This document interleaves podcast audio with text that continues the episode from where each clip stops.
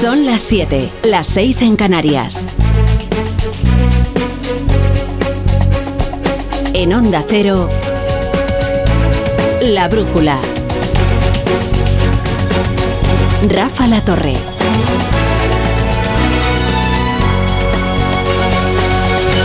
Si noticia es lo excepcional, la noticia se llama retro.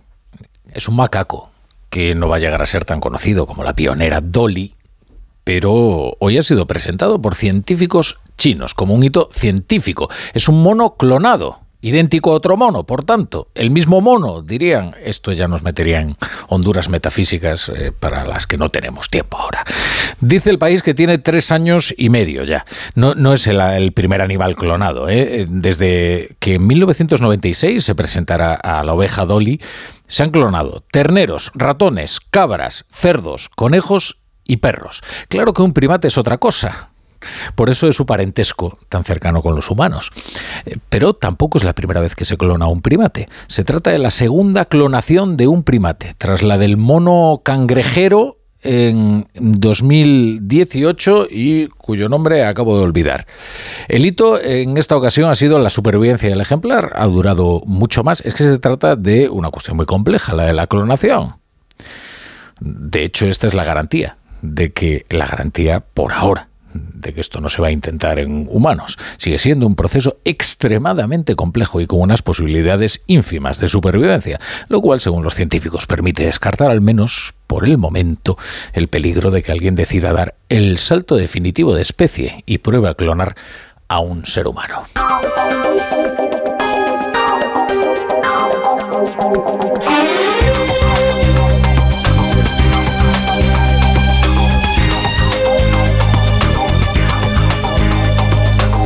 Bienvenidos a la Brújula, estaremos con ustedes hasta las once y media, las diez y media en Canarias, con toda la información, el análisis, la economía y el deporte.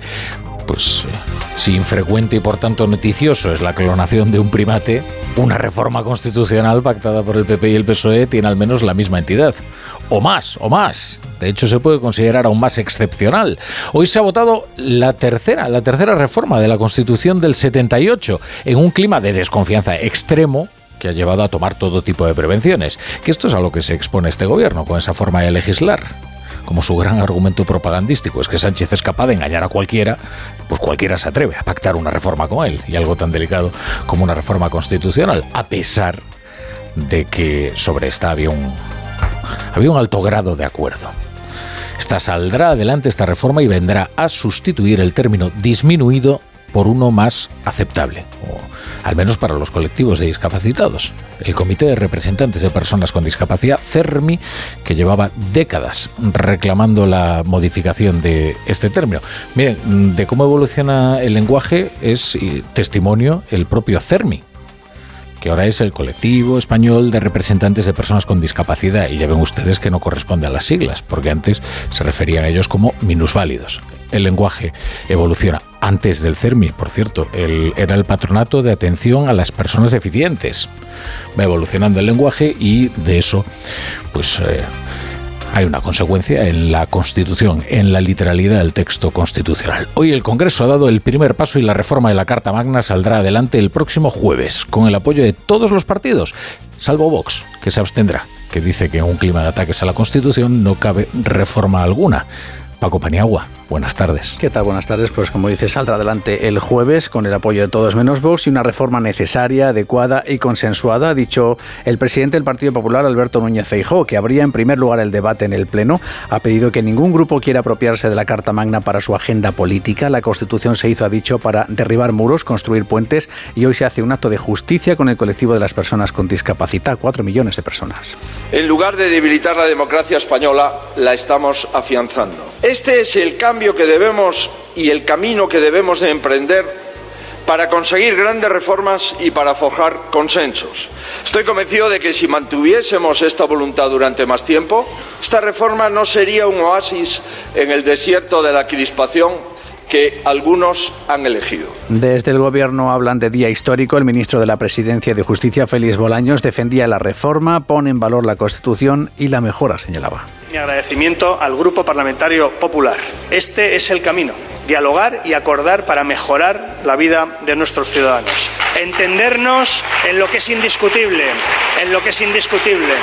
Este es el camino, entendernos en lo que es indiscutible, en cumplir la Constitución y en reformarla para mejorarla también. Desde los grupos independentistas lo esperado, el PNV ha lamentado que no se haya introducido la oportunidad de debatir otras reformas de la Constitución y Bildu y los grupos catalanes han señalado que esta reforma demuestra que cuando se quiere modificar la Constitución se puede. Claro, esto nos referíamos, que luego los socios aprovechan y tratan de colar sus propios debates, sus propias neurosis en una reforma constitucional que es muy puntual, que es precisamente para hacer un ayornamiento de la prosa constitucional. Por cierto que en un día como el de hoy, no va y se le ocurre a una diputada de Sumar, en Gracia Rivera, retuitear un mensaje en el que llama a Fijo subnormal que ya saben ustedes que es un término con el que antaño se referían con toda naturalidad a los discapacitados intelectuales. Todos recordamos aquello del Día del Subnormal, de hecho nació como un eufemismo de deficiente del que hablábamos antes. Así es como evoluciona el lenguaje. Bueno, pues eh, qué oportunidad la de Engracia Rivera. Bueno, nada menos que la ministra de Sanidad, Mónica García, ¿se acordarán? Llamó mongola en su día Isabel Díaz Ayuso, sin que se produjera mucho más escándalo que con lo de la caja de frutas. Son términos despectivos que se han ido incorporando al, al acervo insultos, en realidad, y que resultan pues, muy desagradables para las personas con discapacidad o sus familias.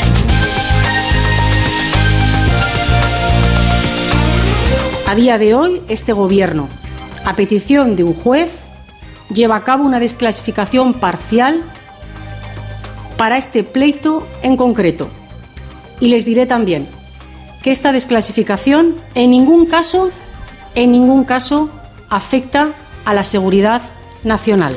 Pilar Alegría, portavoz del Gobierno y ministra de, de Educación. Eh, informaba tras el Consejo de Ministros de la desclasificación de los documentos secretos que justificarían el espionaje con Pegasus a diferentes dirigentes independentistas y entre ellos al actual presidente de la Generalitat, a Pera Aragonés. Son documentos reclamados por un juzgado y, bueno, probarían que efectivamente habría, había indicios de peligrosidad que permitían a las fuerzas de seguridad vigilar las comunicaciones de los independentistas. Y ahí es donde está toda la enjundia política del asunto, ¿eh? que este gobierno pactó con esos independentistas, a los que a su vez consideraba necesario espiar por los indicios de sus planes delictivos. ¿Cómo se salva esa contradicción? Pues solo de una forma, diciendo que la única verdad es la realidad y con sofismas semejantes. O sea que no hay quien salve esa contradicción, porque si uno tiene que espiar a unos dirigentes porque están planeando cometer delitos, ¿cómo es posible que luego considere que son los socios deseables para un gobierno? Que es el que los está espiando. En cualquier caso, la desclasificación coincide con el fin del plazo para la presentación de enmiendas de la ley de amnistía con la que el gobierno pretende borrar el historial delictivo de sus socios, incluidos aquellos que habían sido investigados con Pegasus como sospechosos de haber inducido la violencia y tsunami democrática. Aquí parece estar lo más delicado del asunto. En el término terrorismo, Junts no ha querido incluirse en el paquete de enmiendas conjuntas que han presentado todos los socios del gobierno. Ha querido descolgarse y presentar sus propias enmiendas. Esto es importante. Parece que la divergencia de Junts está con ese término, el término terrorismo. Y es verdad que los delitos de terrorismo no pueden ser amnistiados, no al menos eh, se considera algo aceptable en la Unión Europea, porque va contra los tratados de la Unión y por lo tanto complicaría la aplicación de la ley de amnistía. Ahí va a estar la batalla parlamentaria en este momento de la tramitación. En cualquier caso, llevamos una semana derramando ríos de tinta sobre la entrega de las competencias de inmigración a Junts como pago por sus votos, cuando la transacción más vil fue la que dio arranque en la legislatura y, eh, y continúa su tramitación en el Congreso. Este hecho insólito de un presidente del gobierno que canjea el apoyo parlamentario de un delincuente a cambio de impunidad, que es lo que se está tramitando ahora en el Congreso. Insólito. Sí, pero todo va tan rápido que ya casi lo hemos naturalizado. Impunidad a cambio de votos, que es más normal clonar a un macaco. En Onda Cero, La Brújula, Rafa La Torre. Repasamos ya otras noticias del día con Carlos Rodríguez y Pablo Albella.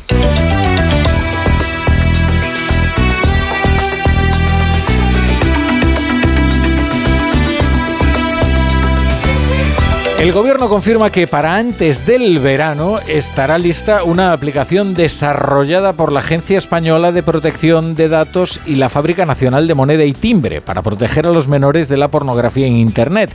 Se trata de un sistema de verificación de la edad que ya ha sido probado con los principales navegadores. Pedro Pablo González. La ministra portavoz del Gobierno, Pilar Alegría, ha expresado la preocupación del Ejecutivo por los datos que señalan que la mitad de los niños de entre 12 y 15 años han consumido pornografía en alguna ocasión y un 25% lo ha hecho antes de los 12 años. Además, 7 de cada 10 adolescentes de entre 13 y 17 años consumen pornografía de forma regular y hasta un 30% reconoce que esta es su única fuente de información afectivo-sexual. Es un problema social al que hay que dar solución, como ha indicado la portavoz del Gobierno. Que atañe directamente a muchísimas familias de este país, a muchísimos menores. Y por eso es tan importante, porque en definitiva de lo que estamos hablando es de un acuerdo intergeneracional de país que dé respuesta a una de las principales preocupaciones que tiene hoy nuestra sociedad. Ha estudiado otros asuntos el Consejo de Ministros, por ejemplo, esto de la equiparación, al menos en sus avisos y advertencias, del tabaco calentado con el tabaco eh, que combustiona. El Consejo de Ministros ha aprobado este martes el Real Decreto que transpone la Directiva Europea que retira las excepciones que hasta ahora se aplicaba a los productos de tabaco calentado, con el fin de equipararlo a los cigarrillos. Este tabaco calentado es este que ven fumando ustedes en aparatos. aparatos. Eh, una normativa que, sin embargo, no afecta a los famosos vapeadores, que es distinto. ¿eh? Estos van a ser regulados en breve. Por tanto, las unidades de envasado y el embalaje exterior de estos productos de tabaco calentado deberán incluir el mensaje informativo sobre las sustancias cancerígenas que contiene y otras advertencias sanitarias. Informa Belén Gómez del Pino. Advertencias como que el humo del tabaco contiene más de 70 sustancias cancerígenas y también las imágenes que acompañan a las cajetillas de tabaco convencional. Asume Sanidad esta normativa europea dictada en junio de 2022 y lo hace vencido el plazo de aplicación. No afecta a los vapeadores, cuya regulación se avanza como en breve por el departamento de Mónica García, aparejada a la ampliación de las zonas libres de humo. Hoy lo que se ha aprobado es el fin de los privilegios comerciales de ese tabaco calentado. Además, se prohíbe la comercialización de productos tabáquicos aromatizados o que puedan modificar el sabor, el olor del tabaco o intensificar su humo. El presidente de la Generalitat Valenciana, Carlos Mazón, ha anunciado hoy una auditoría del sector público de la Generalitat para clarificar aspectos de dudosa legalidad en cuanto a contrataciones, miles de contrataciones hechas por el anterior ejecutivo de Chimo Puig. En su comparecencia, Amazon se ha referido a un conjunto de alarmas lo suficientemente graves para realizar una auditoría general y conocer la verdad. En concreto, hasta 4.000 contrataciones que se habrían llevado a cabo sin prácticamente ningún tipo de control. Onda Cero Valencia, Nuria Moreno. El Consejo quiere conocer en qué han gastado sus fondos las empresas y entidades dependientes de la Administración Autonómica en los últimos años. Según el presidente de la Generalitat, Carlos Mazón, hay informes técnicos que han detectado posibles irregularidades en la gestión del sector público por parte del anterior gobierno del Botanic. ¿Y qué dicen todos estos informes? Fundamentalmente que el sector público que ha dejado el gobierno de PSOE, Compromís y Podemos se dedicó a gastar sin control en aspectos de dudosa legalidad. La Generalitat eliminará también seis empresas que creó el anterior Consejo por no estar operativas y generar duplicidades, dice Mazón, con otros organismos. Los socialistas le acusan de mentir.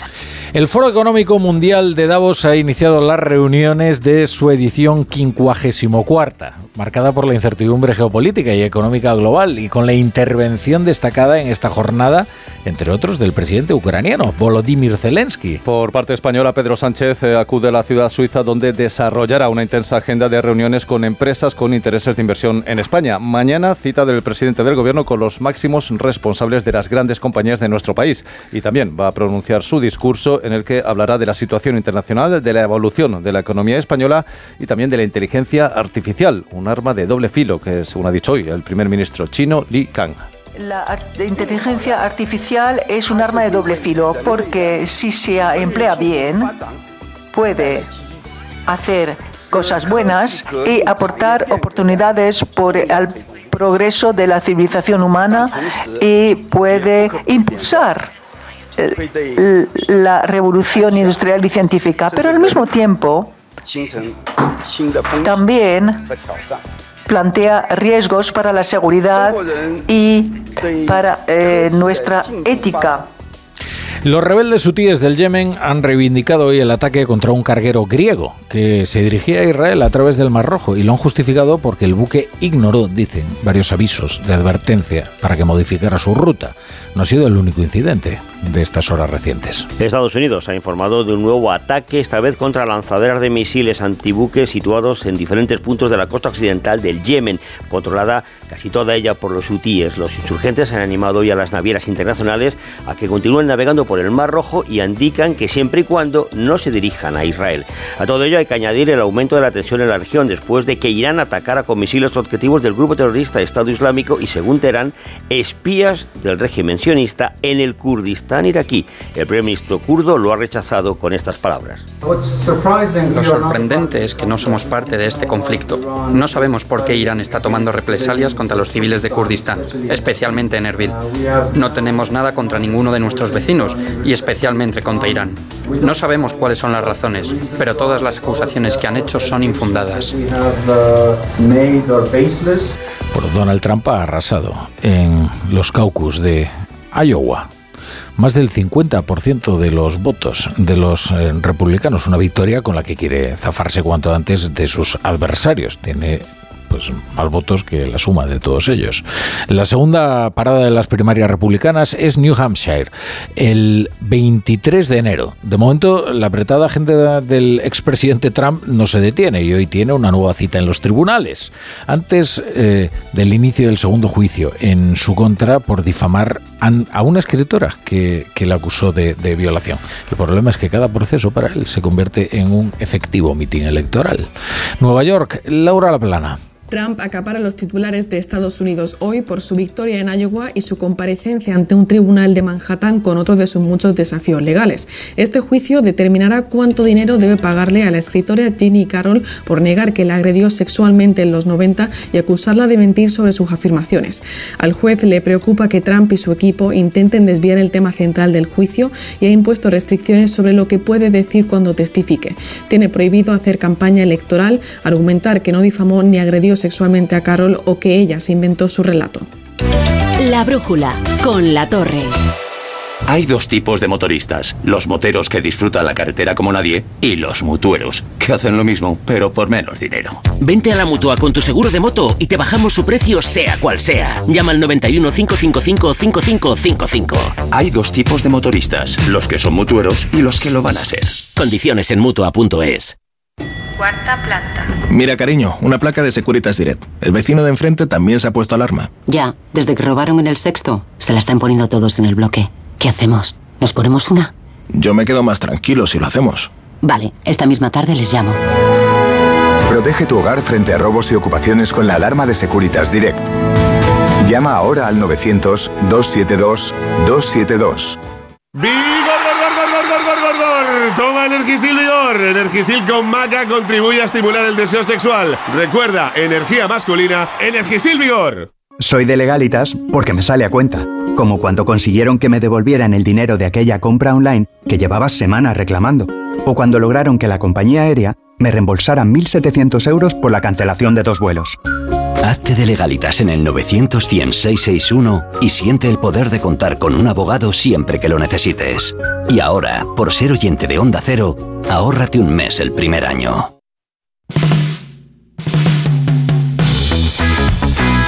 Hoy los deportes con Aitor Gómez. ¿Qué tal, Aitor? ¿Qué tal, Rafa? Buenas tardes. ¿Qué me cuentas? Oye, hoy estamos en casa, no hemos salido de. ¿Es verdad? paseo, pero oye, tan a gusto. tan a gusto Generalmente en- tú y yo hablamos en los viajes. Exacto. en nuestro- bueno, y, hablo- y día a día también, que la gente se va a Sí, pensar es que nos odiamos.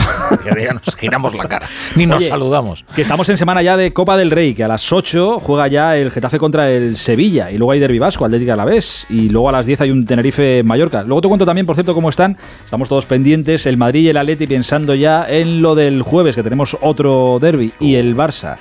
Está mirando a Salamanca, te diré con preocupación, por no decir miedo. Es part- partido sistémico. Sí, sí, desde luego. Cuidado. Y colea todavía lo del debés de anoche, sobre todo en Noruega, que están de lo calientes que se han puesto en Noruega, porque no se lo llevará a Haaland, se les ha pasado el frío que tienen que tener por, Es que por ahí a estas alturas. Es que vamos. Está en juego la Supercopa ¿eh? femenina, está ganando en su semifinal, la primera semifinal, está ganando ya el Levante 0-1 al Atlético de Madrid y ahí va mano España-Austria y por supuesto uno de los hombres del día, ha ganado Carlitos Alcaraz en su debut en el Open de Australia, Ah, luego bueno. lo escuchamos. A Gasquet.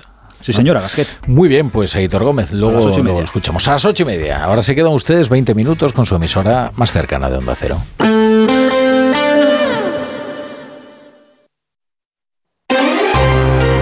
En Onda Cero, la brújula de Madrid.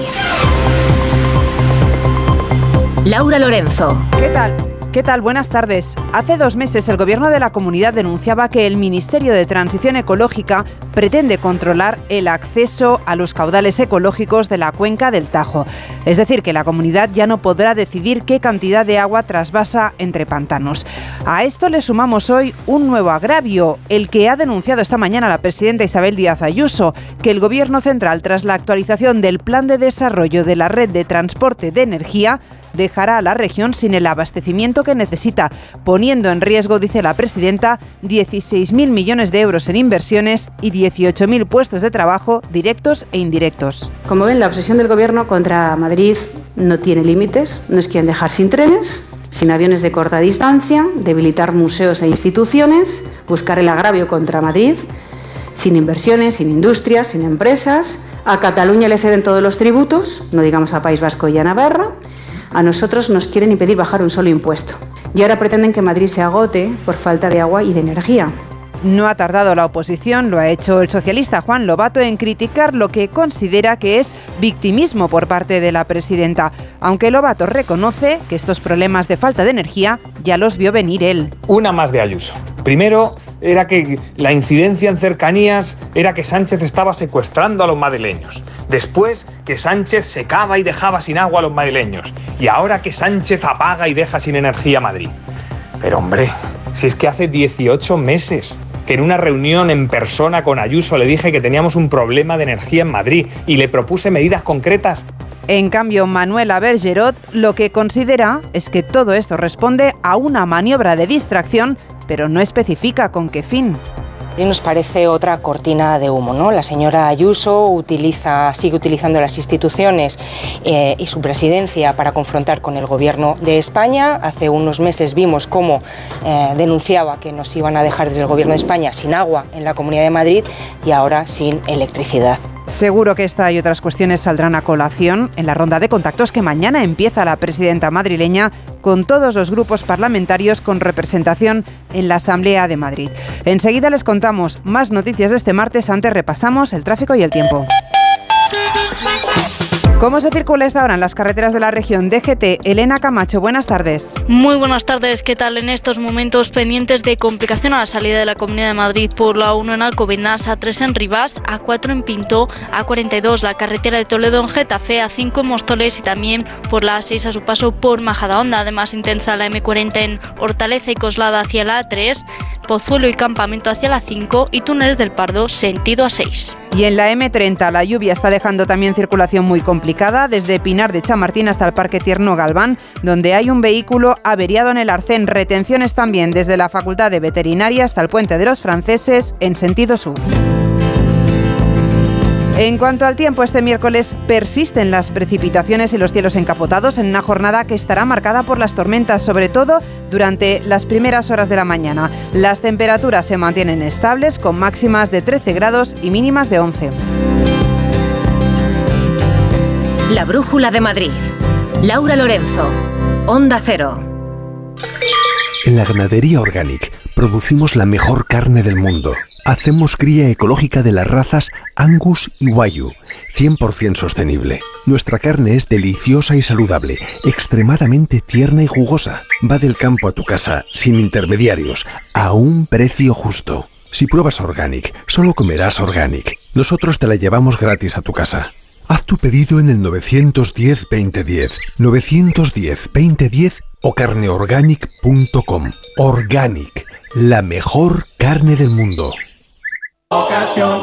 Te compra tu coche, te compra tu carro, te compra tu buga. Te compra tu furgo, te compra tu moto, te compra tu auto, caravan. ¿Te han hecho una oferta? Te la mejoramos. Has oído bien. Mejor precio garantizado y compromiso de pago en 24 horas. Ven a vernos. Si sufres de hemorroides, ponte en manos de Ibismed, la solución real y definitiva al problema de las hemorroides. Sin dolor ya que no es necesario tocar la zona anal. Más info en ibismed.es y en el 91 088 29 43. Ibismed, más de 10 años y cientos de pacientes satisfechos nos avalan.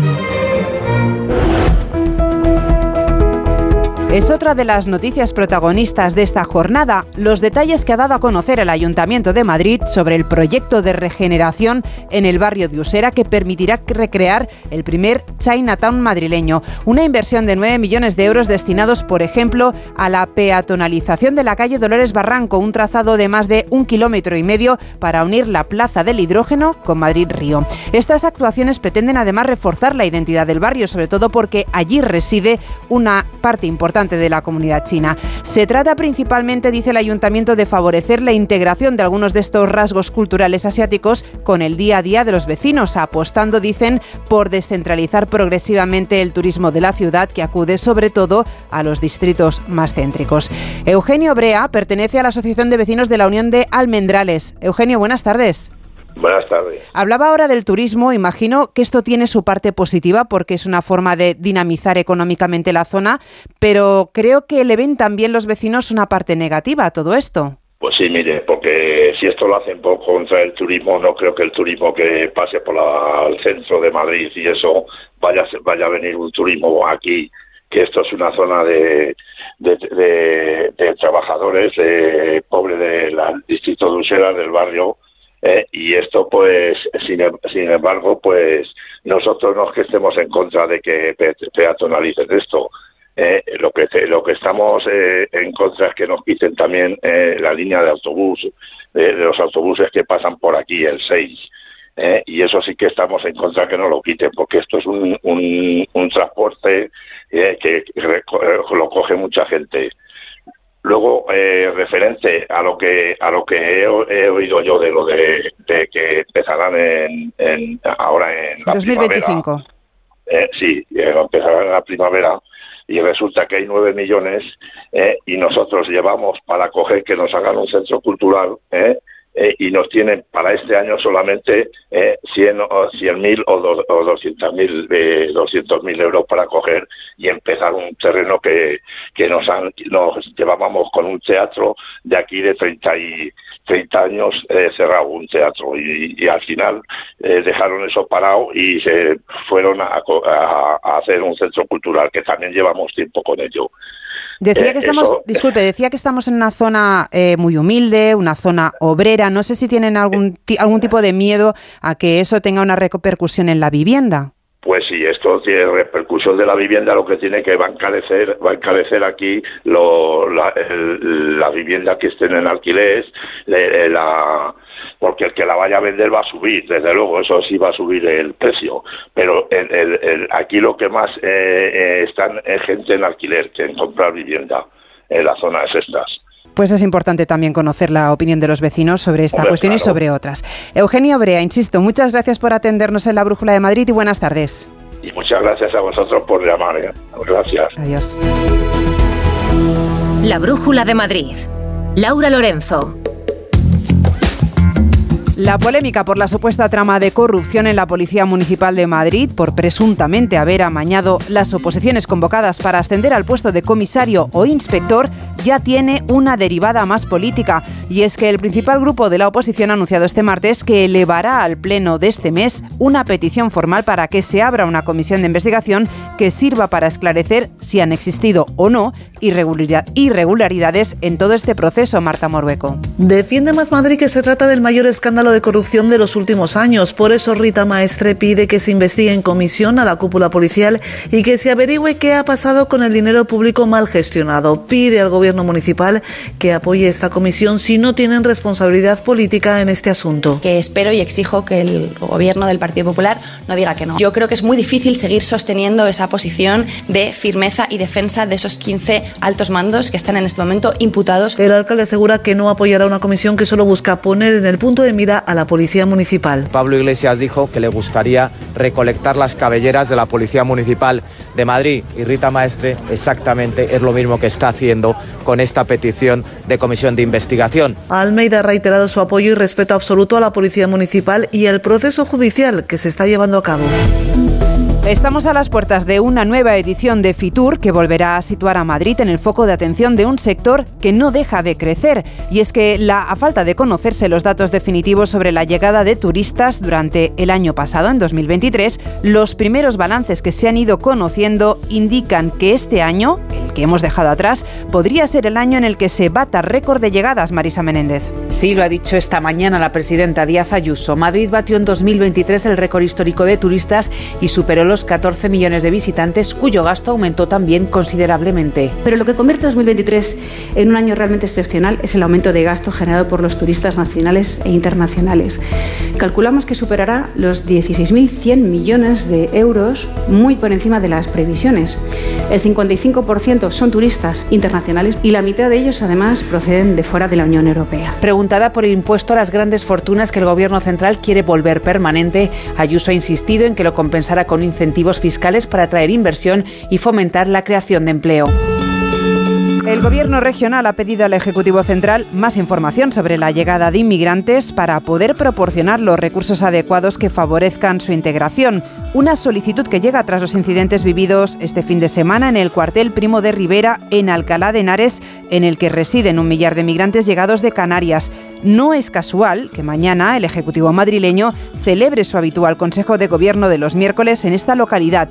Mientras tanto, llega esta información, la comunidad sigue trabajando para facilitar la integración de los recién llegados, Julia Trulla. Lo hacen los ocho centros de participación e integración de inmigrantes donde se les ofrece apoyo psicosocial, asesoramiento jurídico o clases de español, como a Pedro, que viene para que le ayuden con un trámite digital, aunque para él este sitio ya se ha convertido en un segundo hogar. Y venía desorientado, estaba totalmente desubicado y, y ellas me, me, han aportado, me han ayudado mucho. Han sido mi, mis pies, mis manos, mi cabeza. A lo largo de este mes ha avanzado la consejera de Asuntos Sociales, Ana Dávila, se recuperará en estos centros el curso Conoce tus leyes, pionero en Europa. Acogen muy bien este curso que realmente les ayuda ¿no? a conocer cuáles son las leyes y las normas de nuestro país y eso les eh, da cierta seguridad. Más de 45.000 inmigrantes participaron el año pasado en las actividades grupales en los ocho centros de la región. Y un juzgado de instrucción de Madrid ha abierto diligencias previas contra el delegado del Gobierno en Madrid, Francisco Martín, por las cargas policiales que tuvieron lugar el pasado 6 de noviembre, que fueron acompañadas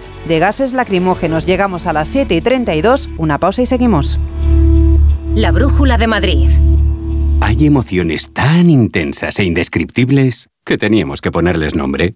Son las emociones de los clientes de Gilmar, como la tranquilidad. Sensación de tranquilidad al tener tu rentabilidad inmobiliaria asegurada.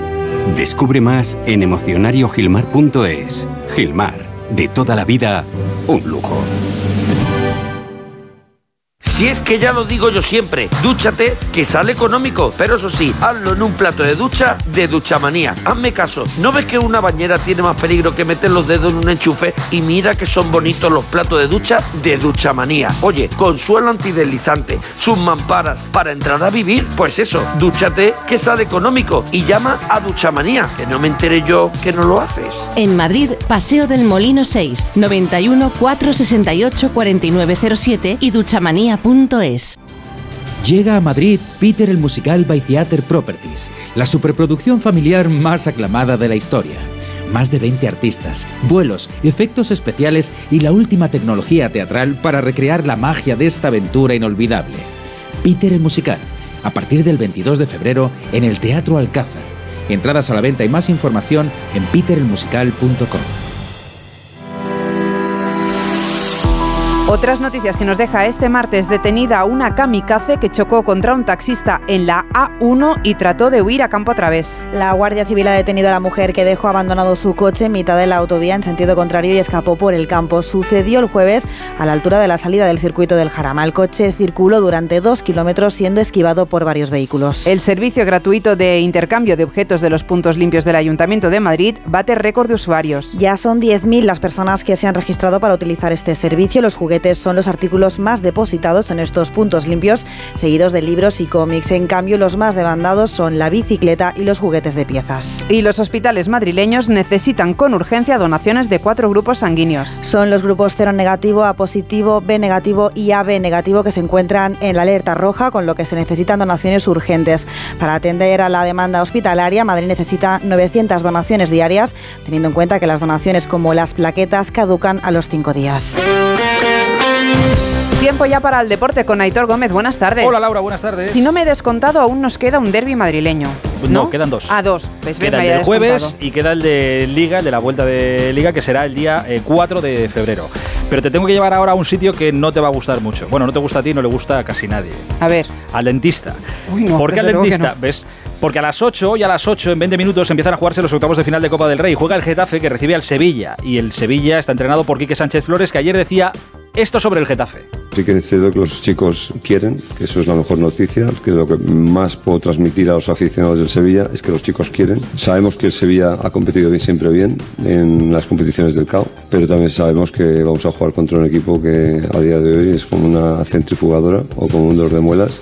Un dolor de muelas. Esto ya lo dijo Caparrós en su día cuando que jugar contra el Barça era como ir al dentista. Bueno, pues mira, ir al colisión para jugar contra el Getafe también. Alberto Fernández, Getafe, muy buenas. Hola Hitor, ¿qué tal? Muy buenas. Y vamos a ver cómo reciben aquí que Sánchez Flores en la grada del colisión, que recordemos no salió muy bien del club. Hace unos meses, al final de la pasada temporada, cuando estaban en puestos de descenso, llegó Bordalas para las últimas siete jornadas y salvó al Getafe. Hoy se miden, se reencuentran aquí en este partido. Un encuentro en el Coliseum cinco años después de Copa del Rey. Hacía que no venía aquí esta competición desde 2019 y Bordalás se lo está tomando tan en serio, tan en serio esta Copa del Rey, que ha sacado un 11 titularísimo en Liga, con todos los hombres de ataque arriba, están en el 11, también David Soria, en fin, no ha rotado como las anteriores rondas y va a haber un gran ambiente, Aitor, porque se prevén al menos 1.200 o 1.300 sevillistas en las gradas, es mucha gente para la grada visitante y los del Getafe no van a fallar, algunos han pedido salir antes del trabajo para ver un partido de Copa del Rey cinco años después en el Coliseo. Gracias, Alberto. A disfrutarlo. El jueves tendremos el Gran Derby otra vez, el Atlético de Madrid Real Madrid en el Metropolitano. Están ambos velando armas ya. Mañana escucharemos a los dos entrenadores. Y mañana le toca al Rayo Vallecano, que juega a las nueve y media en Girona. Ya sabes que está el Rayo cabreado porque no les cambiaron el horario del fin de semana, pero es lo que toca. Y mira, los atléticos esta tarde tienen con qué entretenerse. ¿Por qué? Pues porque se está jugando en Leganés, en Butarque, la Supercopa de España femenina. Y está en juego ya la primera semifinal desde las 7. Juega el Atlético de Madrid contra el Levante. Gonzalo Palafox, muy buenas. Podcast.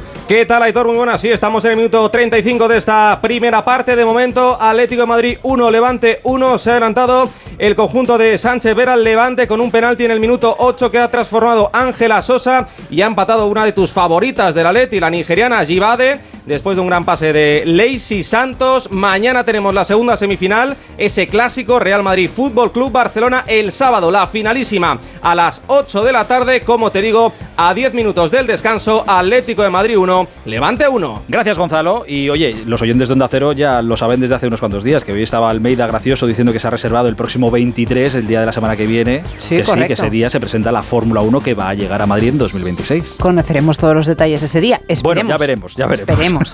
Hasta mañana, Aitor. Adiós.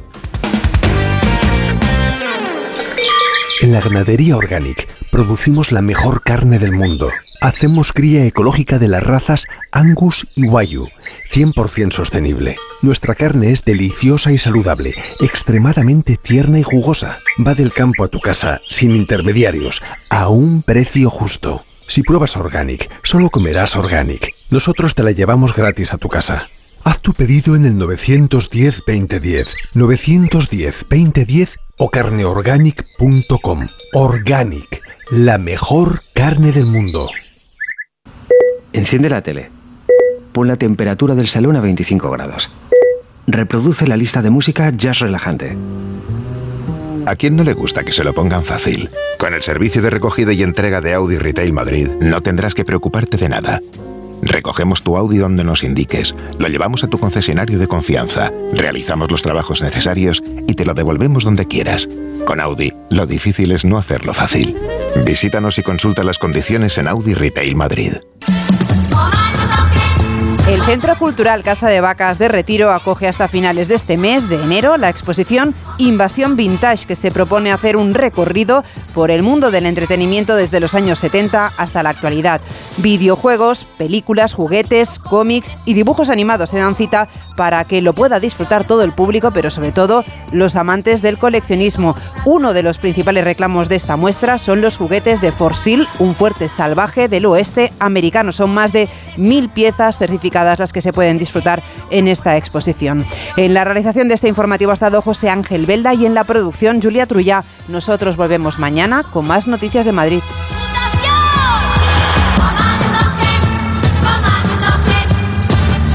La Brújula de Madrid. Laura Lorenzo. Onda Cero.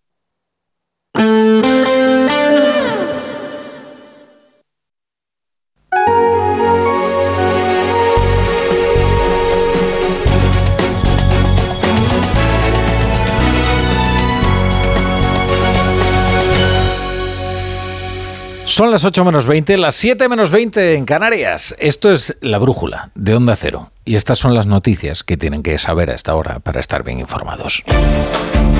Tras clonar hace seis años un grupo de monos cangrejeros, los mismos científicos chinos han clonado ahora un macaco rhesus, un primate con el que los humanos compartimos el 97,5% del genoma. Este animal es empleado en la investigación y desarrollo de fármacos, ensayos preclínicos y la patogénesis de distintas enfermedades. El Congreso aprueba empezar a tramitar la reforma del artículo 49 de la Constitución que sustituirá la palabra disminuidos por la expresión personas con discapacidad.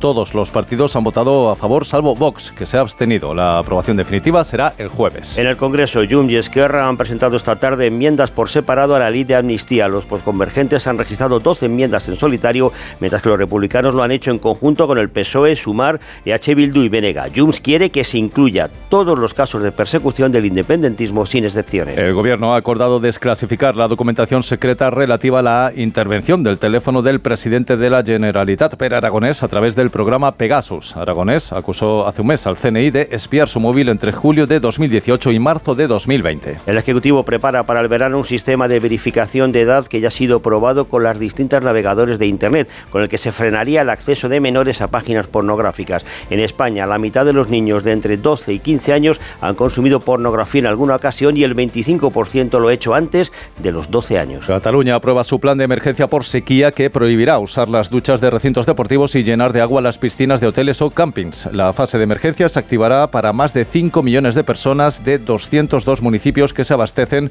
con los ríos Ter y Llobregat, zona de Barcelona y alrededores incluidos. Los rebeldes hutíes de Yemen han atacado un carguero griego. El misil ha impactado en el navío sin provocar pérdidas humanas, pero sí ha sufrido daños considerables, aunque no afecta su capacidad de navegación. Estados Unidos había atacado previamente instalaciones de lanzamiento de misiles hutíes. El expresidente de Estados Unidos, Donald Trump, ha tenido que acudir otra vez a los juzgados de Manhattan en Nueva York ante el inicio del segundo juicio en su contra por difamación una vista que arranca poco después de que se haya hecho con la victoria en los caucus del estado de Iowa. Trump es el favorito para ser el candidato republicano a las presidenciales de noviembre.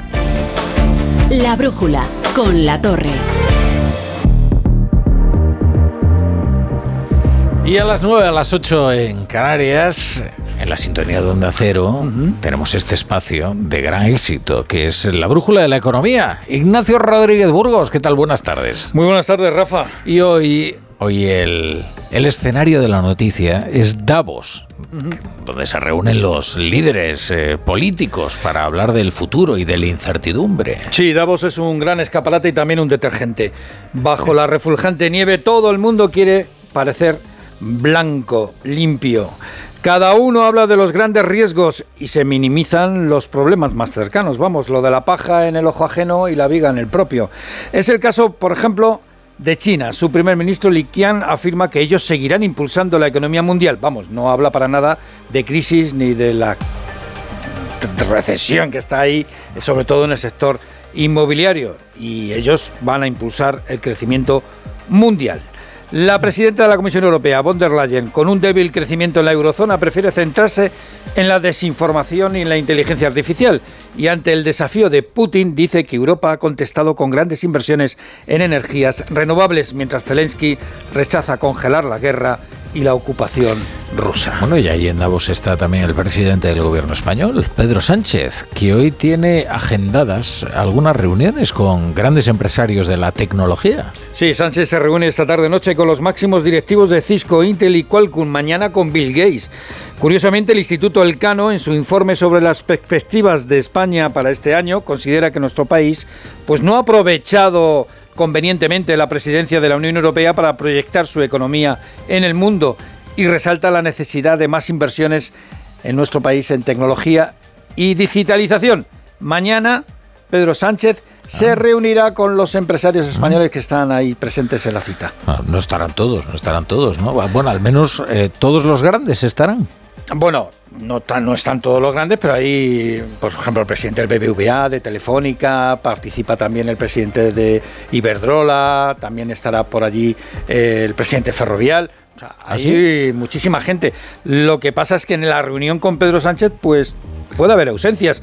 Todavía no están confirmados que vayan a ir todos. Las miradas se centran en los presidentes de Iberdrola, que el año pasado pues no acudió, y en el de Ferrovial, que tiene lo suyo, porque claro, eh, después de más 11, morbo, de claro. 11 meses de, peti- de pedir, solicitar la reunión en Moncloa para informar de su marcha, de la marcha de Ferrovial a los Países Bajos, pues desde entonces nos han visto. O sea, con lo cual, fíjate. Sobre todo después de que le señalara eh, desde Copenhague a, Sí, sí. a Rafael del Pino como un mal español. Pedro Sánchez, hombre. Pues ¿no? a lo mejor se pueden encontrar forma, allí en la Confederación Helvética. La mejor forma Suiza, de ¿no? prologar una reunión, sí. Pero el, el sentimiento empresarial pues no está muy, muy, muy favorable mm, al gobierno porque el líder de la COE, Antonio Garamendi, ha estallado y asegura, en relación al diálogo social, que es como saltar al campo y descubrir que el árbitro lleva puesta la camiseta del adversario. Garamendi siempre tiene estas comparaciones eh, muy campechanas. Se nota que le gusta el fútbol. Sí, oye.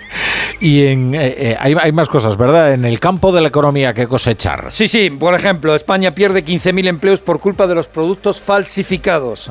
¿eh? Confección, cosmética y juguetes son los artículos, mm, pues ahí donde la gente que se dedica a esto de falsear los productos, pues más están eh, trabajando en esa economía oscura. Los barcos comienzan a llegar a Algeciras, uno de los principales puertos ¿eh? de españoles y europeos, pues comienzan a llegar con retrasos de 10 días por culpa de la crisis del Mar Rojo. Y el Real Madrid, ya que hablábamos de fútbol con lo de Garamendi, con Antonio Garamendi, pues el Real Madrid supera al Manchester City como el equipo de fútbol con más ingresos, más de 830 millones de euros. Fíjate, comenzábamos hablando de Blanco con lo de Davos Sí, sí, y terminamos hablando de Blanco con lo del Real Madrid. Pero ingresos no de petrodólares, ¿eh? No, no, De aquí, es muy importante. Que eso, el City es un club estado, de estos que llaman. Eh, no, este, el Real Madrid solamente es un club. Hay otros que son más que un club, hay otros que son de Estado, hay otros que son de petrodólares. Ah. El Madrid solamente es un club de fútbol. Ni más ni menos. Ni más Sobre ni todo ni menos. Bueno, eh, pues eh, te espero aquí a las 9, a las 8 en Canarias. Hasta ahora. Muchas veces nos surgen dudas a la hora de invertir porque se hace difícil entender los diferentes productos de inversión hasta el punto de que lo vamos dejando y no nos decidimos. Y el tiempo vale tanto como el dinero, ¿eh? En el nuevo episodio de Referentes de Inversión Deutsche Bank podrás conocer de la mano de dos expertos, Miriam Ordinas y Leopoldo Abadía, los principales productos de inversión del mercado, sus ventajas e inconvenientes y las características de cada uno de ellos. El programa completo está ya disponible en la web referentesdeinversión.es y también se pueden escuchar los podcasts en Spotify. La brújula. La torre. Noche de tos. Respira. Toma Herbetón Respir. Herbetón jarabe con extractos de pino y eucalipto es expectorante natural y antiinflamatorio pulmonar. Herbetón Respir. Consulte a su farmacéutico o dietista. Cuarta planta. Mira, cariño, una placa de Securitas Direct. El vecino de enfrente también se ha puesto alarma. Ya, desde que robaron en el sexto, se la están poniendo todos en el bloque. ¿Qué hacemos? ¿Nos ponemos una? Yo me quedo más tranquilo si lo hacemos. Vale, esta misma tarde les llamo. Protege tu hogar frente a robos y ocupaciones con la alarma de Securitas Direct. Llama ahora al 900-272-272. Bienvenido al Dream Note de mis hijos están como una moto y necesitan desfogar. Con cientos de metros para volverse locos. Con toboganes. Con Mira Mamá de Bomba y con Mira Cariño, sin niños. Cada momento tiene su crucero. Déjate asesorar y ahorra hasta un 60% por reserva anticipada, con niños gratis y sin gastos de cancelación. Consulta condiciones y reserva ya en la semana del crucero de viajes El Corte Inglés.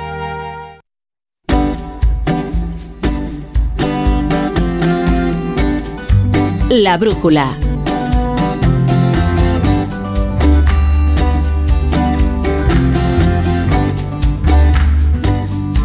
Rafa La Torre.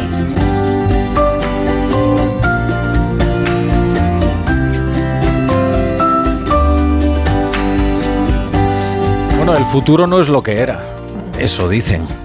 Bueno, ahora es verdad que las eh, personas tienen un futuro más incierto. Vivimos en la era de la incertidumbre. ¿Qué les vamos a contar nosotros que cada día venimos aquí a relatarles las noticias y a veces eh, lo hacemos francamente estupefactos? Bien, estas situaciones crean inestabilidad emocional.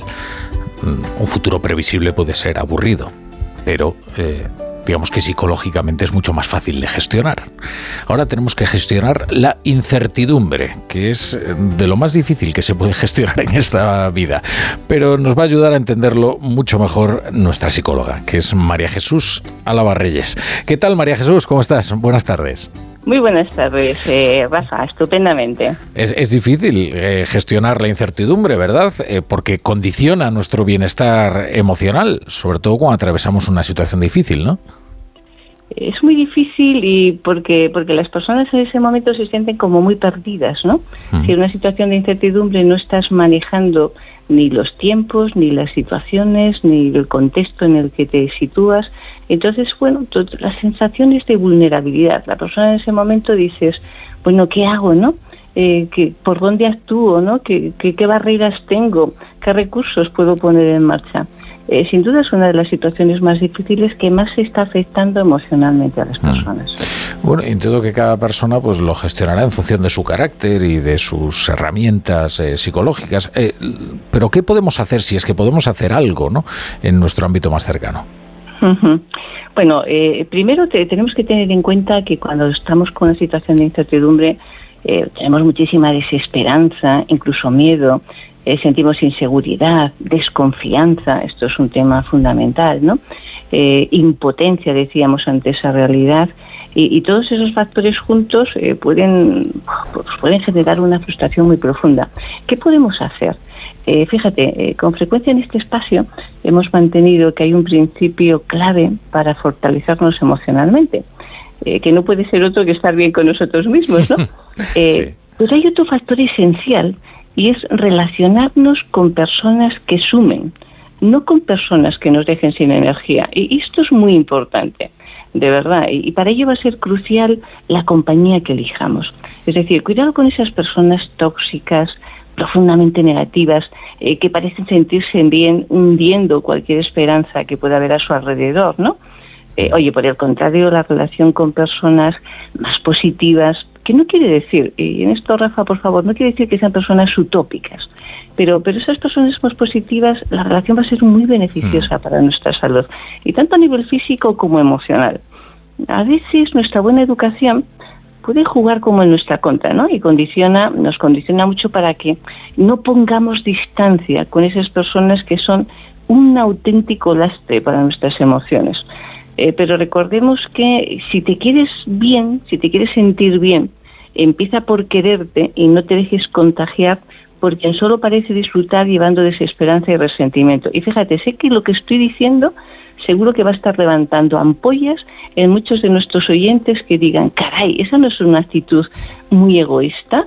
Oye, relacionate con la gente que te sume, pon distancia emocional con esa gente que, que, que constantemente es como un dolor permanente en tu vida pero de verdad es que hay personas que parece que no quieren cambiar, que parece que el único objetivo es que todo el resto del mundo se sientan igual de mal. Y en estas situaciones de incertidumbre es tal la fuerza, eh, el peso que puede tener la relación con esas personas, que tenemos que medir muy bien nuestras fuerzas y, y hacer un auténtico cálculo de realidad, ¿no? Dices, a ver, tenemos una hucha emocional eh, que tenemos que saber llenar primero con nosotros mismos, pero luego con esas buenas relaciones. Y tenemos que tener muchísimo cuidado de verdad, en esta situación todo el mundo siente que tenemos un futuro incierto y que en esta situación de incertidumbre es difícil vivir y no sabemos qué va a pasar. Muchísimo cuidado con las personas que tenemos alrededor, porque a veces son las que más eh, nos pueden perjudicar. Ya tenemos mucha información, como tú muy bien decías, medios de comunicación, noticias, tal. No parece que las cosas sean muy sencillas. Bueno, al menos en nuestro ámbito cercano, contémonos bien las cosas y cuidado con esas personas que restan tanto. Eh, es que no es egoísmo, es salud preventiva, ¿no? Que eh, un instinto de autoconservación. Es que hay personas, es verdad, que fracasan por anticipado, porque están todo el rato anticipando los fracasos y eso al final te resta toda la energía, ¿no? Te produce eso que podríamos llamar cansancio cansancio emocional, ¿no? Y, pues no, pues hay que rodearse de personas que te aporten vitalidad, no que te la quiten, que te la roben, ¿no? Claro, e-, es que ese cansancio emocional, eh, seguro que hay muchas personas que en ese momento si les preguntamos, oye, ¿cómo te sientes emocionalmente? ¿O tú has sentido ese cansancio emocional? Seguro que muchas personas lo van a identificar y nos van a decir que sí. Y, y en ese aspecto, ante ese cansancio emocional que, que tanto nos puede lastrar, ahí sí que le diríamos un poquito a nuestros oyentes eh, que, saben que siempre hemos mantenido en este espacio que el mejor antídoto ante el cansancio y el desánimo es la ilusión, ¿no? Eh, pero, pero de nuevo aquí eh, volvemos a insistir, es decir, no se trata de ilusiones, si es reales. sabemos que no conseguiremos superar el cansancio emocional si no descubrimos y afanciamos nuestras fortalezas, ¿no? Y en este aspecto va a ser crucial que identifiquemos nuestras emociones. Y yo te diría, fíjate, Rafa, eh, que identifiquemos nuestras emociones y lo hagamos con valentía. Es decir, hay emociones que facilitan y hay emociones que limitan. Eh, cada persona tiene que reconocer y saber cuáles son las suyas. La gran noticia es que las emociones se pueden reconstruir a cualquier edad, eh, pero vamos a superar el cansancio emocional si cambiamos esas emociones tóxicas y ese cambio va a ser el primer paso para conquistar nuestra estabilidad. Y por ello eh, tenemos que conseguir ser dueños de nuestros pensamientos. Siempre lo hemos dicho por Dios los pensamientos son los que provocan nuestras emociones.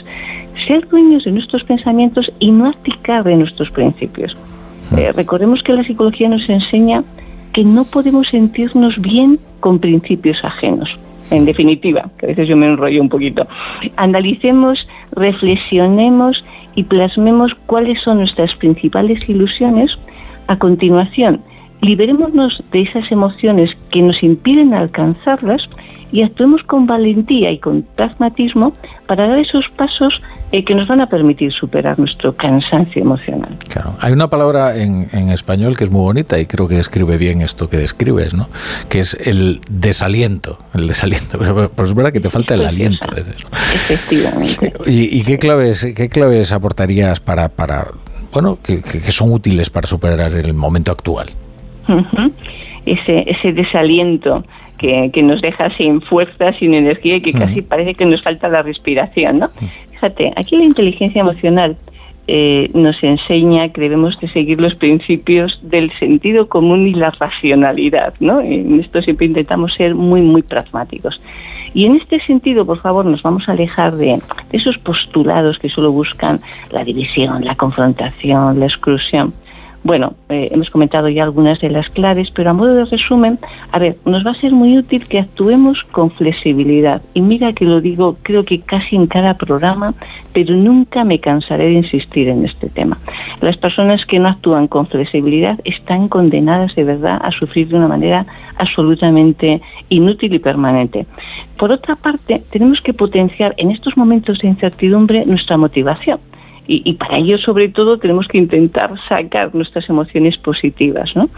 Eh, fíjate que hemos dicho a veces con frecuencia que nos tenemos que dejar un día, un, tiempo, todos los días un tiempo personal, ¿no? Y ahora que estamos en, en los propósitos del año y tal, yo le pediría un poquito a nuestros oyentes que nos dejemos un tiempo no solo para descansar, también para disfrutar.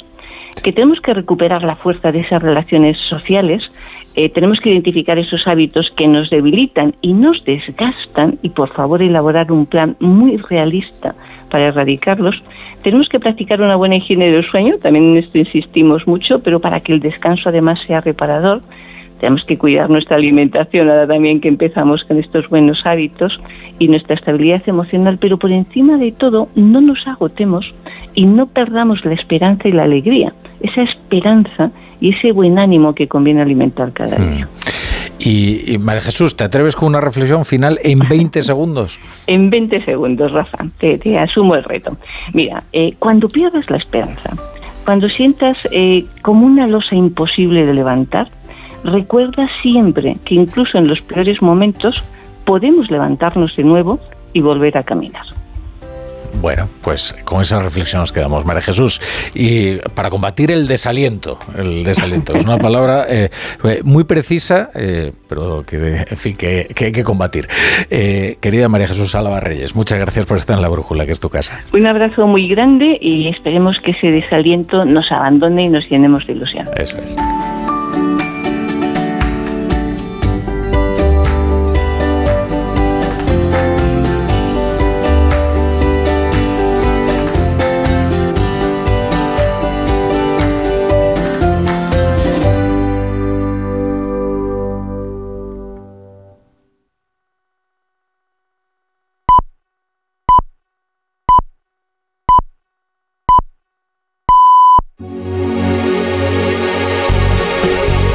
Son las 8, las 7 en Canarias. En Onda Cero, La Brújula. Rafa La Torre.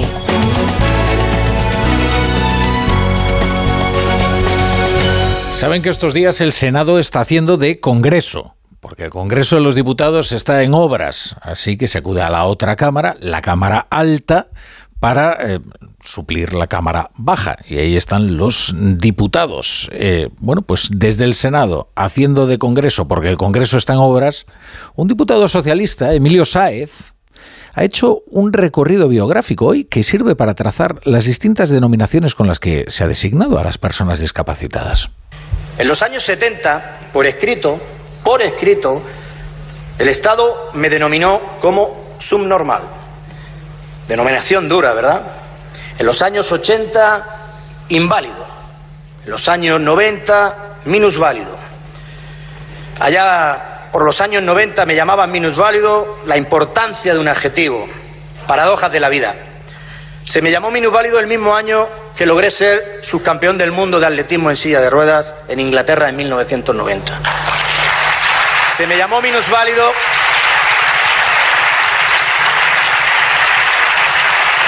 Se me llamó minusválido, minusválido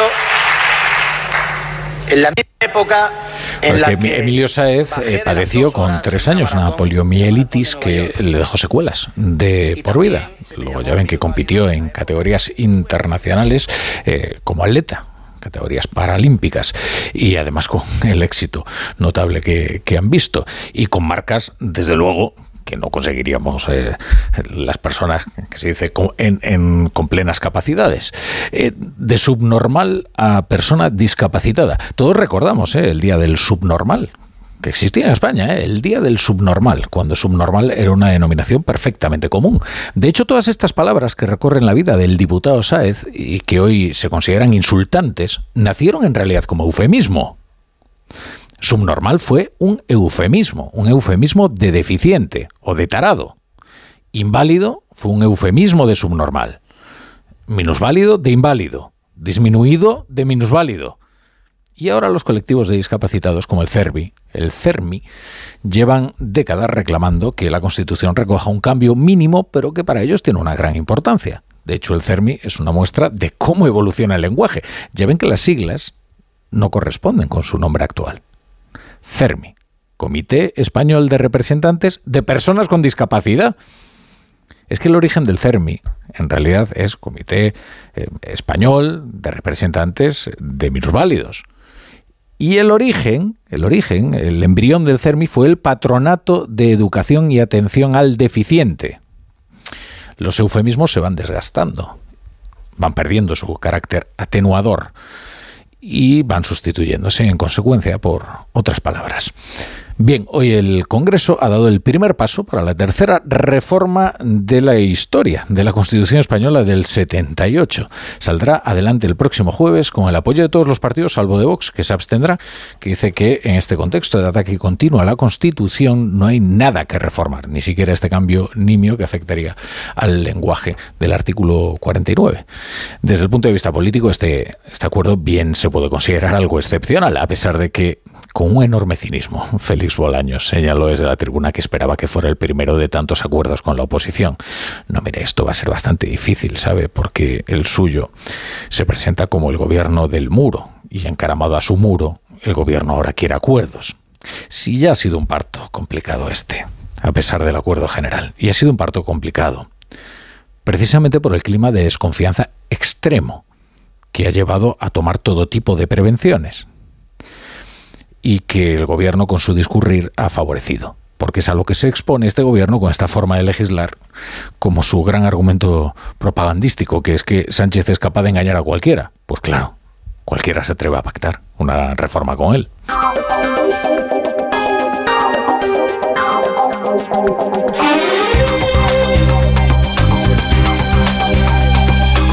Además ya estaban sus socios tratando de aprovechar para colar sus neuras y hablar de un referéndum y de la República y de otras cuestiones que no estaban esta vez sobre la mesa. Eh, prueba de que las palabras cambian de sentido es que nadie utilizaría persona con discapacidad para insultar a, alguien. Ni siquiera discapacitado ¿eh? se utiliza para insultar a alguien. Sin embargo, sí es de uso común el insulto como insulto, eh, subnormal o retrasado. Hoy, de hecho, miren, con gran sentido de la oportunidad, una diputada de Sumar en Gracia Rivera retuiteaba un mensaje en el que llamaban a Feijo en X, anteriormente conocido como Twitter, subnormal. Gran sentido de la oportunidad, el de Gracia Rivera. Eh, mongolo también es un insulto, eh, que es la corrupción de mongólico también se suele utilizar para insultar. La ministra de Sanidad, Mónica García, ni más ni menos, llamó mongola en su día a Isabel Díaz Ayuso en la Asamblea de Madrid, sin que se produjera el escándalo que se produjo con la caja de fruta. En fin, son términos despectivos que se han ido incorporando al acervo de insultos y que resultan muy desagradables para las personas con discapacidad o sus familias. Bien, es cierto, y dicho en descargo de Engracia Rivera y Mónica García, que pueden alegar que un discapacitado intelectual puede serlo sin ser un subnormal o un mongolo y alguien con aparentes capacidades plenas sí serlo. Aunque esto quizás hoy sea demasiado sutil y desde luego nada oportuno. Bienvenidos a la brújula si se incorporan a esta hora, a la sintonía de Onda Cero. Hoy el Consejo de Ministros ha aprobado una serie de medidas eh, sociales, eh, por ejemplo, que el tabaco calentado tendrá la misma regulación que el tabaco convencional, al menos en el diseño de sus cajetillas y en la información de lo nocivo que es, porque el tabaco calentado es ese que se mete en una maquinita y que es verdad que es menos dañino porque no hay combustión, pero sigue siendo nocivo. El gobierno ha estudiado también el informe sobre cómo evitar el consumo de porno a edades demasiado tempranas. Eh, su primera conclusión es que la verificación de edad actual al que están obligadas las páginas eh, de pornografía pues no sirve porque es meramente declarativa. Basta con decir que tienes 18 años para que la máquina te crea. Y ahora viene lo complicado, que es cómo se verifica la edad sin invadir la intimidad de un usuario que requiere de intimidad por la propia naturaleza de la actividad que está llevando a cabo porque la obligación de mostrar el DNI o un documento identificativo genera muchas suspicacias y no debe de ser fácil de aplicar. En cualquier caso, veremos cómo se tramita esta ley que ya requiere al menos de la complicidad de las páginas webs eh, pornográficas. Eh, y eso reclama el gobierno, que arrimen el hombro. Hay otras decisiones que ha estudiado el Consejo de Ministros, como la desclasificación de tres autos, tres autos que permanecían secretos sobre el Pegasus. A día de hoy, este gobierno, a petición de un juez, lleva a cabo una desclasificación parcial para este pleito en concreto. Y les diré también que esta desclasificación en ningún caso, en ningún caso afecta a la seguridad nacional. Bueno, Pilar Alegría, portavoz del Gobierno, también ministra de Cultura, a pesar de sus dificultades con el verbo prever, eh, informaba tras el Consejo de Ministros de la desclasificación de los documentos secretos que justificarían el espionaje con Pegasus a diferentes dirigentes independentistas y entre ellos nada menos que al actual presidente de la Generalitat, Per Aragonés. El juzgado de instrucción número 29 de Barcelona había solicitado esa información reservada que ahora aporta el Gobierno.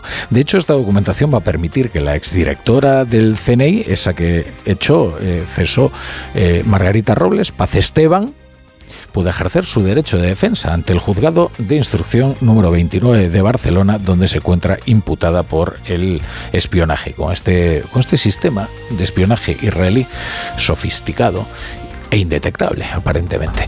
Esos documentos probarían que efectivamente había indicios de peligrosidad, bueno, de que estaban planeando cometer delitos y eso permitía a las fuerzas de seguridad vigilar las comunicaciones de estos independentistas. Claro, aquí es donde está la enjundia política de este asunto, que es que el gobierno pactó con esos independentistas a los que a su vez consideraba necesario espiar por los indicios de sus planes delictivos. ¿Cómo se salva esa contradicción? Pues no hay manera de salvar esa contradicción. Bueno, diciendo que la única verdad es la realidad y con sofismas semejantes. Y la realidad es que necesitan el apoyo de estos grupos independentistas y que por tanto se negoció obviando sus planes delictivos, aquellos que llevaron a espiarlos. O sea, que no hay quien salve esta contradicción. En cualquier caso, la desclasificación coincide con el, con el fin del plazo para la presentación de enmiendas de la ley de la amnistía. Hoy terminaba el plazo esta ley con la que el gobierno pretende borrar el historial delictivo de sus socios, incluidos aquellos eh, que habían sido investigados con, Pegasus, algunos sospechosos de haber inducido la violencia de Tsunami Democratic. Y aquí está el punto de divergencia entre los socios del gobierno, porque el gobierno ha presentado sus enmiendas eh, en un paquete conjunto, llamemos, con el BNG, con Bildu, con Sumar, con Esquerra incluso, pero de ese acuerdo se ha descolgado Junts, Junts per Cat, porque quiere hacer desaparecer el término terrorismo de, la ley de amnistía, porque dice que eso, claro, va a complicar enormemente la aplicación de la ley de amnistía, porque el perdonar eh, o extinguir eh, causas de terrorismo, ya sea sentenciadas o ya sea por sentenciar, eh, va contra los tratados de la Unión Europea. Y esa es la principal divergencia ¿eh? a esta hora con los eh, socios en una ley que fue la condición de posibilidad, como dice Pablo Iglesias, la condición de posibilidad para que eh, comenzara la legislatura. Esquerra también ha presentado su propio texto, que antes les decía que entraba dentro del paquete de enmiendas. No, no, no, no. Junts y Esquerra presentan sus propios eh, textos. Por cierto que también Carlos Puigdemont quiere ahí meter los casos de Lawfare, es decir, aquellos en los que supuestamente se persiguió a los independentistas únicamente para, por ser independentistas y así poder salvar a algunos eh, amigos, eh, camaradas, cómplices, que cometieron delitos no relacionados con el procés, algunos delitos de corrupción común de la más común que, hay. En cualquier caso, ¿eh? Eh, nos hemos acostumbrado ya a hablar de la ley de amnistía con una naturalidad. Ahora llevamos una semana derramando ríos de tinta por esto de la entrega de las competencias de inmigración a Junts como pago por sus votos, cuando esta es la transacción más vil esta, la que dio arranque a la legislatura y que ahora continúa con su tramitación en el Congreso. El hecho insólito de un presidente del gobierno que está canjeando el apoyo parlamentario de un delincuente a cambio de impunidad, que eso es lo que se está tramitando en el Congreso. Insólito, sí, pero todo va tan rápido que ya casi lo hemos naturalizado. Impunidad a cambio de votos. En Onda Cero, La Brújula, Rafa La Torre. Si sientes que todo te va sobre ruedas y no quieres que ningún bache en el camino lo estropee, el seguro de coche de línea directa está hecho para ti. Además de ahorrarte una pasta, nunca te quedarás tirado, porque tienes coche de sustitución también en caso de avería. Cámbiate ahora y te bajamos el precio de tu seguro de coche sí o sí. Ven directo a lineadirecta.com o llama al 917-700-700. El valor de ser directo. Consulta condiciones. Tengo la memoria fatal, se me olvida todo. Si te falla la memoria, toma de Memory. De Memory con vitamina B5 contribuye al rendimiento intelectual. Y ahora para los más mayores, de Memory Senior de Pharma OTC. Te lo digo o te lo cuento. Te lo digo. Sigue subiéndome el seguro del coche, aunque nunca me han multado. Te lo cuento. Yo me voy a la mutua. Vente a la mutua con cualquiera de tus seguros. Te bajamos su precio, sea cual sea. Llama al 91 555 5555. 91 555 5555. Te lo digo, te lo cuento. Vente a la mutua. Condiciones en mutua.es. Cuarta planta. Mira, cariño, una placa de Securitas Direct. El vecino de enfrente también se ha puesto alarma. Ya, desde que robaron en el sexto, se la están poniendo todos en el bloque. ¿Qué hacemos? ¿Nos ponemos una? Yo me quedo más tranquilo si lo hacemos. Vale, esta misma tarde les llamo. Protege tu hogar frente a robos y ocupaciones con la alarma de Securitas Direct. Llama ahora al 900-272-272. La Razón presenta los novedosos recipientes de cocina de acero quirúrgico que sirven para todo. Horno, nevera, lavavajillas y hasta para el microondas. Son ligeros, higiénicos, herméticos y muy duraderos gracias a su revolucionario acero inoxidable. Para cocinar, conservar y llevar la comida. Este sábado con La Razón. En Onda Cero, La Brújula, Rafa La Torre. Bueno, pues vamos a conocer el detalle de esas enmiendas que se han presentado a la ley de la amnistía. El PP ha presentado una veintena, en las que básicamente propone suprimir todos los artículos. El meollo de la cuestión estaba en lo que recogen las enmiendas que han presentado. Por un lado el PSOE y sus socios, y luego la docena de enmiendas que han registrado por separado los de Junts, muy interesados en que se retiren los delitos de terrorismo. Claro, el problema es que este olvido penal del terrorismo podría chocar con el ámbito jurídico europeo, que no es tan fácil lo de amnistiar todos los delitos del procés. Esto ya lo anticipábamos. España tiene parte de su soberanía cedida también, ¿no? Y los ciudadanos pueden recurrir a la justicia europea por más que los independentistas negocien lo de quitar la cuestión perjudicial y otras sutilezas que no les van a servir para nada.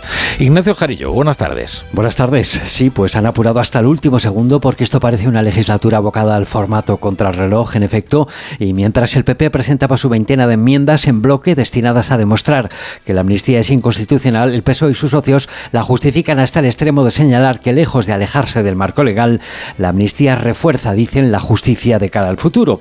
Pero sin duda el punto desencuentro entre PSOE y Junts es la inclusión o no en el olvido penal de los delitos de terrorismo, porque el texto de la ley sigue diciendo que los actos violentos con resultado de muerte y otras afecciones graves no se amnistiarán, y Junts sí quiere que se incluyan. El asunto es delicado porque en efecto incluir este delito entre los que se van a amnistiar puede chocar con la justicia europea por la implicación que puede tener en casos como el Tsunami Democratic, en el que están imputados dirigentes como el propio Puigdemont, Marta Rovira de Esquerra o de los miembros de los comités de defensa de la República, que están todos pendientes del juicio de la Audiencia Nacional. Todos los grupos, incluso el PSOE, hablan ya de enmiendas técnicas, pero no son tan técnicas porque lo que quiere Puigdemont con estas enmiendas es que todos, absolutamente todos los implicados en el proceso, queden amnistiados, hayan hecho lo que hayan hecho. Ahora la preocupación de socios y no socios es que los jueces encuentren en el redactado de la ley de amnistía resquicios que retrasen su aplicación o bien que la impidan poner en práctica. Este jueves por la mañana ya empieza el debate de enmiendas en el Congreso. Bueno, el Congreso, el Congreso que precisamente ha dado esta tarde luz verde a que comience la tramitación de la reforma del artículo 49 de la Constitución, que va a sustituir la palabra disminuidos por la expresión personas con discapacidad. Una cuestión que ha, puesto de acuerdo eh, por primera vez en meses a socialistas y a populares, y es un cambio que supondrá la tercera reforma de la Constitución del 78. Paco Paniagua. Después del pleno de esta tarde, la reforma saldrá adelante el próximo jueves en el Senado con el apoyo de todos los partidos menos Vox, una reforma necesaria, adecuada y consensuada, ha dicho el presidente del Partido Popular, Alberto Núñez Feijóo, que abría el debate en el pleno y que ha pedido que ningún grupo quiera apropiarse de la Carta Magna para su agenda política. Ante nuestra Carta Magna se diferencian hoy tres posiciones. Las que lo atacan, las que la burlan y las que quieren defenderla. Desde el Gobierno hablan de día histórico. El ministro de la Presidencia de Justicia, Félix Bolaños, defendía la reforma, poner en valor la Constitución y mejorarla. Mi agradecimiento al Grupo Parlamentario Popular. Este es el camino. dialogar y acordar para mejorar la vida de nuestros ciudadanos. Desde los grupos independentistas, el PNV ha lamentado que no se haya introducido la oportunidad de debatir otras reformas de la Constitución y Bildu y los grupos catalanes han señalado que esta reforma demuestra que cuando se quiere modificar la Constitución se puede. Satisfacción, mientras tanto, en el colectivo de personas con discapacidad, más de 4 millones de personas en España. Y tal y como adelantó Pedro Sánchez en una entrevista en El País, creo que fue donde lo adelantó, el gobierno empieza a estudiar eh, medidas para frenar por ley el acceso demasiado temprano de los menores a la pornografía en Internet. El Consejo de Ministros ha estudiado hoy un primer informe en el que se constata que la mitad de los jóvenes entre 12 y 15 años ha consumido porno y 7 de cada 10 lo hace de forma regular. Ante este escenario se contempla la posibilidad de crear una aplicación que obliga al usuario a identificarse con el DNI para comprobar si es mayor de edad. Mercedes Albelda. Sí, el objetivo es que esté en marcha antes del verano la futura ley que protegerá a los menores de los contenidos violentos de Internet, especialmente los pornográficos. Partiendo de la idea que ya planteó la Agencia Española de Protección de Datos, el Gobierno prepara ahora un mecanismo de verificación de edad para acceder a los contenidos. Será a través del DNI, de manera que se impedirá a los menores el acceso a las páginas de porno. El Gobierno llega tarde, dice el Partido Popular Alberto Núñez Feijóo ha recordado que su partido ya presentó una propuesta hace meses y que el presidente Pedro Sánchez tendrá que mostrar más firmeza.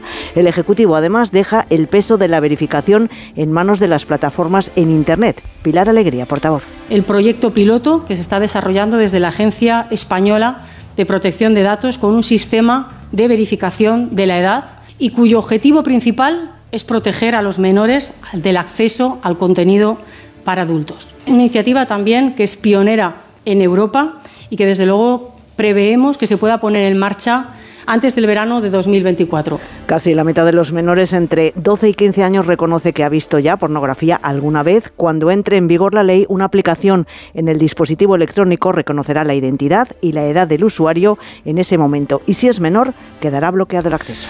y una de las noticias del día es que 26 años después de la clonación de la famosa oveja Dolly, unos científicos chinos han dado un nuevo paso en la réplica genética de seres vivos. Esta vez se ha logrado clonar un tipo de primate, que es el mono rhesus, con el que compartimos los seres humanos el 97,5% del genoma.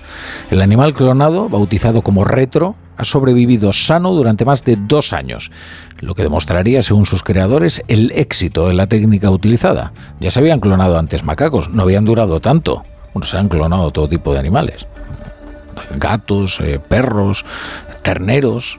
Ah, pero el primate es que es pariente muy cercano de los hombres y por eso pues excita la imaginación. El objetivo ahora es conseguir nuevas réplicas con una mayor tasa de eficacia que en el caso de Retro ha sido inferior al 1%. Nos cuenta los detalles Belén Gómez del Pino. Quizá lo menos importante de esta información es que el primate en cuestión, que ha superado ya los tres años de vida, se llame Retro.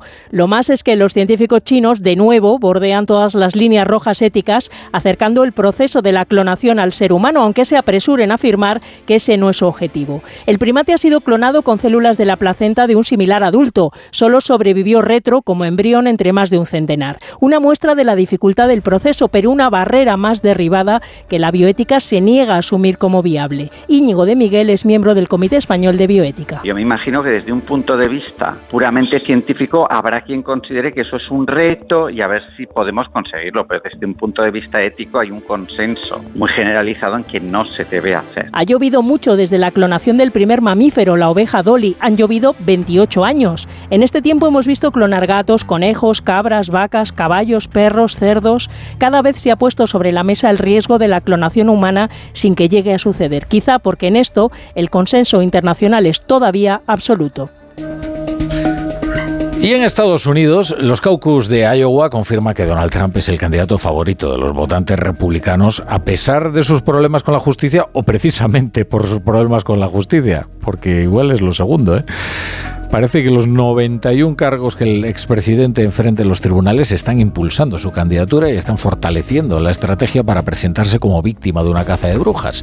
Así lo avalan los más de 30 puntos de ventaja que ha sacado a sus rivales, a Nikki Haley y Ron DeSantis, en el primer test de las primarias, que tienen ahora su próxima cita en New Hampshire, el próximo día 23 corresponsal en Estados Unidos, Laura La Plana. Anoche celebraba su victoria en Iowa y hoy comparece ante un tribunal federal en Nueva York. Allí un jurado determinará cuánto dinero debe pagarle Trump a la escritora Ginny Carroll por negar que la agredió sexualmente en los 90 y acusarla de mentir sobre sus afirmaciones. El juez ha hecho hincapié en que el juicio se limita a los daños y perjuicios y ha impuesto restricciones al expresidente sobre lo que puede decir en su testimonio. Tiene prohibido sugerir que no abusó sexualmente de Carroll ni insinuar que ella estaba motivada por una agenda política o argumentar que mintió sobre él. Se espera que los argumentos iniciales comiencen en unas horas y que el juicio se alargue entre tres a cinco días. Sin embargo, Trump puede que tenga complicaciones para asistir esta semana por el funeral de su suegra y su ajetreada agenda política. Como hemos ido viendo en 2023 y comprobamos ayer en los primeros caucus, los desafíos legales de Trump no afectan a su popularidad entre la base de votantes republicana. Y ahora, entrando el año electoral, lo usará para reforzar la idea de que es un líder capaz de superar cualquier adversidad.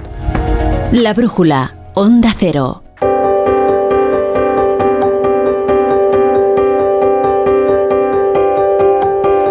Juanjo de la Iglesia, buenas tardes. Buenas tardes. A ver qué has leído. En los Aquí estoy preveyendo. Preveyendo, que diría la ministra de Educación.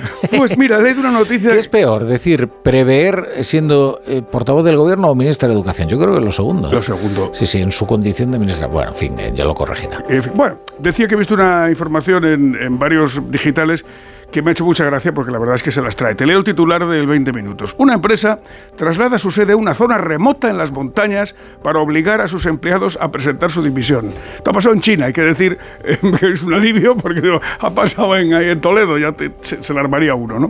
Pues ha pasado en China, la, en la ciudad de Xi'an. El tren a 3 kilómetros de la oficina. Solamente acceso en coche que muchos no tenían. Y encima los 3 kilómetros por caminos sinuosos infestados de perros salvajes.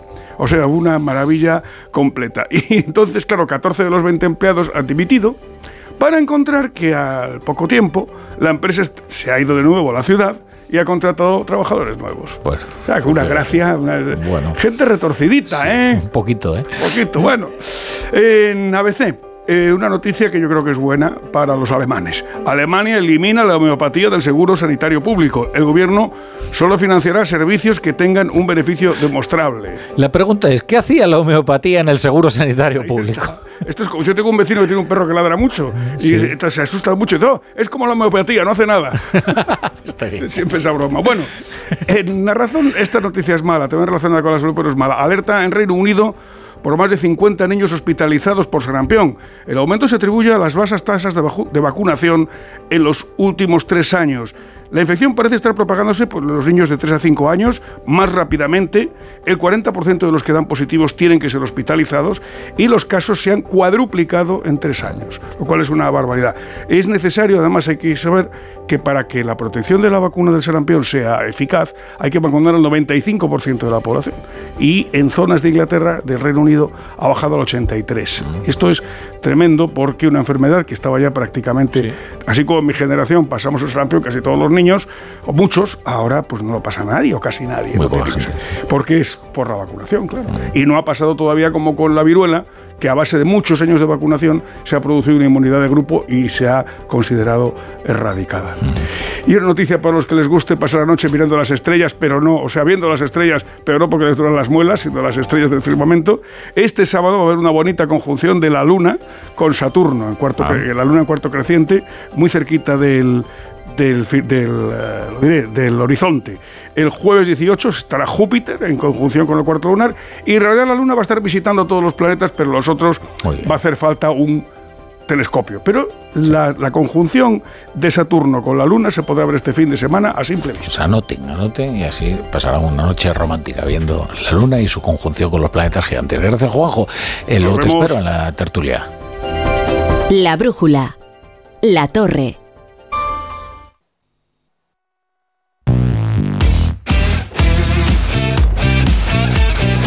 Ocho y media, siete y media en Canarias comienza la brújula del Radio Estadio. Está Aitor Gómez aquí pendiente del Getafe Sevilla, que van 1-1. Es que fútbol en directo y todo. ¿Qué tal la torre? Muy buena. Sí, está la Copa del Rey ya en juego los octavos de final. Esto no da tregua. Está ahí el Sevilla haciendo de las suyas. Mira que ha empezado bien el partido para los sevillistas, ¿eh? con gol de Sergio Ramos de cabeza a la salida de un córner. Con fallo ha salido ahí un poquito raro el portero del Getafe. Pero es que ha habido otro regalito en defensa del Sevilla que lo ha aprovechado Jaime Mata para poner el empate a uno. Y luego a las 9 tenemos un derbi vasco y a las 10 hay partido entre islas, Tenerife-Mallorca. Muy bonito el derbi vasco, ¿eh? Y además derbi vasco en la cumbre. Bueno, me temo lo peor. Pero bueno, oye, a ver qué es capaz de hacer el Alavés en Samamés, ya lo veremos, ya lo veremos. Ah, no, es que pensaba que era la Real Sociedad. No, no, no, no, no, no, no, la Real Sociedad me he confundido yo. Y estarán los del Alavés diciendo, pero ¿cómo en la cumbre? Oye, pues, pues sí. Pues, bueno, digo porque el, el Atleti y la Real Sociedad están arriba, arriba en la tabla. ¿eh? Eso sí es verdad. El Atleti tercero, nada Y tengo menos. mucho que contarte en directo. Hay waterpolo, estamos en una final, estamos jugando también en balonmano. Tengo mucho que contarte. Ahora conectamos con el Radio Estadio, a ver que nos lo vamos pone todo en orden. Venga, vamos allá.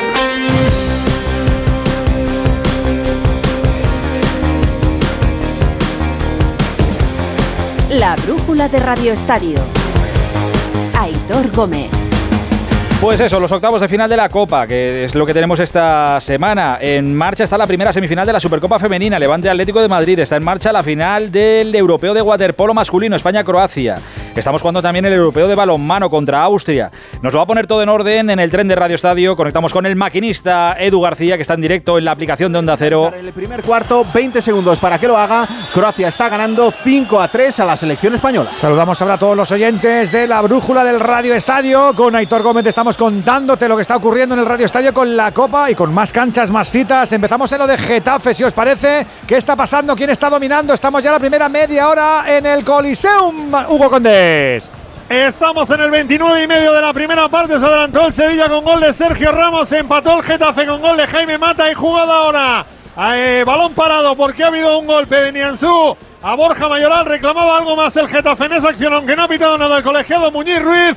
Repito, 30 de la primera parte. Mucha tensión. Dos equipos que buscan un billete en cuartos de final de la Copa del Rey de momento.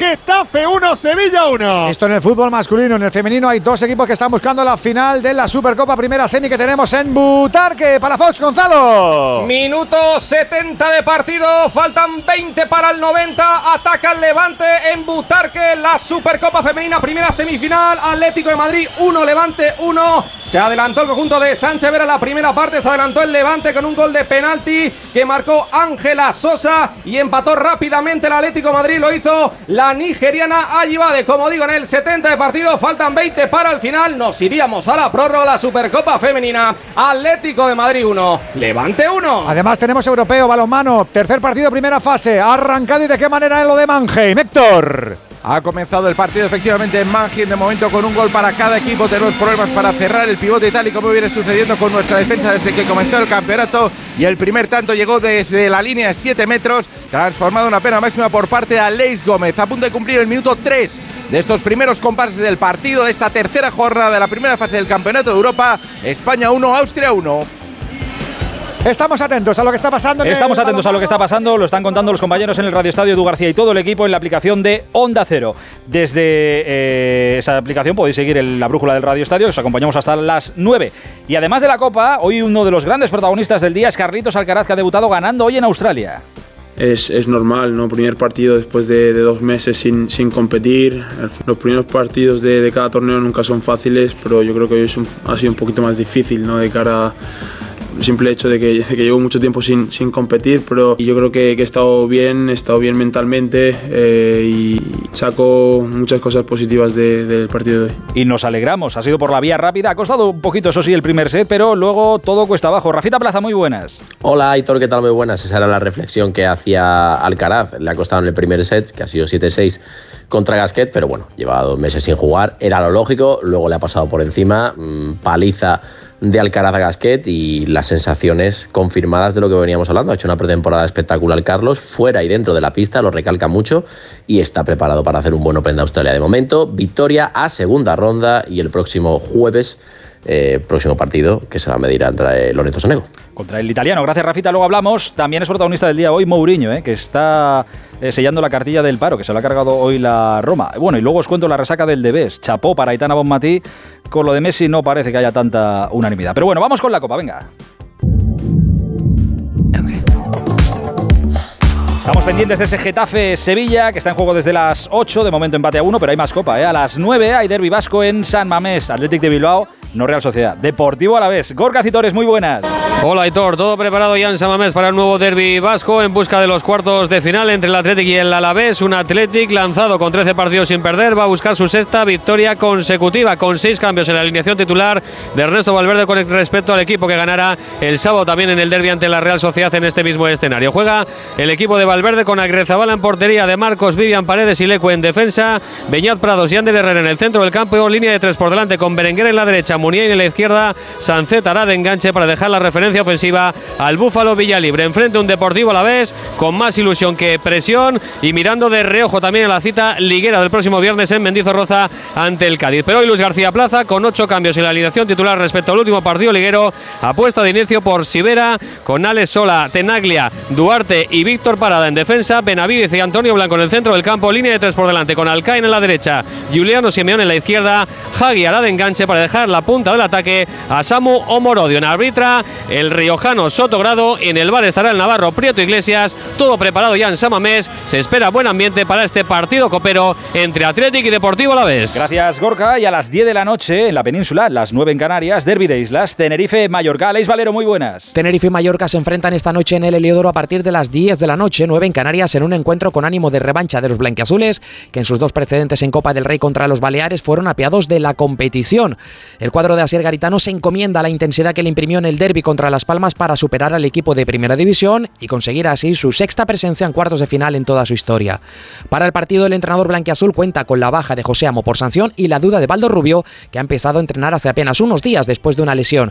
Quien podría debutar es el segundo de los fichajes de este mercado de invierno, el extremo cedido por Leibar, Yanis Ramani. Por el Mallorca, Javier Aguirre llega con bajas al envite. Siguen fuera del equipo Muriqui Valient, Jaume Costa y Mafeo, aunque el entrenador mexicano evitó excusas en la previa del partido para el que el Heliodoro rozará el lleno, esperándose una entrada cercana a los 20.000 espectadores. Arbitrará el partido el colegiado andaluz Mario Melero López, con Carlos del Cerro Grande a los mandos del bar. Gracias, Aleix. Esto esta tarde-noche, pero esta semana, esta semana hay mucha más copa. Estamos ya todos, no sé si queriendo o sin querer, pero mirando ya lo que va a pasar el jueves. Otra vez frente a frente Atlético de Madrid y Real Madrid. En juego seguir o no seguir en el camino de un título, la Copa del Rey. El Madrid está cansado, sí, pero con la flechita muy para arriba. Fernando Burgos, muy buenas. Hola, ¿qué tal, Héctor? Muy buenas. Bueno, tan, tan arriba, tan arriba que no pierde un partido desde la última visita al Chivitas Metropolitano, ¿no? Y de hecho, y de hecho han pasado ya tres meses y medio largos. 24 de septiembre del año pasado. ¿eh? Fíjate si hace tiempo que algunos ya ni se acuerdan. Desde entonces, 21 partidos oficiales. El Madrid ha ganado 18, ha empatado 3 y ya tiene un título. Esta temporada haciéndole 5 al Atlético en semifinales el pasado miércoles, 4 al Barça en la final el pasado domingo. Sí, está muy cansado. Llegó ayer a primera hora de la mañana, Ancelotti les había dado el día libre, hoy han entrenado eh, a partir de las 11 en Valdebebas, eh, un entrenamiento no con mucha exigencia física, sobre todo para los 11 titulares, porque el que menos jugó fue eh, Rodrigo Goes, 76 minutos. Ancelotti hizo los cambios en el último cuarto de hora el pasado eh, domingo en, en Riyadh y bueno, ha habido un poco más de exigencia física en el resto de, de jugadores. Eh, no va a recuperar a los tres lesionados de larga duración, evidentemente, ni tampoco a Lucas Vázquez. Y vamos a ver cómo recuperan entre hoy y mañana los 11 titulares frente al Barça, porque si todos recuperan bien, yo diría que va a repetir el mismo equipo. O sea, Lunin, Carvajal, Rudiger, Nacho Mendy, Chuamení, Valverde, Cross Bellingham, Rodrigo Goes y Vinicius Junior. A ver, no hay tanta urgencia en el Madrid esa temporada por la Copa. Acuérdate que eh, la temporada pasada, el año pasado, el equipo venía de, caer en la final de la Supercopa de España frente al Barça 3-1, eh, tuvo al Villarreal en, en, octavos de final, al Atlético de Madrid en el Bernabéu en cuartos, luego se encontró en semifinales contra el Barça, fue superando todos esos obstáculos con un esfuerzo terrible que pagó evidentemente en la Liga y no en la Champions, y al final ganó la Copa pero este año no hay tanta urgencia. No digo que el Madrid la vaya, la vaya a, tirar, a tirar, no. pero no, no, no, no la va a tirar, ya te lo digo, porque además hay ganas de hacer las cosas mejor que las hizo en el partido de, de Liga, repito, 24 de septiembre. Eh, aquel partido en los laterales lo jugaron Lucas y Fran, acuérdate que fue una sangría. El jueves van a jugar Carvajal y Mendy no estuvo Vinicius. Ancelotti hizo una cosa muy rara con Modric Bellingham en el enganche, jugó con un pivote solo que era Cross, dejó a Chouameni en el banquillo, luego le sacó en la segunda Mm. parte. El Madrid fue un desastre, que es lo que no quiere que ocurra el próximo jueves. Evidentemente no estás tan exigido como por ejemplo el Atlético de Madrid, pero que va a competir este equipo lo lleva demostrando, repito, toda la temporada, sin un nueve goleador, ¿eh?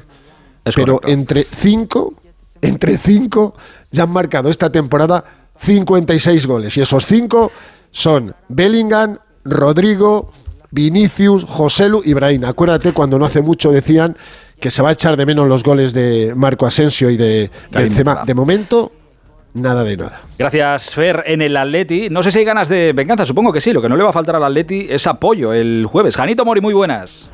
¿Qué tal, Aitor? Buenas tardes, sí. Y más con la nueva cifra récord de socios abonados, un récord histórico, 60.000.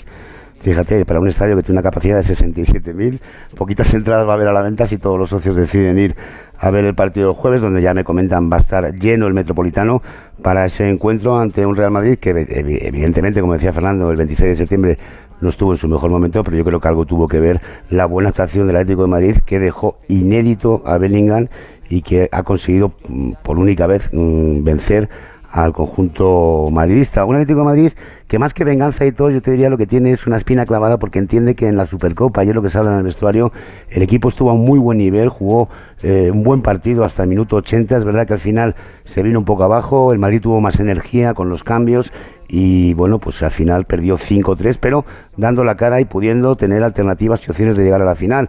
Esto es a un partido, el Atleti quiere ganar al Madrid para pasar a la siguiente ronda. Como decía Fernando, es verdad, el Atleti está más exigido, pero también está más descansado. ¿eh? Lleva una semana preparando este encuentro, un encuentro para el que van a ser baja Lemar y Reinildo.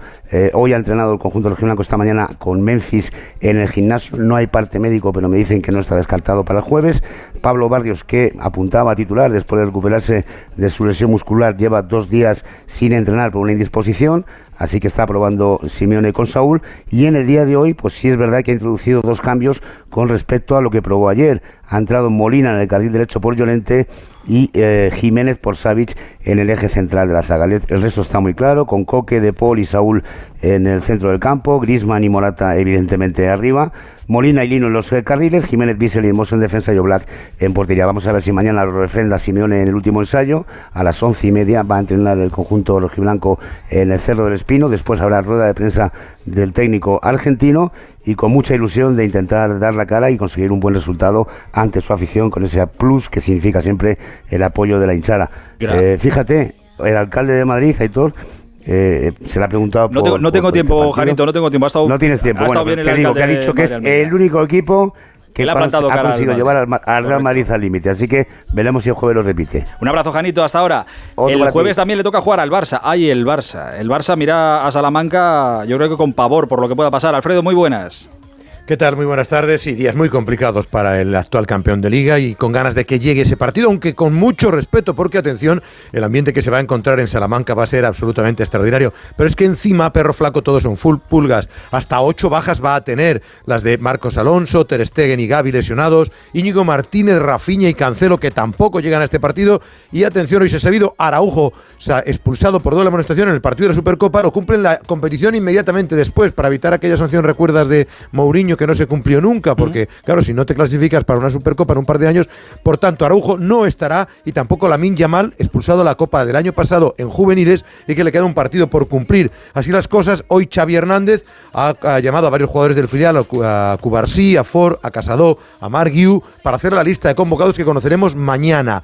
Por cierto, terapia de grupo. Xavi se ha reunido con los suyos, ha esperado a que bajara un poco la tensión y la decepción y sí, en más frío, ha comentado con los jugadores evidentemente que cometieron ciertos errores por parte del cuerpo técnico a la hora de plantear el partido, pero que a los jugadores también les pide intensidad y que interpreten mejor las consignas que se les dan. Así que acto de reflexión en el conjunto azulgrana que como te digo viaja el mismo día hasta Salamanca para afrontar el choque. Y atención porque hay mucho ruido en el ambiente en torno a la continuidad de Xavi Hernández. En principio el técnico tiene contrato la temporada que viene y una más opcional, pero ahora mismo son muchas las voces que empiezan a dudar y todos pendientes de si al final el Barcelona consigue una palanca más y le trae un centrocampista a Xavi Hernández. En las últimas horas parece que se están intensificando las gestiones para que alguien aporte 40 millones de euros y el Barça pueda traerle un regalito a Xavi en el mercado invernal. Oye, pues encuentran ese que aporta 40 millones, a ver si le sobra algo más y de lo que quede, a ver si lo trincamos eh, el resto.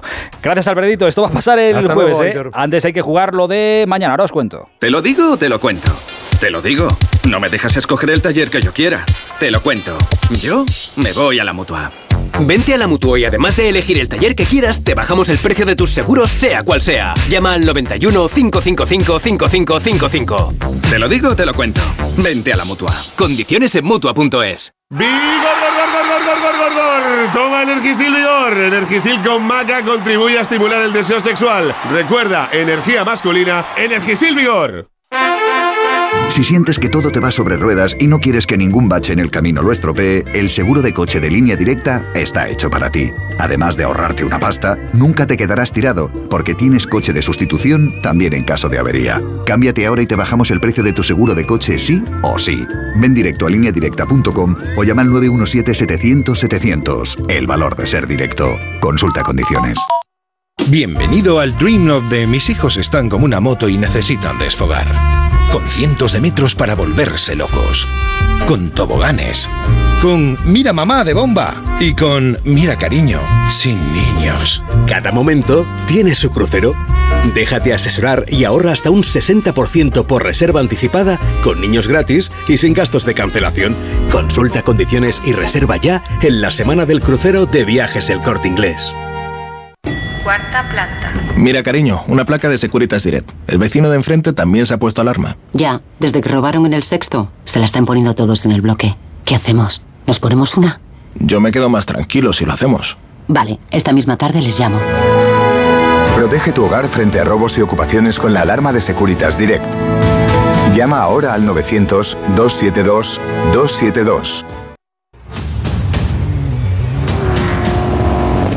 Son las 8 y 47, hora menos en Canarias. Ahora os cuento lo de la Copa, ¿eh? Antes vamos a darnos un paseo por el Rally Dakar. Con el Audi RSQ e-tron nos vamos al Dakar. Que hoy ha habido una nueva etapa. Cuéntanos, Gran Pipo López, muy buenas. Hola Hitor, tan solo faltan tres días para que el Dakar finalice en Jambu y Carlos Sainz se mantiene firme en su camino hacia el que sería su cuarto triunfo en la prueba. A pesar de que hoy Loeb ha vuelto a atacar, a pesar de que hoy Loeb ha vuelto a ganar la etapa, Sainz solo ha perdido cuatro minutos y se mantiene en cabeza con más de 20 sobre el francés en la general. Hoy el equipo Audi ha sido una piña, tanto Ekstrom como Peter Hansel han arropado a su actual jefe de filas y todo indica que si no pasa nada extraño, Carlos va a coronarse campeón de este Dakar. Del resto de españoles tenemos en decimoquinta posición a Laia Sainz, que es tercera en dos ruedas motrices, y decimonovena a Cristina Gutiérrez, que es segunda en la categoría Chal- Challenger. En motos se ha abierto una pequeña brecha entre Brabeck y Branch, que ya está a 7 minutos del líder. Mañana una etapa de 371 kilómetros, eh, un bucle alrededor de Alula. Para una buena primera impresión no hay segundas oportunidades. Por eso el Audi Q5 Sportback S-Line incluye detalles únicos que resaltan aún más su diseño. Con faros Matrix LED y asientos deportivos, despierta miradas allá donde va. Porque vivir la vanguardia es sentir cada detalle. Yo sé que te lo gasto todo. Os quiero hablar de lo que va a pasar mañana también en la Copa del Rey. Y es que mañana a las 9 y media juega el líder todavía de la Liga, el Girona, contra el Rayo Vallecano. El Rayo Vallecano que ya venimos contando desde hace unos días, lo vino contando Raúl, tiene un cabreo bastante considerable porque no le ha cambiado el horario de Liga del fin de semana. Raúl, muy buenas. ¿Qué tal? Muy buenas, sí, porque tendrá que jugar mañana en Montilive a las 9 y media de la noche ese partido que puede acabar con prórroga o incluso penaltis. Luego te- el equipo tendrá que volver hasta la capital de España y el sábado jugar a las 2 de la tarde frente a la Unión Deportiva Las Palmas. A pesar de las quejas del club, la liga no ha modificado ese horario, por tanto habrá menos de 48 horas para que preparen el partido y esta es la queja de su entrenador, Francisco. El club ha hecho todo lo posible, ya, ya lo digo, el club ha hecho todo lo posible porque nos ayuden por lo menos a tener un poco más de descanso entre partido y partido, que ha habido equipos que se han cambiado, o sea, es que no solamente es que ha habido equipos que le han cambiado el horario y nosotros que creo que, que se puede dar que con casi 48 horas tener que jugar un partido de tanto, tanto nivel, tanta exigencia, con todo lo que nos jugamos todos, no nos han dado nada, pero bueno. Pues las cosas como son, luego hay quejas que no tienen sentido alguno, pero esta del Rayo Vallecano yo creo que sí. era fácil cambiar el horario. En cualquier caso, estamos llegando a menos 10. Está empatando a uno el Getafe y el Sevilla en la Copa del Rey. Está en empatando a uno Levante y Atlético de Madrid en la Supercopa Femenina. La brújula de Radio Estadio.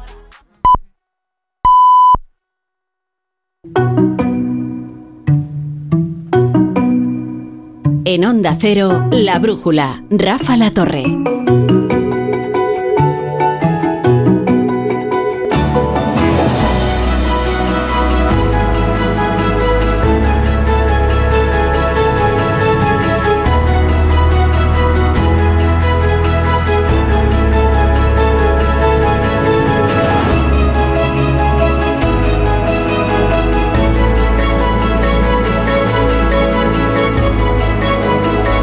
Lo que sea, por lo que sea, de, de todos vosotros, al único que me imagino en Davos es a José Ramón Iturriaga. ¿Qué tal, Litu? ¿Cómo estás? Eh, buenas noches. Hola, ¿Con- ¿Conoces Davos? Eh, conozco, no, no conozco. Ay, no uy. me han invitado, no me han ¿No? invitado. ¿No te- pero, ¿y todavía, esto? todavía, estamos a tiempo, ¿eh? No para, no para este año, ya para las siguientes. Hmm.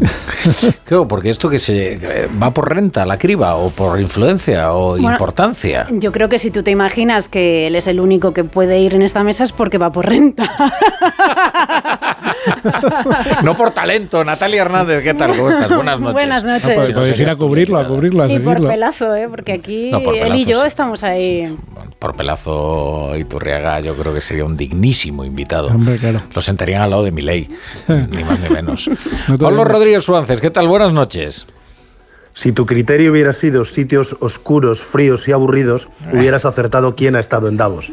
¿Quién está? ¿Tú has estado en Davos? Yo he estado en Davos. Ah, ¿y qué tal? Pues fue una de las semanas de trabajo más locas de mi vida, sin duda. ¿Y por qué?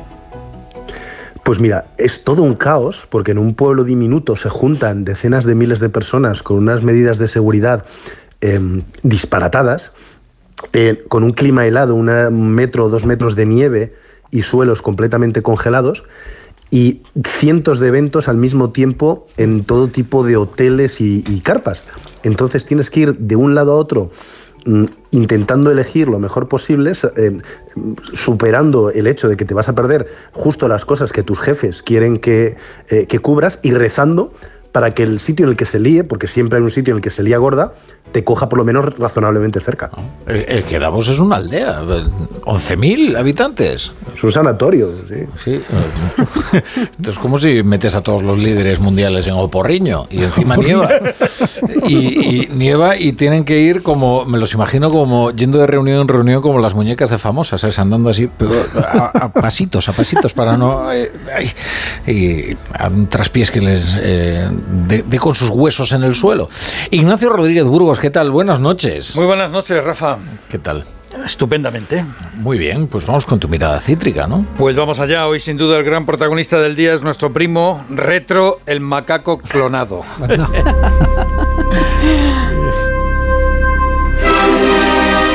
Seguro que la clonación de especies tendrá impactos económicos en el futuro, más allá de los éticos, de los morales, pero hoy día lo que genera es asombro e inquietud.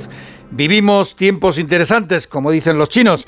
Clonación de primates en China y la inteligencia artificial abriéndose paso, abriéndose paso a codazos en la economía y en Davos, una oportunidad o un riesgo, se plantea el primer ministro chino Li Qiang. La inteligencia artificial es un arma de doble filo porque si se emplea bien puede hacer cosas buenas y aportar oportunidades por al progreso de la civilización humana y puede impulsar la revolución industrial y científica, pero al mismo tiempo también plantea riesgos para la seguridad y para nuestra ética. En Davos, la presidenta de la Comisión Europea, Ursula von der Leyen, alerta sobre la desinformación y resalta la capacidad de respuesta de la Unión al desafío de Vladimir Putin. Convertimos el desafío de Putin en una nueva oportunidad. El año pasado, por primera vez, la Unión Europea produjo más electricidad a partir del sol y del viento que del gas. Y este año, por primera vez, la Unión Europea obtendrá más energía total de la energía eólica y solar fotovoltaica que de Rusia.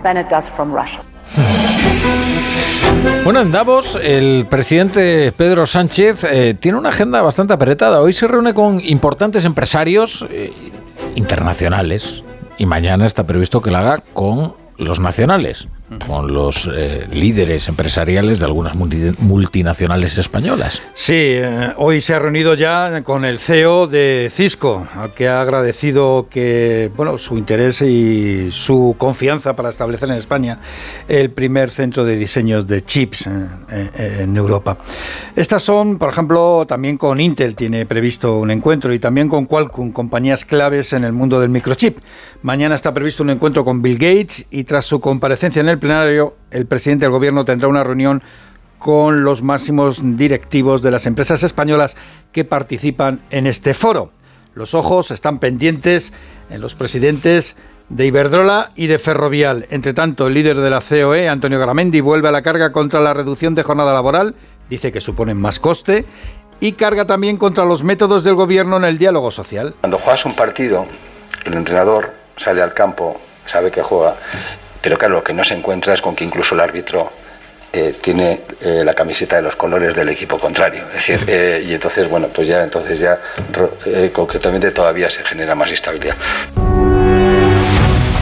El Instituto Elcano, en su informe de perspectiva, Rafa, considera que España no ha conseguido aprovechar convenientemente la presidencia europea para proyectar mundialmente su economía. Se nos ha escapado, Iba. Oye, y tres pinceladas más de noticias empresariales. Pues mira, Ferrovial hoy es noticia por, por doble, ¿no? Se le complica la venta del aeropuerto de Heathrow, el más grande del Reino Unido. Ahora resulta que sus socios también quieren vender y salir volando. O sea que si todo el mundo quiere vender, pues ya sabéis lo que pasa con el precio. España pierde 15.000 empleos por culpa de los productos falsificados. Bruselas, esto es interesante, acepta la alianza de Ford, de Honda y BMW para crear una plataforma común de recarga eléctrica. Y Apple ya no solamente es, bueno, a veces depende del día, la más grande y la más valiosa del mundo junto con Microsoft, sino que también es, a partir de hoy, la más grande en cuanto a volumen de venta de smartphone. Apple ha superado hoy a Samsung como el mayor fabricante de teléfonos inteligentes. Fíjate que yo pensaba que ya estaba por delante. ¿eh? No, Samsung era gran Entiendo gigante. que en el mercado asiático Samsung tiene una ventaja. Bueno, en el mercado asiático y en el europeo, porque digamos que la gama de productos de Samsung es un pelín, Un bueno, pelín más barata, sí, ¿no? pelín más amplia, porque va desde productos más baratos a tan caros como los de Apple. Un horror los Samsung. ¿Sí? ¿Tú crees? Un horror.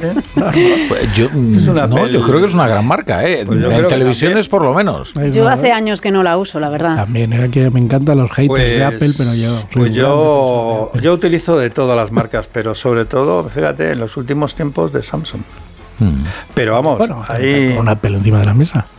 Pues llevo dos teléfonos Ah, estás como un dos, banquero privado andorrano. y los dos son Samsung.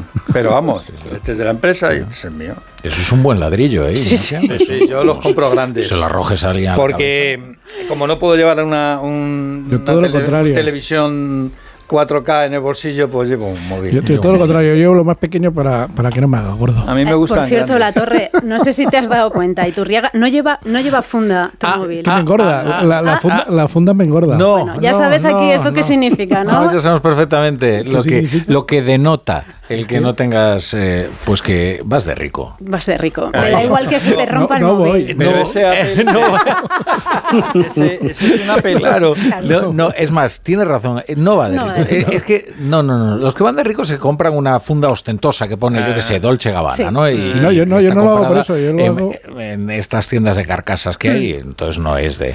Pero no, el, el verdadero rico es el que no lleva la funda y lo hace como descuidado, como, bueno, a mí Sí, me da además igual, ¿no? Porque si se rompe, pues me ya compro ro- otro. Le da igual. otro. y tal. No, no, yo, Por eso yo has pensado lo en el hago paradabosis porque este. básicamente me abultan los bolsillos y ya pues, no, problema de, de- de aspecto, de imagen y tal. Te lo puedes permitir. yo- no, aquí no hay cámara, ¿no? Pero he hecho una foto, colgar mi foto habitual, colgado mi foto habitual y me he visto un poco la papada. Tampoco, la de Rafa tampoco. Vamos a ver, ya te he explicado, tampoco está mal, te he ¿eh? explicado varias veces, y tú que hacerse un selfie siempre es traicionero, porque el gran angular lo que hace es, No eso.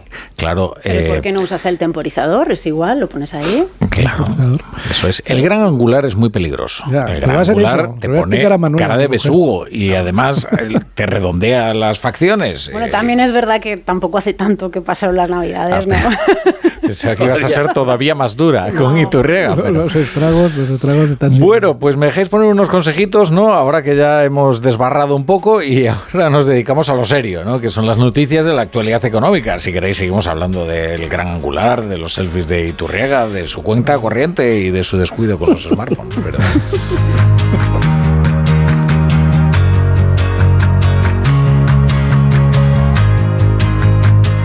La brújula. La torre.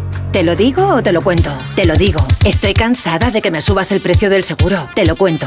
Yo me voy a la mutua. Vente a la mutua con cualquiera de tus seguros. Te bajamos su precio, sea cual sea. Llama al 91 555 5555. 91 555 5555. Te lo digo o te lo cuento. Vente a la mutua. Condiciones en mutua.es. Bienvenido al Dream of de mis hijos están como una moto y necesitan desfogar, con cientos de metros para volverse locos. Cada momento tiene su crucero. Déjate asesorar y reserva ya tu crucero NCL con un 50% de descuento y todos los extras desde 149 euros. Consulta condiciones en la semana del crucero de viajes El Corte Inglés. Si sientes que todo te va sobre ruedas y no quieres que ningún bache en el camino lo estropee, el seguro de coche de línea directa está hecho para ti. Además de ahorrarte una pasta, nunca te quedarás tirado, porque tienes coche de sustitución también en caso de avería. Cámbiate ahora y te bajamos el precio de tu seguro de coche sí o sí. Ven directo a lineadirecta.com o llama al 917-700-700. El valor de ser directo. Consulta condiciones. ¿Cansado de toser? Toma Herbetón Respire. Herbetón jarabe con extracto de pino y eucalipto espectora y reduce el espasmo bronquial. Herbetón Respire. Consulte a su farmacéutico o dietista. Cuarta planta. Mira, cariño, una placa de Securitas Direct. El vecino de enfrente también se ha puesto alarma. Ya, desde que robaron en el sexto, se la están poniendo todos en el bloque. ¿Qué hacemos? ¿Nos ponemos una? Yo me quedo más tranquilo si lo hacemos. Vale, esta misma tarde les llamo. Protege tu hogar frente a robos y ocupaciones con la alarma de Securitas Direct. Llama ahora al 900-272-272. Con este estrés no consigo concentrarme. Toma Concentral. Con su triple acción de lavacopa, rodiola y vitaminas, Concentral consigue aliviar el estrés ayudando a una concentración más estable y duradera. Concentral. Consulte a su farmacéutico o dietista. La brújula.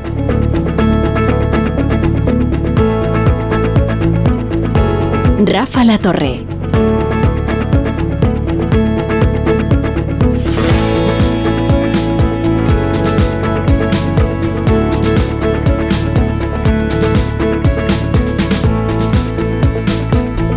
Bueno, son las 9 y 12, las 8 y 12 en Canarias. Estamos en la brújula de la economía con José Ramón Iturriaga, con Pablo Rodríguez Suárez, con Natalia Hernández y con nuestro fijo entre los discontinuos Ignacio Rodríguez Burgos. Hoy se da una circunstancia bastante curiosa en la prensa, que seguro que habrá reparado en ella eh, Pablo Rodríguez Suárez. Eh, leo aquí, en expansión, BlackRock. España no debe preocuparse por la compra de Naturgy dice Rob Goldstein. Eh, y, en la portada del mundo leo a uno de los eh, saudíes eh, diciendo España no debe preocuparse porque hayamos, nos hayamos hecho con una inversión estratégica en Telefónica. Y es que hay algo más preocupante que alguien te diga que no debes preocuparte, ¿no? No sé cómo leéis estas, esta, bueno, igual es verdad, igual son inversiones que hacen estrategia y que no buscan eh, nada más que, que obtener un, un, rendimiento. Sí. Eh, ah, en el mundo de la economía, yo creo que en el mundo de la economía eh, hay dos máximas absolutas. La primera es la que has dicho tú, no hay nada más preocupante que cuando alguien te dice que no tienes que preocuparte.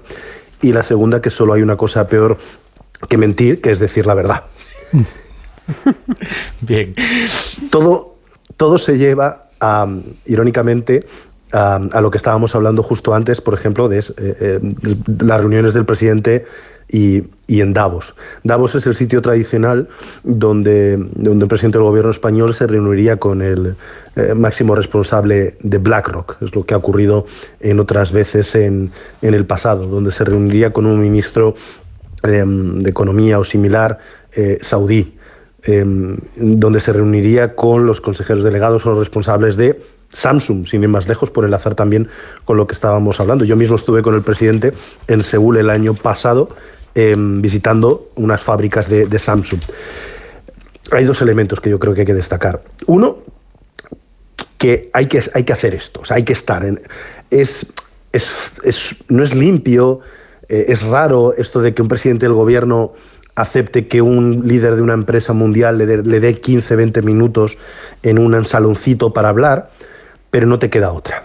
Eh, eres, hay muy pocas excepciones en las que es esta persona en la que solo te va a recibir a ti, o tú recibes a estas personas en, en, tu despacho. Hay muy pocos presidentes en el mundo que puedan hacer algo así y todos tienen que compartir por, por este tipo de, eh, de inversiones. Así que no te queda más remedio que sentarte, que escuchar que vender buenamente como puedas eh, tu país, porque en caso de igualdad, eh, esa confianza personal, esa, esa cercanía, ese número de teléfono, el que te pueda mandar un, un mensaje puede desbloquear una cosa eh, u otra. ¿Tiene que preocuparse el gobierno español por lo de BlackRock? Claro que sí. Igual que tiene que preocuparse de la entrada de los fondos saudíes o de cualquier otro en, en, en Telefónica. No lo voy a decir, no es una cuestión casi ideológica, es de puro realismo, de realpolitik. Eh, los países en esto no tienen aliados, somos palmerstonianos, no tenemos aliados permanentes, ¿no? Solo tenemos intereses eh, permanentes. Y BlackRock tiene los suyos, los saudíes tienen los suyos, y a veces la benevolencia del carnicero, del cervecero, del panadero, hace que todo se alinee, pero no siempre. Eh, entonces, tiene que reunirse, tiene que escuchar, tiene que aceptar esas inversiones, pero por supuesto que tiene que preocuparse, por supuesto que tiene que poner eh, una serie de condiciones en, encima de la mesa y marcar los límites, porque de otra manera te comen con patatas. Mm. ¿Y tú?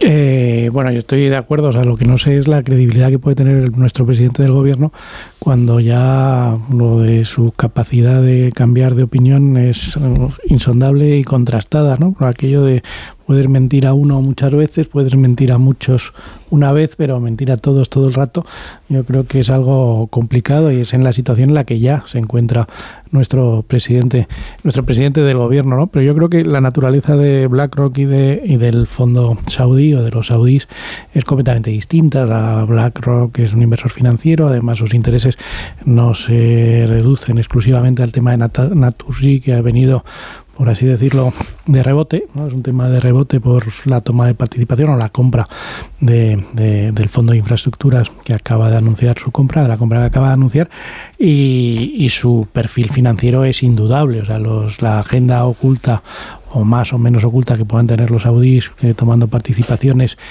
que en principio tienen un carácter financiero, pero que luego desde luego tienen otras intenciones, bueno, pues están ahí, pero BlackRock no, o sea, BlackRock es el principal inversor de la bolsa española porque tiene inversiones activas, o, eh, o sea, de fondos activos y luego tiene una parte muy importante de sus inversiones que son de los fondos pasivos. Entonces, bueno, yo creo que está bien que, como decía Pablo, nos preocupemos, pero lo que no se puede es tampoco dramatizar, porque en muchos casos sí son inversores financieras y, el, y son, sí son o sí tienen un carácter financiero estas inversiones y cuando te sobrepreocupas lo que haces es incurrir en riesgos regulatorios que lo que hacen es que que el riesgo regulatorio se incremente y es precisamente eso en la situación en la que está España donde no tenemos mucho crédito por el presidente del gobierno precisamente por ese presidente del gobierno que en el caso de por ejemplo con BlackRock en el caso de de las inversiones en ladrillo le ha hecho ya la Kuski eh, un par de veces, pues entonces yo creo que si se sienta, no sé si se va a sentar con Larry Fink estos días en Pero con Larry Fink se ha reunido ya. Se ha reunido varias veces. Claro, que Larry Fink tiene muchos intereses en España y, claro. y, y, no ha sido precisamente el mejor valedor. Es verdad que generalmente se ha reunido para enviarle un mensaje de tranquilidad, eh, lo cual tampoco es muy tranquilizador. ¿no? Lo que es impresionante es la importancia eh, cuando se acerca Davos o incluso ya cuando ha comenzado, eh, que, que, tienen las empresas para, para España, ¿no? En un momento en el que parece que están denostadas totalmente. Las empresas son las que verdaderamente generan economía, puestos de trabajo a las que hay que cuidar y a las que, bueno, pues en muchas ocasiones no se les ha tratado demasiado bien. Eh, según ellas y según algunos expertos, hemos escuchado a Garamendi, ¿no? Eh, pues eso, las negociaciones que tienen todavía por delante. Eh, Pedro Sánchez se va a reunir con, con grandes de, del sector de los semiconductores, precisamente porque busca una, una inversión. ¿no? El, el PERTE español para 2027 me parece que hay una inversión prevista de 12.000 millones de euros. Las inversiones han sido muy escasas hasta, hasta el momento. hemos visto ya la reunión que ha tenido con Cisco, que ha puesto su intención ¿no? de, tener ese centro eh, de diseño en España, pero todavía hay un largo recorrido. Y entonces, claro, lo que sí que busca el presidente es esa credibilidad en, aspectos económicos, de seguridad y de tranquilidad para, estas inversiones.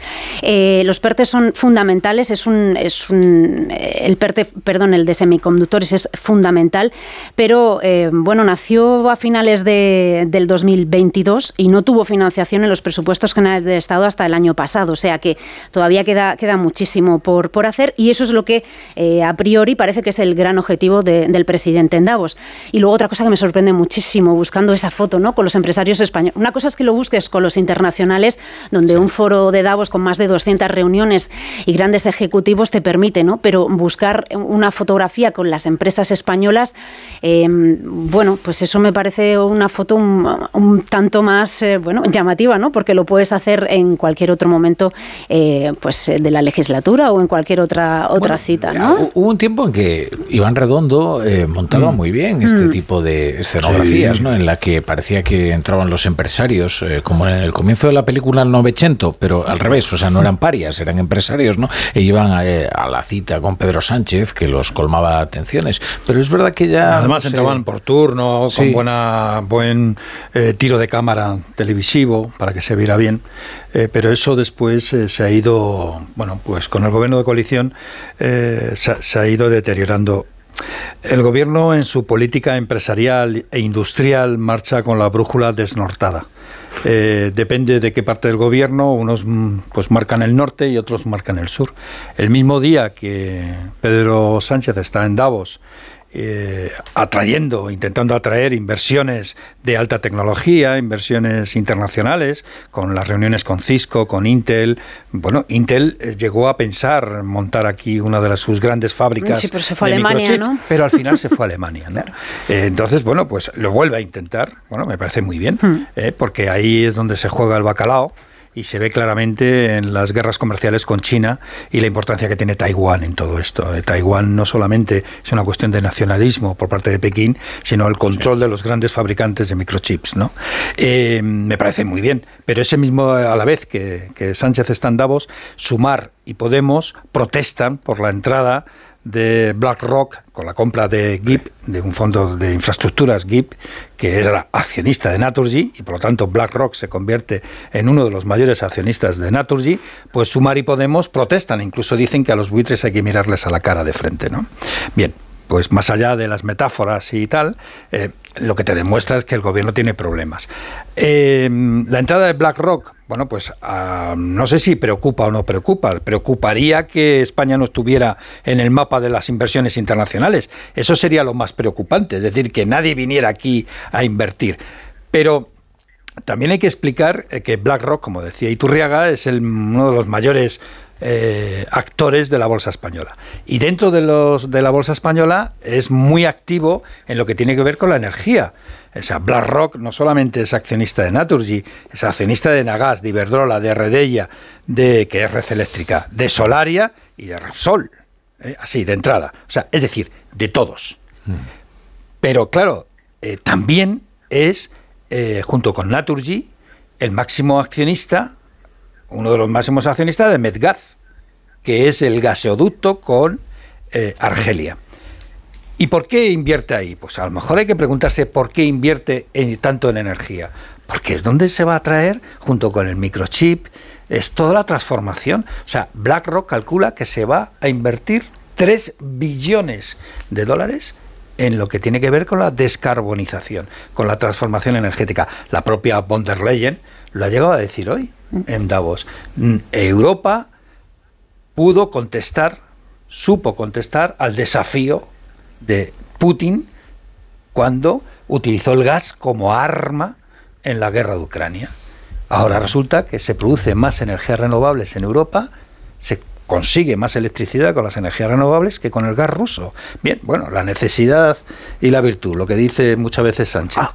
Pero, pero bueno, eh, dice La verdad y la realidad. Bueno, pero la realidad es muy complicada. Pero bueno, el tema del, del concurso de belleza en el que está ahora inmerso Sánchez en Davos, que es un beauty contest, un concurso de belleza donde tienes que ir pues exhibiendo tus mayores virtudes, lo que para que va a cojo, ¿no? A este concurso de belleza da porque ya se le conoce, ¿no? Se le conoce sus carencias, se le conoce sus engaños, se le conoce pues eh, sus trucos, ¿no? Entonces, bueno, pues es con un, como un mago que ya los Bueno, trucos si a- habla si muy buen inglés, sitio- eh, si tiene buena sitio, planta. Claro, puede ir con cierta eh, pero- seguridad es a un concurso pero de belleza. claro, pero claro, precisamente. pero Se maneja bastante bien, eso es verdad. Tiene los fondos europeos, que es mucha ya, ya, pero lo que pasa es que con, los fondos europeos no es suficiente. O sea, cuando tú tienes este problema de, de inseguridad jurídica, que Larry Fink, BlackRock ya lo aprueba en sus carnes con todo el tema de inversiones no cotizadas, pero a través de compañías en todos estos esquemas build to rent, o sea, de construcción de casas para poner en alquiler, bueno, pues ya vas con un hándicap. Entonces, bueno, pues ese es el principal problema. Y yo creo que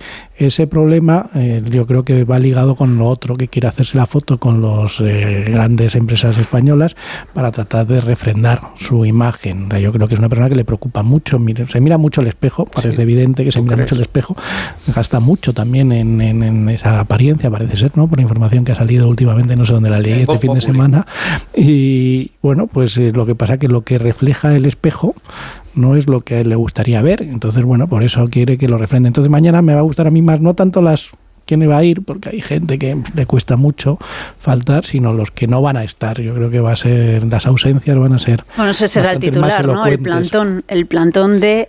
Sí. El año pasado yo creo que Ignacio Sánchez Gala no fue, ¿no? No, pero después salió en el libro, se refirieron a él en el Mm. Parece que Rafael del Pino no pues eh, va a tener otros planes ¿no? en ese momento.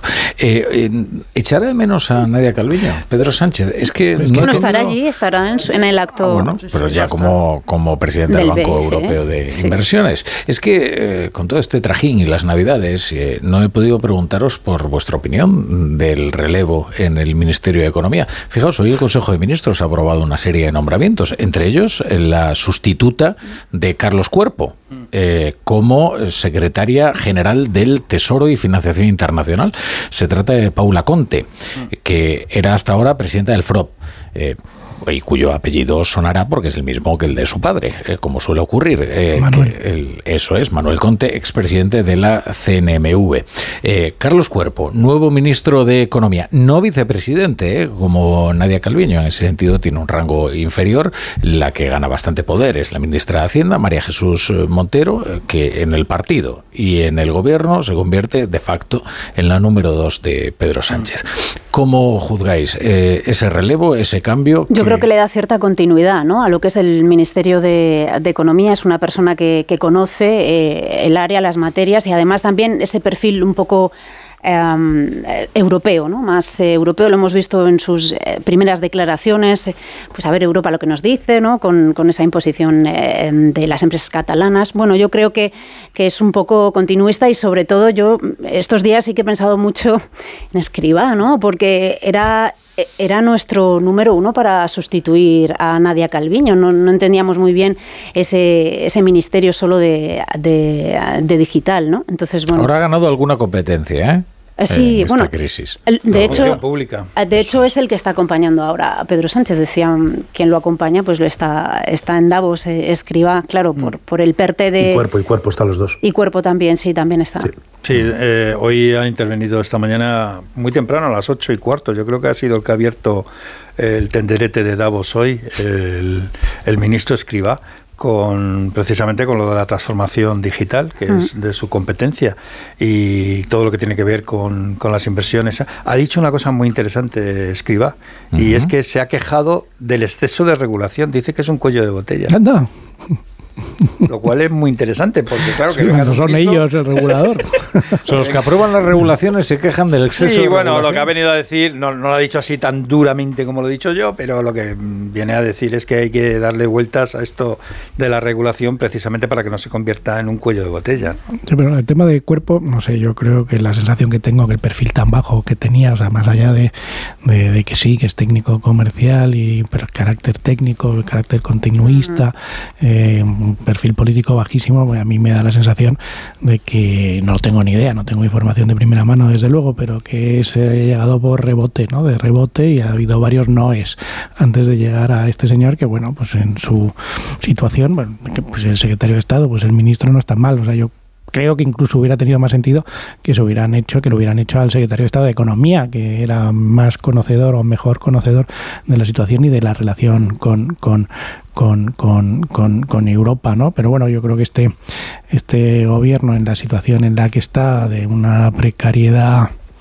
bueno, una precariedad ramplante, ¿no? que consiguen sacar las cosas adelante de aquella manera, pues eh, Y algunas no consiguen sacar Ah, adelante. ¿eh? el, el ser ministro de Economía en esta situación o vas con un peso muy grande y vamos, fichar a alguien de fuera, ¿no? que había sonado gente del perfil de, de Ángel Huide o de gente con, muy reconocida, pues no creo que estén dispuestos a meterse en el camarote de los hermanos Mark. Pero bueno, pues cuerpo ha llegado ahí, las primeras declaraciones pues no se le ve muy suelto. Eh, nada, pues Es una legislatura muy política, ¿no? No, es- no estamos en la misma situación de años anteriores donde se han negociado los fondos de recuperación o, o el impacto que ha tenido el COVID o la guerra de Ucrania, ¿no? Yo creo que, bueno, que... ¿qué reputación tiene eh, Pablo ahí en Bruselas? ¿Tiene buena reputación? Tiene muy buena reputación. Yo creo que Carlos Cuerpo es un tío muy serio, muy sólido, técnicamente eh, muy, muy, muy bueno. Eh, es el que ha llevado la negociación de las reglas fiscales en la presidencia española. Como un secretario del Tesoro es el que participa y prepara todas las reuniones del Eurogrupo para, para el ministro o la ministra. Eh, conoce ahora de, de todos estos meses no solo a los ministros europeos y a todos sus enviados, sino también a, a los comisarios y a todos los equipos técnicos. Eh, pero hay unas cuantas reflexiones que hacer. Es verdad que tiene un perfil muchísimo más bajo eh, que el de Nadia Calviño, la que se fue, no Mm. la Nadia Calviño que llegó. La Nadia Calviño que llegó, que tenía un perfil más alto, era directora general de la comisión, era una completa desconocida en España, no la conocíais absolutamente ninguno, nunca habíais oído hablar de ella, no tenía apoyos en el partido prácticamente, y era, pero se fue siendo una persona con muchísimo más, más poder. Yo creo que tiene sentido y creo que tiene más perfil europeo él que Gonzalo García. Tiene sentido para el- la continuidad de la que estaba em, hablando Natalia, pero hay una trampa. O hay una trampa en dos niveles. Por un lado, si os fijáis en lo que ha ocurrido en los últimos 10 años, después de ministros muy fuertes, tanto este gobierno como el anterior han optado por lo contrario. Es decir, cuando eh, Mariano Rajoy ya no podía más con Margallo, un gallo en el corral tremendo, escogió a Alfonso Dastis, embajador en Bruselas, al que nadie conocía. Cuando Mariano Rajoy mm, dejó, Luis de Guindos dejó el gobierno de Mariano Rajoy, puso a Ramón Escolano, un perfil completamente más bajo. Román. Cuando Román. Pedro Sánchez, cuando Pedro Sánchez eh, no podía ya controlar más a Josep Borrell, eh, trajo a Arancha González Laya, gente de fuera, sin conexiones en el gobierno, en el partido, gente aparentemente que le iba a dar más, más tranquilidad. Y yo creo que esta es la trampa con, con Carlos Cuerpo, que yo creo que es una persona muy capaz, eh, lo he tratado bastante, conozco a mucha gente de su equipo, todo el mundo dice que además que tiene algo que yo no he visto, porque en el trato que yo he tenido no, es algo que yo pueda ver, pero una inteligencia política y una capacidad de gestión que me dicen que, probablemente nos sorprenda. Pero yo creo que la elección de Pedro Sánchez no es solo por sus virtudes, sino precisamente por ese perfil bajo. ¿Por qué?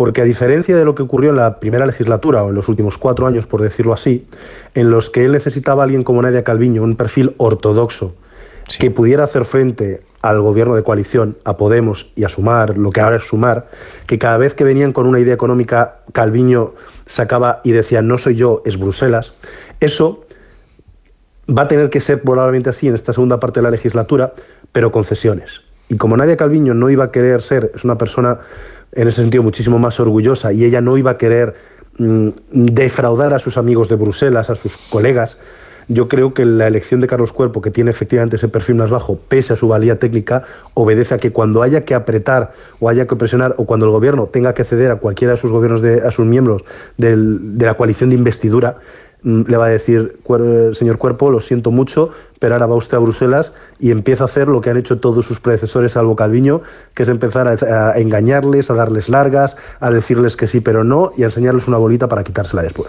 Mm, Que es lo que está haciendo ahora Álvarez con lo de la cooficialidad del catalán, por ejemplo. Eso es. Eso es. eh, que parezca que está gestionando a toda prisa algo que sabe perfectamente que no va a encontrar una solución o que no va a satisfacer, desde luego, las demandas de los independentistas.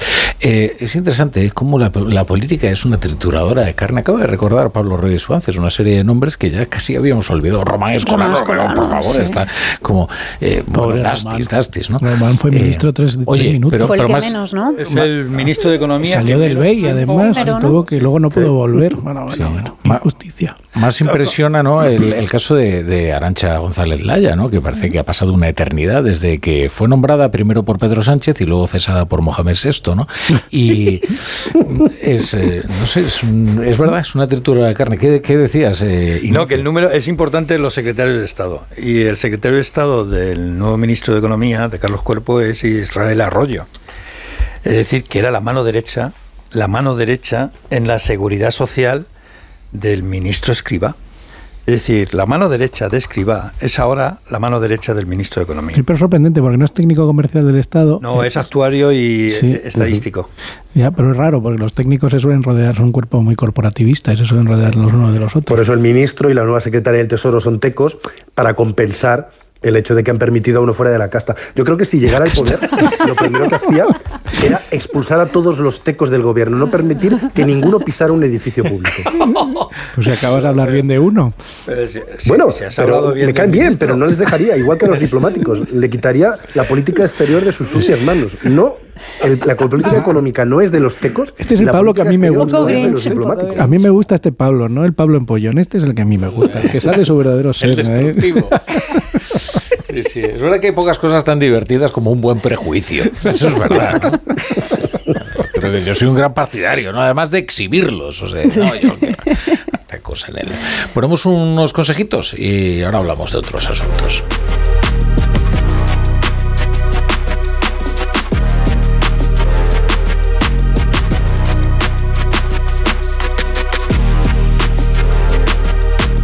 La brújula. La torre. Hay dos tipos de motoristas. Los moteros, que llegan en 5 minutos, y los mutueros, que hacen lo mismo, pero por menos dinero. Vente a la mutua con tu seguro de moto y te bajamos su precio sea cual sea. Llama al 91 555 5555. Hay dos tipos de motoristas, los que son mutueros y los que lo van a ser. Condiciones en mutua.es. Este es el mejor anuncio del mundo. Un anuncio que no tiene voces famosas, ni la típica canción pegadiza, y sin embargo, es el mejor anuncio del mundo. Tengo que darles una muy buena noticia. Su hijo ha superado la enfermedad. Porque el mejor anuncio del mundo es poder decirles a unos padres que su hijo ha superado la leucemia. Ayúdanos a seguir investigando enviando imparables al 28027. Fundación Josep Carreras. Imparables contra la leucemia. Coste del mensaje 1,2 euros. Donativo e íntegro. Disponible para móviles Movistar, Vodafone, Orange, Yoigo, Euskaltel y Telecable. Cuando vuelves de unas vacaciones, seguro que quieres encontrarte tu casa tal y como la dejaste, o sea, sin nadie. El seguro de hogar de línea directa con cobertura por ocupación ilegal ahora también se encarga de todo lo importante en caso de que ocupen tu vivienda, para que siempre estés tranquilo cuando no estás en casa. Cámbiate y te bajamos el precio de tu seguro de hogar, sí o sí. Ven directo a lineadirecta.com o llama al 917-700-700. El valor de ser directo. Consulta condiciones. Tengo la memoria fatal, se me olvida todo. Si te falla la memoria, toma de Memory. De Memory con vitamina B5 contribuye al rendimiento intelectual. Y ahora para los más mayores, de Memory Senior de Pharma OTC. Si eres docente, con AmiBox Aula ya puedes trabajar con tu alumnado la mayor parte de las competencias mediáticas, informacionales y digitales establecidas para educación primaria y secundaria. Cinco grandes temas, 26 situaciones de aprendizaje, 60 actividades y más de 120 vídeos de AmiBox. Diseña tu propio itinerario y aplícalo en el aula sin necesidad de buscar recursos en otras fuentes. Entra en amibox-aula.org, regístrate de forma gratuita y accede a todo el contenido para preparar tus clases. ¿Empezamos? AmiBox Aula, un proyecto de la Fundación A3 Media. Un pincho de tortilla, por favor. ¿Con cebolla o sin cebolla?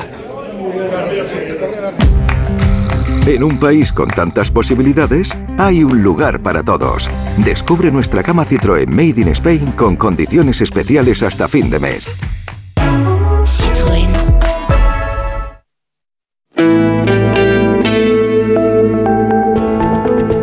La brújula. Rafa La Torre. Bueno, entonces a Natalia Hernández le preocupa. ¿Por qué te ríes, Natalia? ¿Qué te malicias que te voy a preguntar? No, nada, nada. No, te preocupa el tema de las falsificaciones. Sí. Me habías dicho eh, que crees que está produciendo pérdidas millonarias y también de muchos puestos de trabajo. En España no hay una cultura que sancione la falsificación. O sea, aquí nos creemos que eso está bien, ¿no? O sea, vamos a Nueva York y nos compramos el, el- no iba a decir una marca, la- el, el Trolex de, de turno. Lo- Luego es una paletada, ¿eh? Porque, hombre, eh, aparece alguien con un reloj de 10.000 euros en la muñeca, hombre, pues no Pues sé, pues no sé. No, a mí no- la verdad es que las falsificaciones me parecen horrorosas. O sea, si no te puedes, es, es como si no te puedes comprar algo, no te lo compres, ¿no? Cómprate lo que puedas, ¿no? Eh, no, pero el tema de las falsificaciones me gustaba porque es algo antiquísimo. Buscando referencias en la antigua Atenas ya realizaban inspecciones para determinar la pureza y, y- y el buen estado de la cerveza y del vino.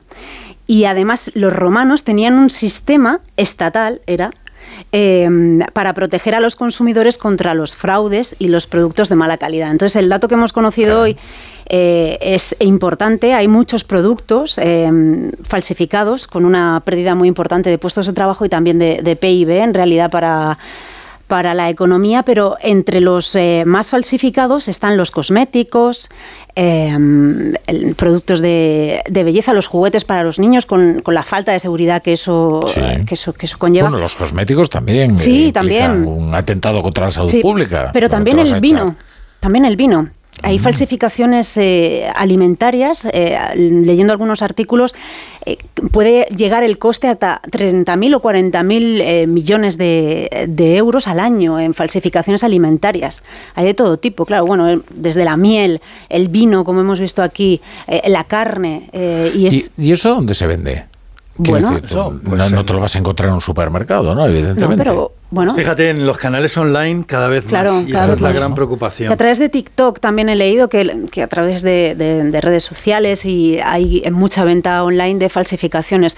Los alimentarios, bueno, pues es que mm, imagina cualquier pequeña tienda o cualquier, bueno, pueden colar no Mm. grandes eh, superficies, pero sí que se puede colar ese tipo de productos, ¿no?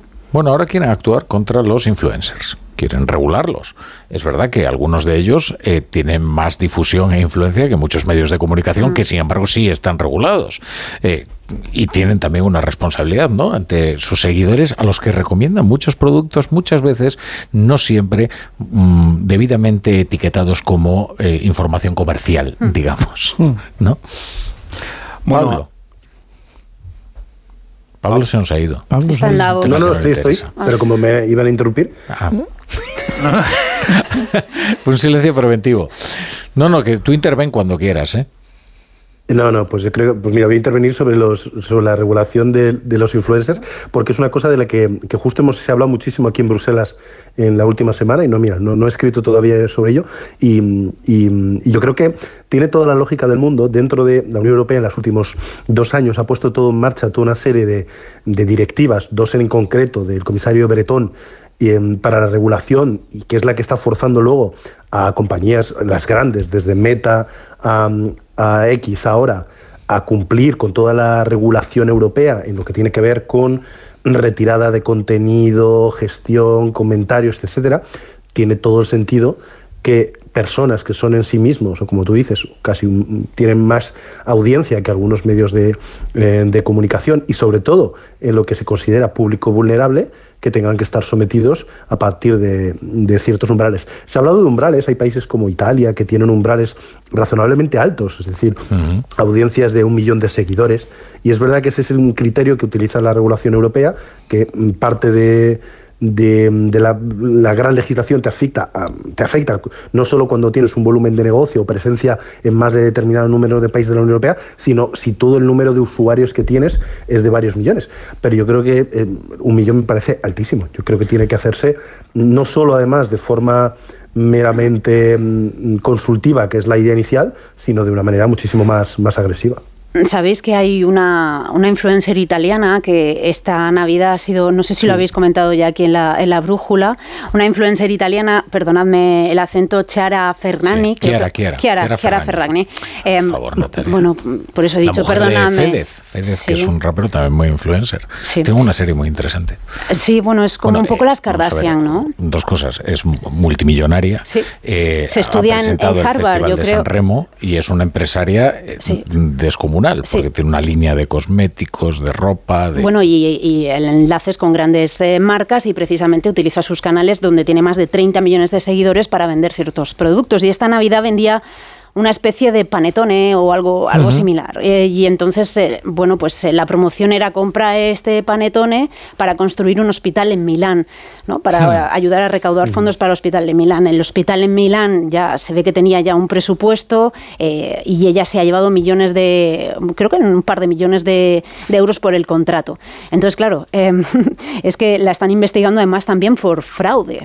Son 30 millones de seguidores, o sea, eh, esto tiene que regularse de, de alguna manera, ¿no? Entonces, eh, bueno, es que me parece además también para la pérdida de, de confianza, de credibilidad y las empresas eh, esto no lo perdonan, ¿no? Lo que es la credibilidad aquí en Bueno, cuanto las hay... empresas huyen de eh, estos influencers en el momento que ven algo raro, Mm. evidentemente.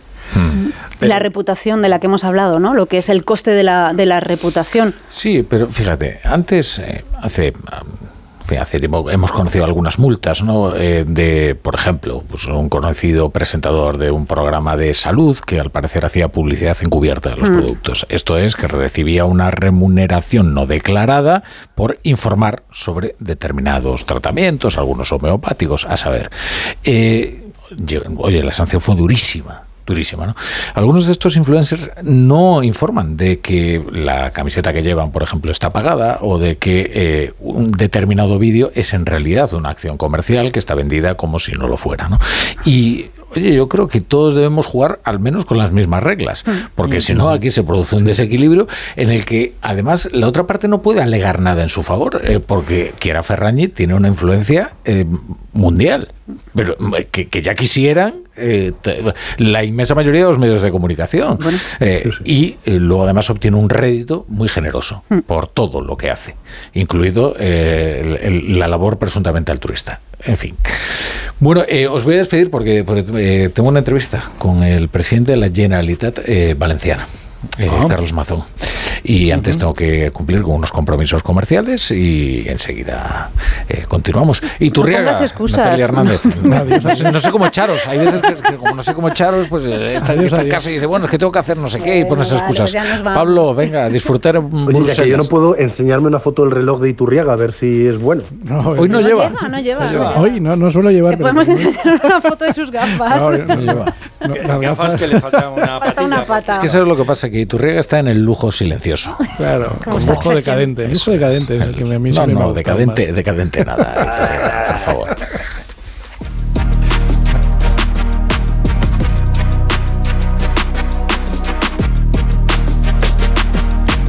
La brújula. La torre.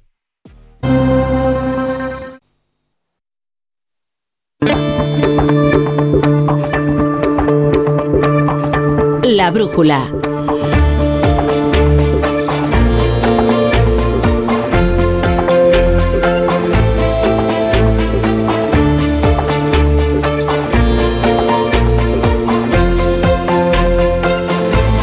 La Torre.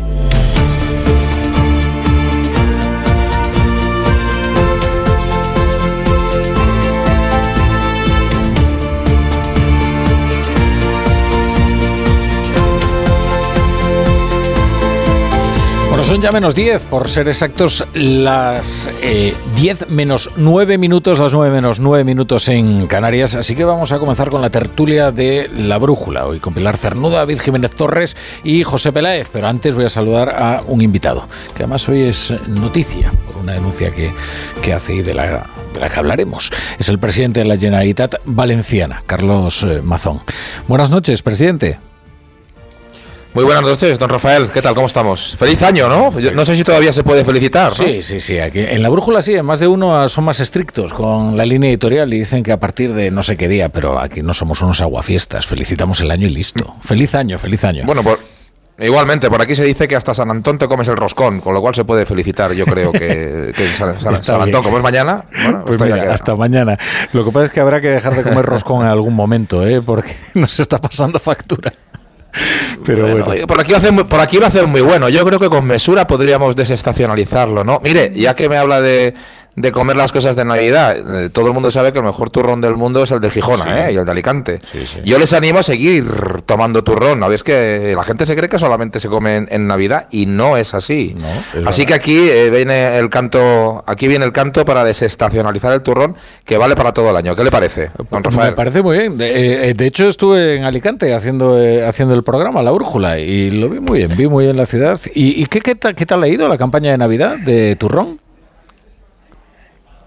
Pues eh, me dicen que bien, me dicen que la campaña de turrón ha ido bien, no así tanto la del juguete, que sabe que aquí por las sí. tierras alicantinas también tenemos a, a, la mayor producción nacional del juguete, que algo ha bajado, uh, un 6 o un 7% de venta de juguete ha ido un poquito, hay que animar a los Reyes Magos para que el año que viene vuelvan por Alicante a adquirir esos eh, juguetes. La campaña del, eh, del, turrón ha ido bien, el consumo navideño ha ido bien, así como también otro, otro manjar extraordinario que se vende muy especialmente en la noche de fin de año, que son las uvas del Vinalopó, de la, de la uva embolsada del Vinalopó, que también. Oiga, vaya la promoción que estoy haciendo de mi sí, tierra. Muchas no, gracias por y, estos minutos. Y, ¿eh? y lo, del juguete, lo del juguete tiene algo que ver con la pujanza de los dispositivos electrónicos, con alguna tendencia, o ha sido algo más circunstancial? No, es una circunstancia del, eh, del, mercado distinta porque los propios jugueteros también están trabajando el sector electrónico hace mucho tiempo y lo están haciendo eh, muy bien. Hay también un incremento de los costes de material, el, plástico eh, inyectado también eh, ha, ha, afectado en algo, eh, pero bueno, el juguete lleva creciendo mucho tiempo. Eh, y ha, ha, exportado mucho, ha exportado muy bien, está haciendo las cosas bien y tiene una estructura sólida. Yo, eh, a pesar de que este año ha bajado un poquito, eh, yo creo, en fin, yo somos optimistas de cara al futuro. Bueno, ¿no? bueno. bueno pero solo faltaría que, que, no vendiera usted los productos de su comunidad. Es una de sus obligaciones también como, como presidente, promocionar los productos de, de la comunidad valenciana, que además ya ven ustedes, eh, en fin, la diversidad de productos que, que hay y, y, fíjese, toda la Navidad se puede hacer con productos de la comunidad valenciana. O sea que... Sí, sí, sin duda, sin duda. Bueno, hoy, hoy sin duda, sí, sí. sí hoy, hoy, es noticia porque, porque anuncia usted unos hechos aparentemente muy graves. Eh, a ver, leo. La intervención de la Generalitat certifica que solo en 2021 se realizaron 4.000 contrataciones de personal no autorizadas por la Dirección General de, de Presupuestos. Eh, eh, ¿Estaríamos ante contrataciones sin control por parte del gobierno de Chimopuch? Desde luego estaríamos ante estaríamos y estamos en contrataciones sin, sin, autorización presupuestaria, pero vamos, esto es una de las pequeñas, una de las pequeñas joyas de estos últimos años de, del gobierno de Podemos, Compromís y Partido Socialista. No he desvelado nada, estos son datos públicos, ¿eh?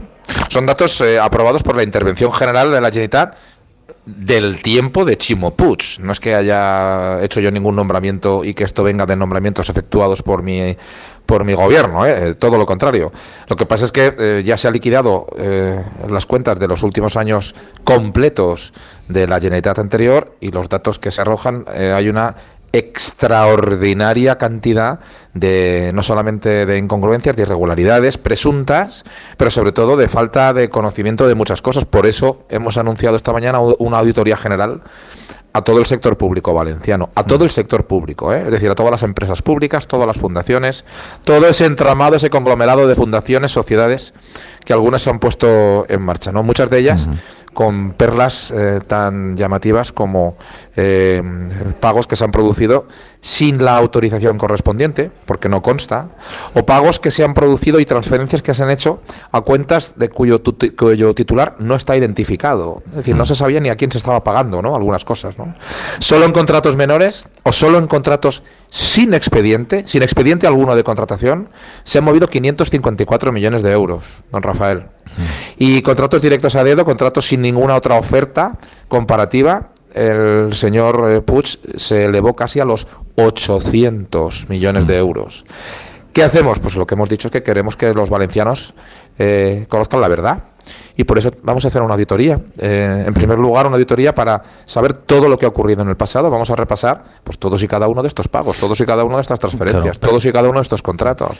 Pero estamos hablando de presuntas irregularidades, ¿no? No de un abuso de una discrecionalidad que puede ser muy criticable, pero que no es irregular. ¿Usted cree que ahí sí hay eh, algunas contrataciones irregulares, eh, algunos, pues algunas contrataciones que, que, más allá de la discrecionalidad propia de, de un gobierno, pues no, se atiene a la norma. No, mire, yo no, yo no quiero especular, yo no quiero preconstituir pruebas ni quiero preconstituir ningún criterio. Yo quiero ser responsable y serio. la auditoría es para saber lo que ha ocurrido. Mm. Eh, el problema es que durante demasiados años eh, hay informes públicos, eh, pues en fin, que no han sido aireados o conocidos o, o trabajados correspondientemente por nadie y nadie ha hecho nada al respecto con una serie de dudas que son, eh, a mi modo de ver, alarmantes. Y que desde luego eh, con informes de este tipo lo mínimo que se puede hacer es eh, hacer una auditoría sobre ellos, investigarlos mm. para saber lo que ha ocurrido, porque estamos hablando de mucho dinero de los contribuyentes. Si se, si se deriva algún tipo de responsabilidad, por supuesto que la trasladaremos, pero yo no estoy, eh, quiero que quede muy claro que aquí lo que estamos haciendo es cumplir con nuestra obligación de saber lo que ha ocurrido. Solo le he contado tres o cuatro, tres o cuatro datos de informes eh, tan largos como mi brazo, de mm, muchísimos, muchísimos datos que la propia intervención, la sindicatura de cuentas, los órganos fiscalizadores externos, que no políticos, han, eh, han hablado eh, y que han concluido. ¿no? Lo mínimo que tiene que hacer alguien es, primero, poner orden en el sector público, segundo, saber lo que ha ocurrido y tercero, tener un plan para eh, reducir, para optimizar y para eliminar estas duplicidades. ¿no? se han llegado a crear empresas fantasma que duplicaban y que hacían el trabajo que ya estaban haciendo las direcciones generales ordinarias. ¿no? Esto ya hemos dicho que lo vamos a suprimir de manera inmediata porque serían la puerta a más duplicidad, a más gasto o a presuntas irregularidades. Lo que es un hecho es que contratos menores a dedo y lo que es un hecho es que contratos sin expediente, sin expediente de contratación, han llegado a los 800 millones de euros. ¿no? Mm. Eh, en términos de personal, eh, pues hombre, solo en un año 4.000 personas contratadas sin un eh, expediente que lo avale, hombre, pues yo no voy a decir, eh, no, no, voy a utilizar frases de chiringuitos, enchufados, todo esto yo no lo utilizo, simplemente digo que 4.000 sin autorización presupuestaria merece un estudio, ¿no? Como mínimo eso. Bueno, eh, ya, ve que utilizo, ya ve que utilizo términos prudentes, pero mm, la concatenación de estos datos llama la atención. Bueno, una empresa fantasma es desde luego la constitución de una empresa fantasma es un acto delictivo, o sea, no no no, no sé. En fin, eh, vamos a empezar por la auditoría. ¿Usted eh, a quién le va a encargar la, auditoría y cuándo cree que podremos conocer el resultado? Pues mira, nosotros vamos a realizar dos auditorías, no una, sino dos. Una auditoría forensic, eh, que esa la vamos a, la vamos a licitar eh, lógicamente, para eh, que los, eh, los expertos correspondientes presenten sus ofertas y la podamos hacer. Y luego, por otro lado, una auditoría general, una, auditoría operativa, una auditoría que nos lleve hacia las mejores medidas que podamos adoptar para reducir, para optimizar, para evitar el gasto superfluo, para evitar las duplicidades.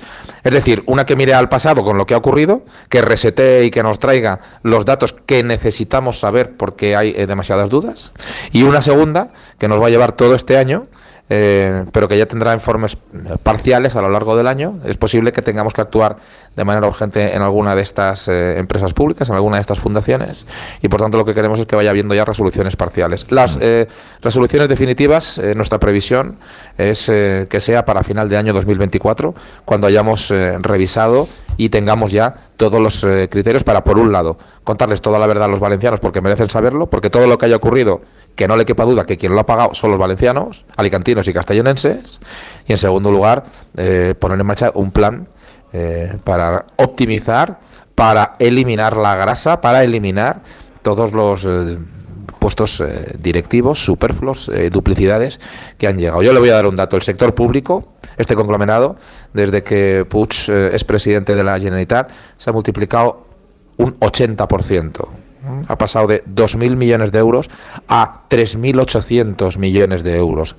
Esto es lo que ha crecido durante estos años todo este entramado de empresas, de fundaciones, de sociedades públicas. ¿no?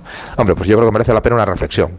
Y desde luego, eh, pues eh, la cantidad de dudas, dudas y alarmas que los órganos públicos oficiales eh, han puesto encima de la mesa, pues tenemos que actuar en consecuencia. Luego, respecto de las duplicidades y las entidades inútiles o las Mm. empresas fantasma, eh, usted ha anunciado que va a eliminar, eh, pues eh, creo que son seis, seis, entidades, seis agencias en concreto. La Agencia Valenciana de la Energía, la Agencia para la Digitalización y la Ciberseguridad de la Generalitat, la Agencia Valenciana de Información y Control Alimentario, la Agencia de Residuos y Economía Circular, la Agencia de Cambio Climático y la Escuela Valenciana de Administración Pública. O sea, ninguna de estas Eh, tiene ninguna utilidad. No, eh, estas fueron seis empresas que se crearon por ley en los eh, últimos años, en los últimos tiempos del Botanic, como ellos se llamaban, como si fueran un jardín botánico, así decidieron llamarse, cuando ya había direcciones generales que lo estaban haciendo, ¿no? Es que, oiga, crear una agencia valenciana de la energía cuando ya hay una dirección general de energía, crear una agencia para la digitalización y la ciberseguridad cuando tenemos una dirección general de tecnologías TIC, crear una agencia valenciana de información y control alimentario cuando ya tenemos la dirección general de la cadena eh, agroalimentaria y así sucesivamente, pues es simplemente abrir la puerta a probablemente más gasto. ¿no? Durante un tiempo han sido, en este caso, afortunadamente, incapaces de hacer contrataciones, de eh, desarrollar la empresa. Pero eh, tener un conglomerado que simplemente duplica lo ya existente, pues no tiene ningún sentido. Por eso le llamamos em- eh, empresas fantasmas, no, por- no por, la, eh, por lo delictivo o no que, que pudiera tener, que si ha habido alguna irregularidad, lógicamente la denunciaremos, sino por lo innecesario de crear agencias eh, que simplemente se diferencian de las direcciones generales. ¿En qué?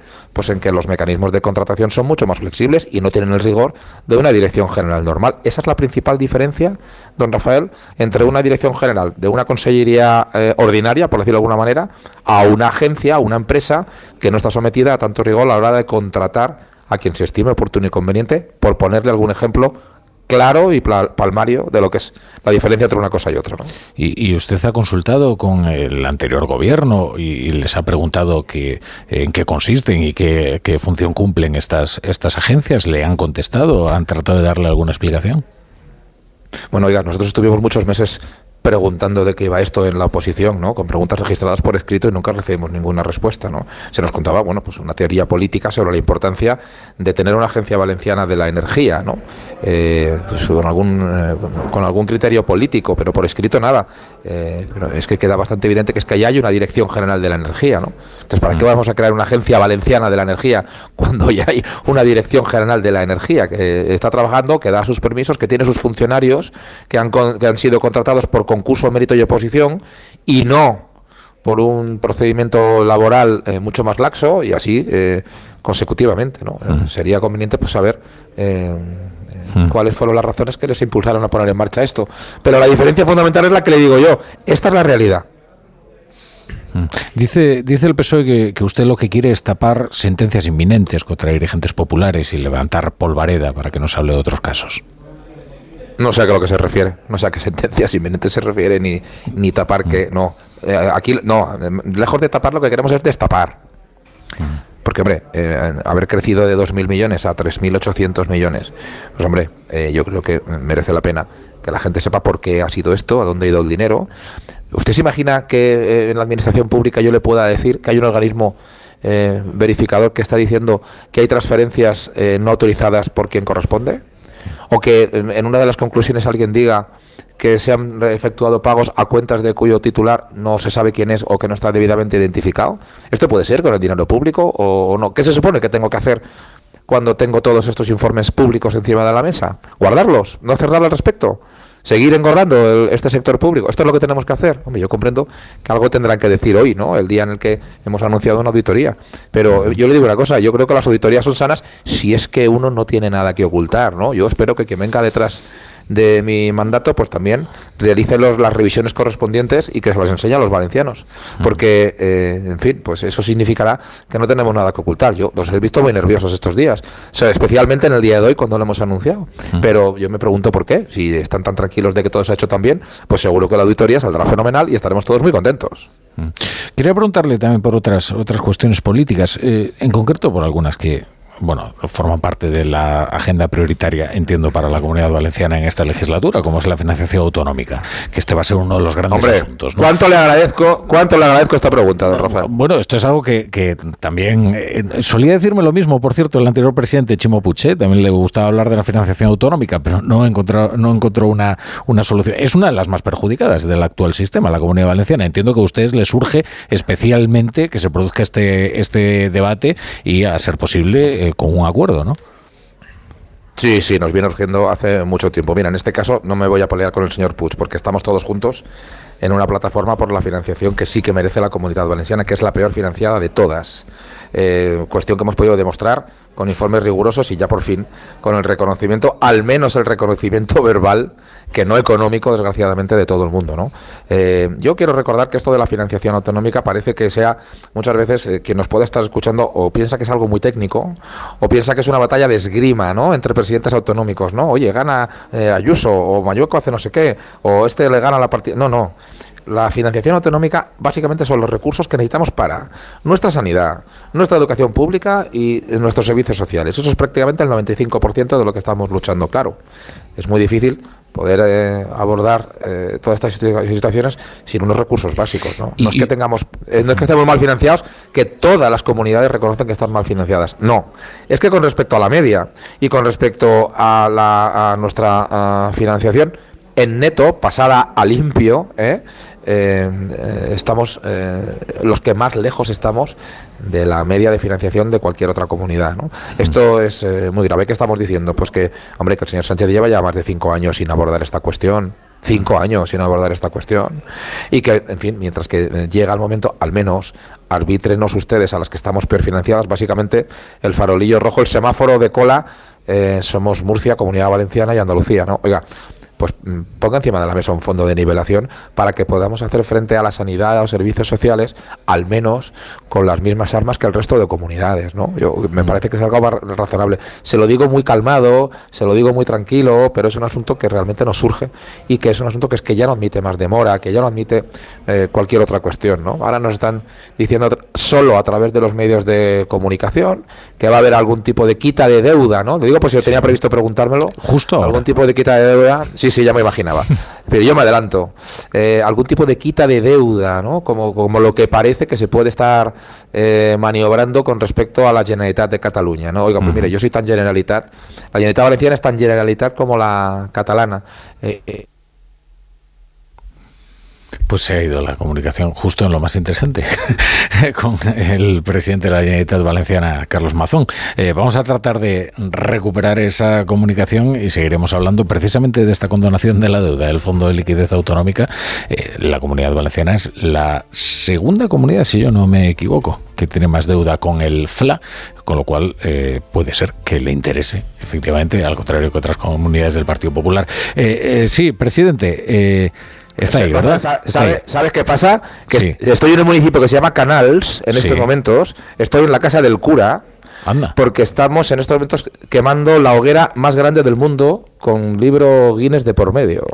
Y, ha, tenido el señor cura la amabilidad de dejarme entrar en su en un despacho maravilloso con un crucifijo enorme que tengo aquí, eh, porque estamos quemando, le digo, por San Antón, la hoguera más grande del mundo. Yo a, sus oyentes les digo, por favor, pongan ustedes, pongan ustedes canals ¿eh? y hoguera y, verán eh, la. Se le deja entrar en la, sacristía. Que estamos teniendo. No, en fin, no sé.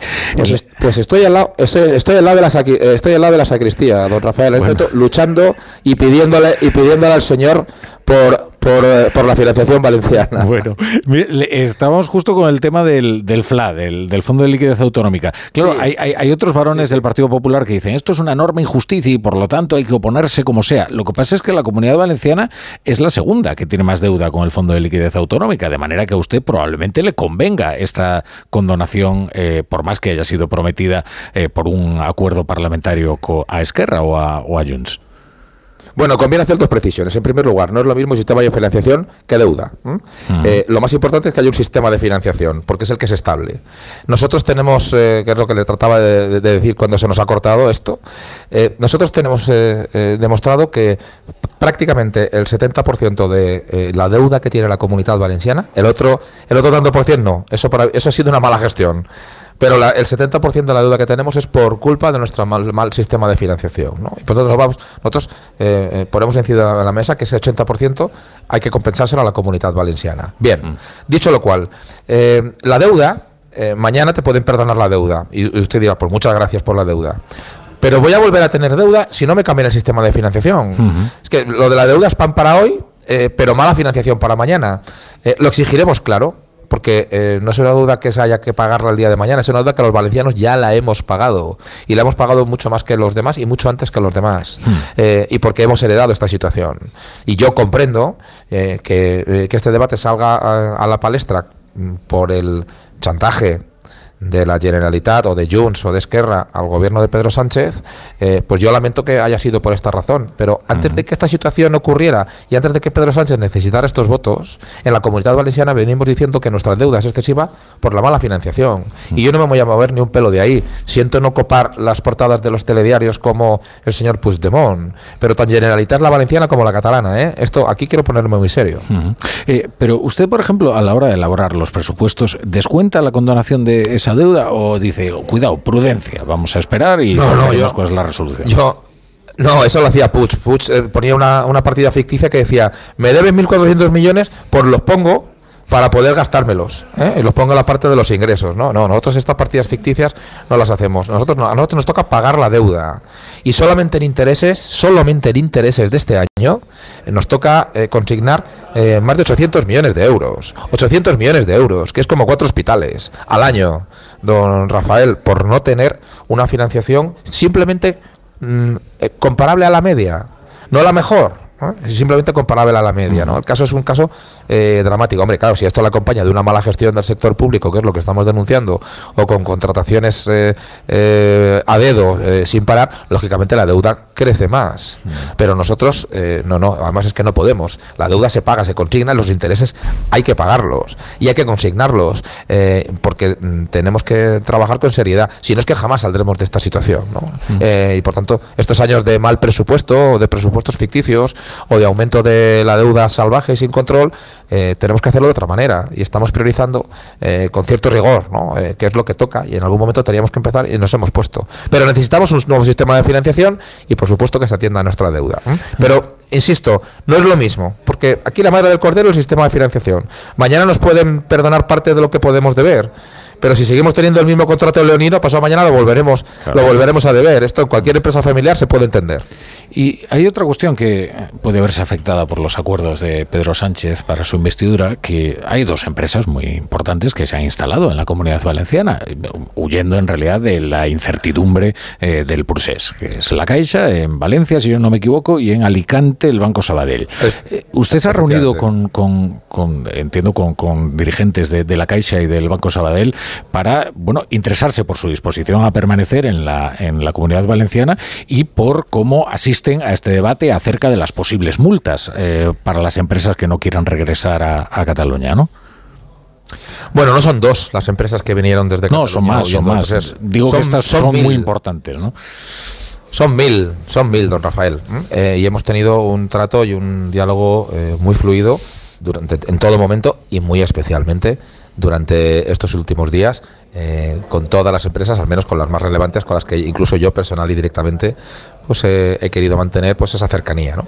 Eh, en ese sentido, eh, bueno, pues me, permitirá que no, que no desvele también por prudencia y para no meterles en un lío a nadie conversaciones privadas, pero sí que le puedo decir que estoy, en primer lugar, muy tranquilo, con la voluntad de, de las entidades a las que se refiere y del conjunto de las empresas que vinieron eh, huyendo del proceso, huyendo del chantaje, huyendo de esa situación de inestabilidad.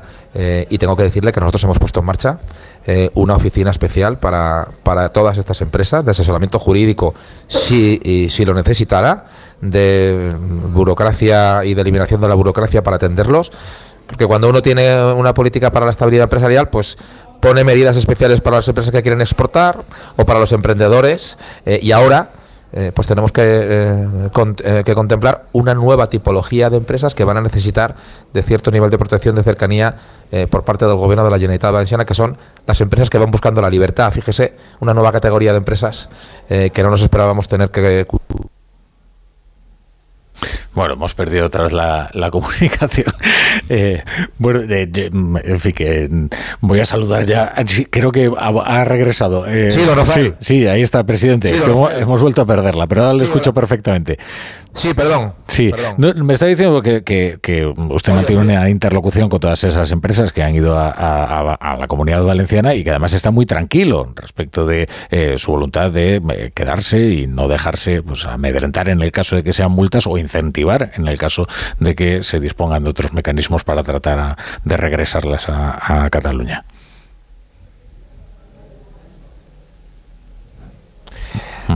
Yo es que eh, eh, lo que eh, lo que no deja de sorprenderme es esta especie de- de cada día una hoguera distinta, que no sabemos si es un globo sonda, si va en serio, si no va en serio. Claro, por un lado, muchas de estas empresas nos dicen, hombre, eh, estas amenazas o estos eh, chantajes del gobierno de la Generalitat, del gobierno de Sánchez, el problema es que como ya hemos visto que luego sí que se cumple, pues tenemos las peores perspectivas, ¿no? Empezaron diciendo que se iban, que no sé si se acuerda usted, hace apenas unos días empezaron diciéndonos que se iba a sancionar a las que no volvieran. Eso en primer lugar. Luego eh, cambió, ¿no? Ante la alarma, hombre, ante la evidencia de la inconstitucionalidad de semejante eh, de semejante eh, medida. Luego, nos- luego nos dijeron que, que no, que lo que iba a haber es un plan de estímulos para que volvieran. Luego salió Esquerra Republicana de Cataluña diciendo que no, que no, que Roma no paga traidores y que lo último que se puede hacer es pagar a los que se fueron huyendo del proceso. Y a continuación volvió a aparecer Junts diciendo que lo que quería era un cambio de la ley para eh, diferenciar entre el domicilio fiscal y el domicilio social o el domicilio legal. Claro, el problema de esto es la zozobra, el problema de esto es la inestabilidad y la falta de certeza que se le dan a entidades importantes que están tratando de mantener puestos de trabajo en un momento, ¿no? O que están tratando de expandirse o que están tratando de crecer en un nuevo destino, que es tan español como Cataluña, por cierto, que es la comunidad valenciana, ¿no? Entonces, bueno, pues eh, eh, una nueva dosis de, de inestabilidad, de zozobra y de falta de tranquilidad, ¿no? Yo ah, he hablado con muchas de estas empresas y eh, pues no terminan de dar crédito, ¿no? Y, y tienen, pues lo que tengo que tienen muchas ganas de- de que les dejemos en paz, ¿no? Y que los políticos les dejen en paz para poder trabajar, ¿no? Bueno, pues Carlos Mazón, presidente de la, Generalitat eh, Valenciana, muchas gracias por estar hoy en, en La Brújula, eh, que salga todo bien con, con la hoguera de, de San Antón y, y saludos a Aquí los, está, aquí está. a los vecinos de Canals y agradecerle al sacerdote que nos haya prestado sus, eh, sus instalaciones, iba a decir, en fin, que nos haya facilitado esta conexión. Muchas gracias, eh, presidente. Muchas gracias a todos. Feliz año. Bueno, pues vamos ya con la tertulia de, de la brújula después de haber hablado con Carlos Mazón. Hoy tenemos a Pilar Cernuda. ¿Qué tal, querida Pilar? Buenas noches. Buenas noches. Viendo los datos, la caldera, la, la hoguera famosa de Casals, 18 metros. 18 metros. Sí, es como seis, seis, la altura de seis pisos, más o menos. Sí, sí. Bueno, es que hay una pasión por eh, No, las sé, hogueras. claro, en, claro. en- en nuestra tierra también ¿eh? se celebra Sí, también, San pero Juan. San Juan, San Juan, Sí, San sí, Juan, no, San Antón. eh, Sí. Yo tenía entendido que se lleva uno a su mascota. Bueno, Sí. ahora mascota es un término, sabes, muy políticamente incorrecto. Se lleva a su animal eh, Sí, de sí. compañía y, y lo, lo bendice San Sí, Antón. sí, sí. ¿no? Esa es la tradición. También en Galicia, ¿eh? En Galicia, sí. Bueno, en Galicia tiene mucha importancia San Antón. Muchísimo. David Jiménez Torres, ¿qué tal? Buenas noches. ¿Cómo Hola, estás? buenas noches. Yo aportaré algo cuando hablemos de San Isidro. De San, entonces- de San Isidro Labrador. Sí, sí, es una figura preciosa, ¿eh? la de San Isidro Labrador. Es, es un, tiene una historia muy bonita. A mí no me gusta. ¿Ah, no? No. ¿Por qué? Pues porque siempre se nos dijo que había hora y labora, ¿no? Y a mí eso de que un ángel tuviera que hacer el trabajo mientras él rezaba, a mí es un santo, siempre lo digo, no me gusta. Y a la, a la gente de Madrid le yo creo grita que está- mucho, no tiene nada que ver con Madrid, no me gusta. no me- Yo creo que ya está viniendo la seguridad a, a- a alargarte de la comunidad, Pilar. Yo creo que no, está- no, no, no, no, de- declaraciones desde, de- heréticas. desde, de- desde que soy pequeña digo, ¿cómo que, que un ángel trabajara por él? No, no, no, nunca me ha gustado. Peláez, ¿qué tal? José Peláez, buenas, buenas noches.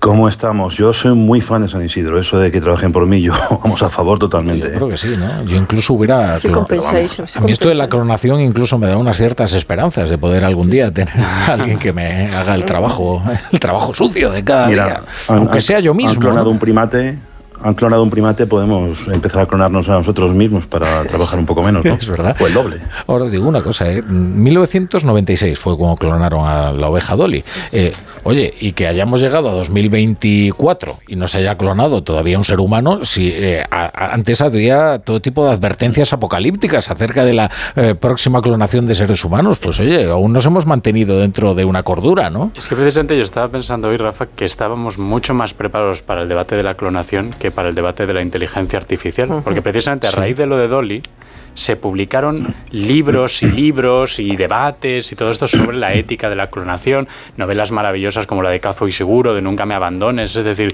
siento que la sociedad ha tenido un debate sobre la clonación a partir de Dolly, que no es el debate. eh, Yo siento que no estábamos preparados para lo que realmente va a cambiar nuestras vidas, que es la inteligencia artificial, mucho más que el horizonte de la clonación, que quieras que no, sigue pillando mucho más lejos. A ver si va a ser la inteligencia artificial el ángel que viene a eh, trabajar por nosotros, Pilar Cernuda. No intentes Ojo, ¿eh? convencerme. Aparte que no me gusta. me- O sea, tengo, me pasa como a, eh, como a ti, David. Me da, me da miedo. Me da ¿Y os acordáis de los futuro. raelianos? Los raelianos. ¿Os acordáis que era una especie de, de secta eh, que anunciaban que iban a empezar a clonar humanos? Y entonces eh, estaban en, en los telediarios constantemente anunciando que los raelianos tenían unos proyectos tremebundos para la clonación del primer ser humano. Finalmente no consumaron Hombre, al sus menos amenazas. los que han clonado a este mono, lo primero que han dicho es que en ningún caso piensan dar el salto a un ser humano y que eso es inviable, ética e incluso, mm, eh, no sé cómo se llama, científicamente. ¿no? Sí, bueno. Sánchez también decía que la amnistía era inconstitucional, ¿no? Estas cosas. Si han dado su palabra, ya será. Bueno, José Miguel Azpiroz, ¿qué tal? Buenas noches. Muy buenas noches. Vamos con el menú de la tertulia. Pues hoy tertulia multidisciplinar eh, de la política a la biogenética, pasando por la sociología y con un toque de relaciones internacionales que también eh, saldrá en los próximos minutos. Referencias políticas del día. La primera, la inédita sintonía entre PSOE y PP para aprobar la tercera reforma constitucional de la democracia, la que busca cambiar la redacción del artículo 49 para sustituir el término disminuido por persona discapacitada. Acuerdo sí, pero confianza ninguna para Feijón, más bien lo contrario. Debemos de significarles que hemos impedido que el gobierno y sus socios puedan usar los derechos de las personas con discapacidad para otras reformas constitucionales. Y el ministro Bolaños eh, aprovechando. Mi agradecimiento al Grupo Parlamentario Popular. Este es el camino. Dialogar y acordar para mejorar la vida de nuestros ciudadanos. Entendernos en lo que es indiscutible. Con este grado de desconfianza entre los dos principales partidos, ¿alguna posibilidad de que se repita un consenso similar o perdemos toda esperanza?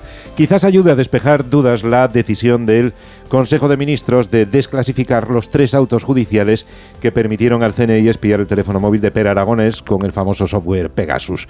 Recurrente petición de Esquerra Republicana. Esta desclasificación en ningún caso, en ningún caso afecta a la seguridad nacional. ¿Cómo se explica lo de pactar con al que estás espiando? Justo hoy se han registrado las enmiendas a la ley de amnistía pactada con los independentistas y además de las que han presentado PSOE, Esquerra, Bildu, Sumar y Benega, se ha descolgado Junts con una docena de cosecha propia, entre ellas, y a esto también se apunta Esquerra, la inclusión sin reservas de los delitos de terrorismo. Nada de excepciones, amnistía total, algo que afecta directamente a Puigdemont recuerdo imputado en la Audiencia Nacional en la causa de Tsunami Democratic. ¿Terminará tragando el gobierno también en esto? ¿Cómo se explica en Europa una amnistía para acusados y o condenados por terrorismo? Mañana hayan anunciado una reunión entre Turul y Santos Cerdán. ¿Volverá el gobierno a pasar por el trago de los decretos? Para el análisis tenemos también la decisión del gobierno de poner coto al consumo de pornografía entre los jóvenes. Los datos indican que entre los 12 y los 15 años es habitual para el 50%.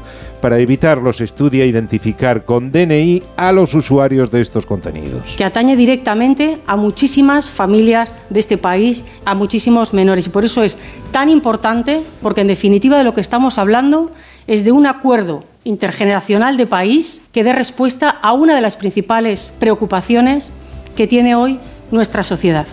Suena razonable, llega tarde solo para el porno o para todo tipo de contenido potencialmente perjudicial para los menores. Del exterior, novedad de última hora, Qatar anuncia un acuerdo entre Israel y Hamas para permitir la entrada de medicamentos en Gaza a cambio de la liberación de rehenes. En Estados Unidos, Donald Trump sigue haciendo campaña en los tribunales. Como se demostró anoche en Iowa, le sale más rentable que dar mítines o participar en debates televisados. The big night is going to be in November when we take back our country and truly we do make our country great again. Thank you very much everybody. Hoy juicio por difamación tras arrasar en la primera cata de las primarias republicanas. Es imparable su candidatura para disputar la presidencia a Joe Biden y la genética, el mono clonado por científicos chinos y cuyo genoma coincide al 97,5% con el nuestro. Ya se había hecho antes, aunque nunca con un primate tan cercano al Homo en la línea evolutiva, 27 años después de la oveja Dolly, a la que recordabais. Sigue asustando la mera idea de clonar a un ser humano. Es curioso porque con esto pasa como con eh, la primera vez que el hombre pisó la luna, pues fue un gran acontecimiento, ¿no? Y luego la pisó en otras ocasiones de las que prácticamente no tenemos ni noticia. ¿no?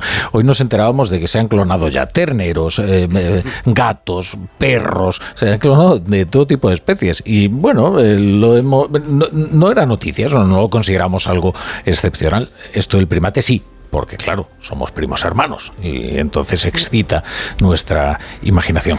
Pero yo quería hablaros de otro asunto antes de atacar los eh, temas de la amnistía y demás que tienen mucha enjundia, pero, pero esto también quizás. Eh, este primer acuerdo de el, PSOE y el Partido Popular para una reforma constitucional. Eh, exquisito cinismo ¿no? de el ministro de Justicia y ministro para todo y ministro de Presidencia, Félix Bolaños, que dice, oh, bienvenido al Partido Popular, este es el camino. ¿no? Bueno, no se señala a sí mismo el camino después de haber construido un muro para aislar a la oposición con la que solo puede llegar a acuerdo en, en lo más elemental, ¿no? como es, por ejemplo, esta, esta reforma. Ha habido un testimonio interesante hoy en el Senado que hace de Congreso, porque el Congreso está en obras. Subía a la tribuna un diputado socialista de nombre Emilio Sáez, y, contaba su historia a, los, a sus señorías.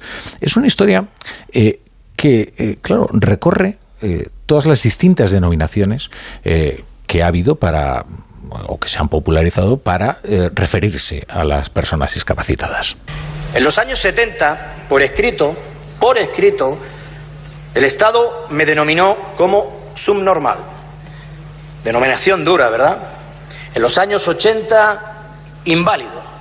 En los años 90, minusválido. Allá por los años 90 me llamaban minusválido la importancia de un adjetivo. Paradojas de la vida. Se me llamó minusválido el mismo año que logré ser subcampeón del mundo de atletismo en silla de ruedas en Inglaterra en 1990. Vamos a contar brevemente su historia. Él con tres años padeció una poliomielitis que le dejó secuelas de, de por vida, eh, una discapacidad a la que, eh, bueno, que fue adquiriendo diferentes nombres. Eh, subnormal, subnormal, el día del subnormal. Eh, antes eh, se hablaba con toda naturalidad del día del, del, subnormal. Curiosamente, todos esos términos que ahora nos suenan eh, estridentes, groseros, ofensivos, fueron eufemismos en su origen. Es decir, subnormal eh, es, fue el, eufemismo de tarado o de eh, deficiente. Eh, el mismo Cermi, por ejemplo, lleva en, en su seno la palabra minusválido que ha sustituido por personas discapacitadas. Eh, bueno, son eh, los eufemismos se van desgastando, van perdiendo su poder de, atenuar eh, el concepto y, terminan convirtiéndose en palabras inaceptables para aquellos a los que designan. ¿no? Ahora mismo la palabra que se considera más correcta, más digamos más amable, es personas con discapacidad y bueno, en virtud de ello, pues se ha hecho esta esta reforma constitucional. Ah, no, adelante, Pilar. No, no. A mí me parece muy correcto, desde luego. Y a mí lo que me choca es que hasta ahora, bueno, hasta hace no mucho tiempo, eh, tomamos con naturalidad. Yo cuando he ido hoy a este, a este diputado, eh, que más contando su, pues eso, su peripecia deportiva, digo, caramba, eh, hemos sido muy indiferentes a, a, al lenguaje y cómo ese lenguaje era hiriente para muchísimas personas. ¿no? Yo creo que ha sido una, una buenísima iniciativa, buenísima iniciativa, y, ha sido realmente espléndido que se hayan puesto de acuerdo todos los partidos políticos excepto Vox. Eh, además con un argumento que a mí desde luego no me, no me convencía en absoluto. ¿no? Pero, pero la verdad es que creo que ha sido un avance importante desde el punto de vista social. Yo, en realidad, el razonamiento que planteabas, Rafa, yo creo que nos lleva inevitablemente a la pregunta de cambiar a la sensibilidad en, un- en algún, yo que sé, en cinco o en diez años frente a las palabras que ahora consideramos respetuosas y habrá que hacer otra reforma constitucional entonces. O sea, esa es, yo creo que el- la pregunta inevitable, ¿no? Eh, también podemos decir, bueno, si se ha podido hacer la reforma ahora, pues si se produce este escenario que estoy comentando, nada impide que se vuelva a, a hacer una reforma dentro de 10 años, se ha cambiado la sensibilidad y el eufemismo, como decías, se ha, se ha desgastado, ¿no? Pero sí que es interesante esta idea de, bueno, actualizar eh, la Constitución según los parámetros cambiantes de lo que consideramos lenguaje aceptable, pues cuál es la, cuál es el límite de esto, ¿no? Y hasta qué punto esto nos, nos aboca un horizonte pues de sucesivas reformas sencillamente de, lenguaje, ¿no? Pero, pero bueno, que tampoco creo que es algo que deba alarmarnos demasiado, pero bueno, que es un escenario contemplable. Y sobre la cuestión política, Claro, uno piensa, bueno, se han puesto de acuerdo en algo que es bastante inapelable, ¿no? Como comentabas, Pilar. Es- eh, me cuesta encontrar a alguien en España que diga, no, lo que hoy ha pasado está muy mal, ¿no? Pero claro, uno pregunta, ¿esto era lo más importante que tenían que acordar los principales partidos? O sea, uno pensaría, hombre, estaría bien ponerse de acuerdo, pues por ejemplo, en cuestiones como la, la financiación autonómica, que, que era lo que estaba comentando Mazón en la entrevista eh, que, que le acabas de hacer, Rafa. Es decir, esta idea de, hombre, afecta mucho más también al día a día de los ciudadanos este tipo de, de cuestiones, sin quitarle ninguna validez eh, a las reivindicaciones de, de las personas con discapacidad. Pero sorprende que el momento mágico de acuerdo entre los principales partidos no sea sobre cuestiones que se nos pueden antejar- antojar de extraordinario y urgente impacto sobre la vida de los ciudadanos, sino sobre cuestiones que parecen muy blancas y simbólicas y, y mínimas. ¿no? Y luego, efectivamente, como señalabas, Rafa, el cinismo de Bolaños diciéndole al Partido Popular, este es el camino, ¿no? Este es el camino del entendimiento. Hombre, Realmente el camino era la gran coalición. Si ese era, el camino del entendimiento era ese. El camino no era eh, ceder una amnistía a Junts y luego decirle al PP, oye, pero tú renóvame el CGPJ. ¿eh?". Sobre todo que lo dice después de preferir darle las competencias de inmigración a Carlos Puigdemont que deflactar el IRPF con Núñez Feijó. Que hoy hay una columna, creo, muy interesante de Víctor Lapuente al respecto, que señala esa contradicción flagrante. ¿no? Peláez. Sí, me estaba recordando al, aquel álbum de Pink Floyd, ¿os acordáis del muro, no? Que, Sí. que estaba la, la mi- la primera mitad del concierto en- levantándose un muro eh, frente al escenario y la segunda mitad derribando ese muro, ¿no? Pues esto es un poco, pero en vez de en, en una legislatura, en dos meses. Han estado un mes levantando un muro y ahora empezado a intentar derribarlo porque ven evidentemente que en el muro se estaban quedando atrapados ellos solos. En lo meramente semántico, pues mm, evidentemente si hay algo, yo, yo, yo entiendo que alguien que, que diga disminuido físico eh, a una persona con discapacidad no quiere ofenderla. Si se siente ofendida, pues evidentemente no pasa nada por cambiar el nombre y bueno, ya está, para eso están las eh, los, acuerdos y no na- nadie quiere herir a nadie. Pero yo personalmente no veo mucha diferencia entre disminuido físico y persona con discapacidad. Pero evidentemente, insisto, como no tengo la suerte de no ser uno de ellos, pues quizá no tengo la sensibilidad eh, necesaria para esto. Eh, en, lo poli- en estrictamente político, hay- yo sí que veo un- una especie de, no sé, yo veo, me da la sensación de que hay una pequeña trampa, es decir, que se ha utilizado algo eh, como señuelo, algo muy, muy blanco, algo que es un acuerdo evidente, bueno, pues para dejar en el ambiente la, la sensación de que una reforma constitucional es posible y además es posible porque el PP está de acuerdo con ello, ¿no? Ahora, ¿de qué en concreto? Bueno, eso es secundario. La cosa es que se ha demostrado que se puede hacer una reforma si hay voluntad política. Entonces, esto es lo que queda en el, ai- en el aire, ¿no? En el ambiente. Yo, como dice David, no creo que haya un motivo real y una urgencia dramática para legis- legislar esto ahora mismo, ¿no? Eh, si no lo hay, bueno, pues quizá hay otros motivos ocultos y el PSOE esto, en este tipo de cosas es muy bueno. Tampoco bien la, como decía Pilar, la, la postura de Vox, ¿no? Eh, hombre, yo creo que decir que no, que no votas esto bueno, hay una razón que tiene parte de sentido. ¿eh?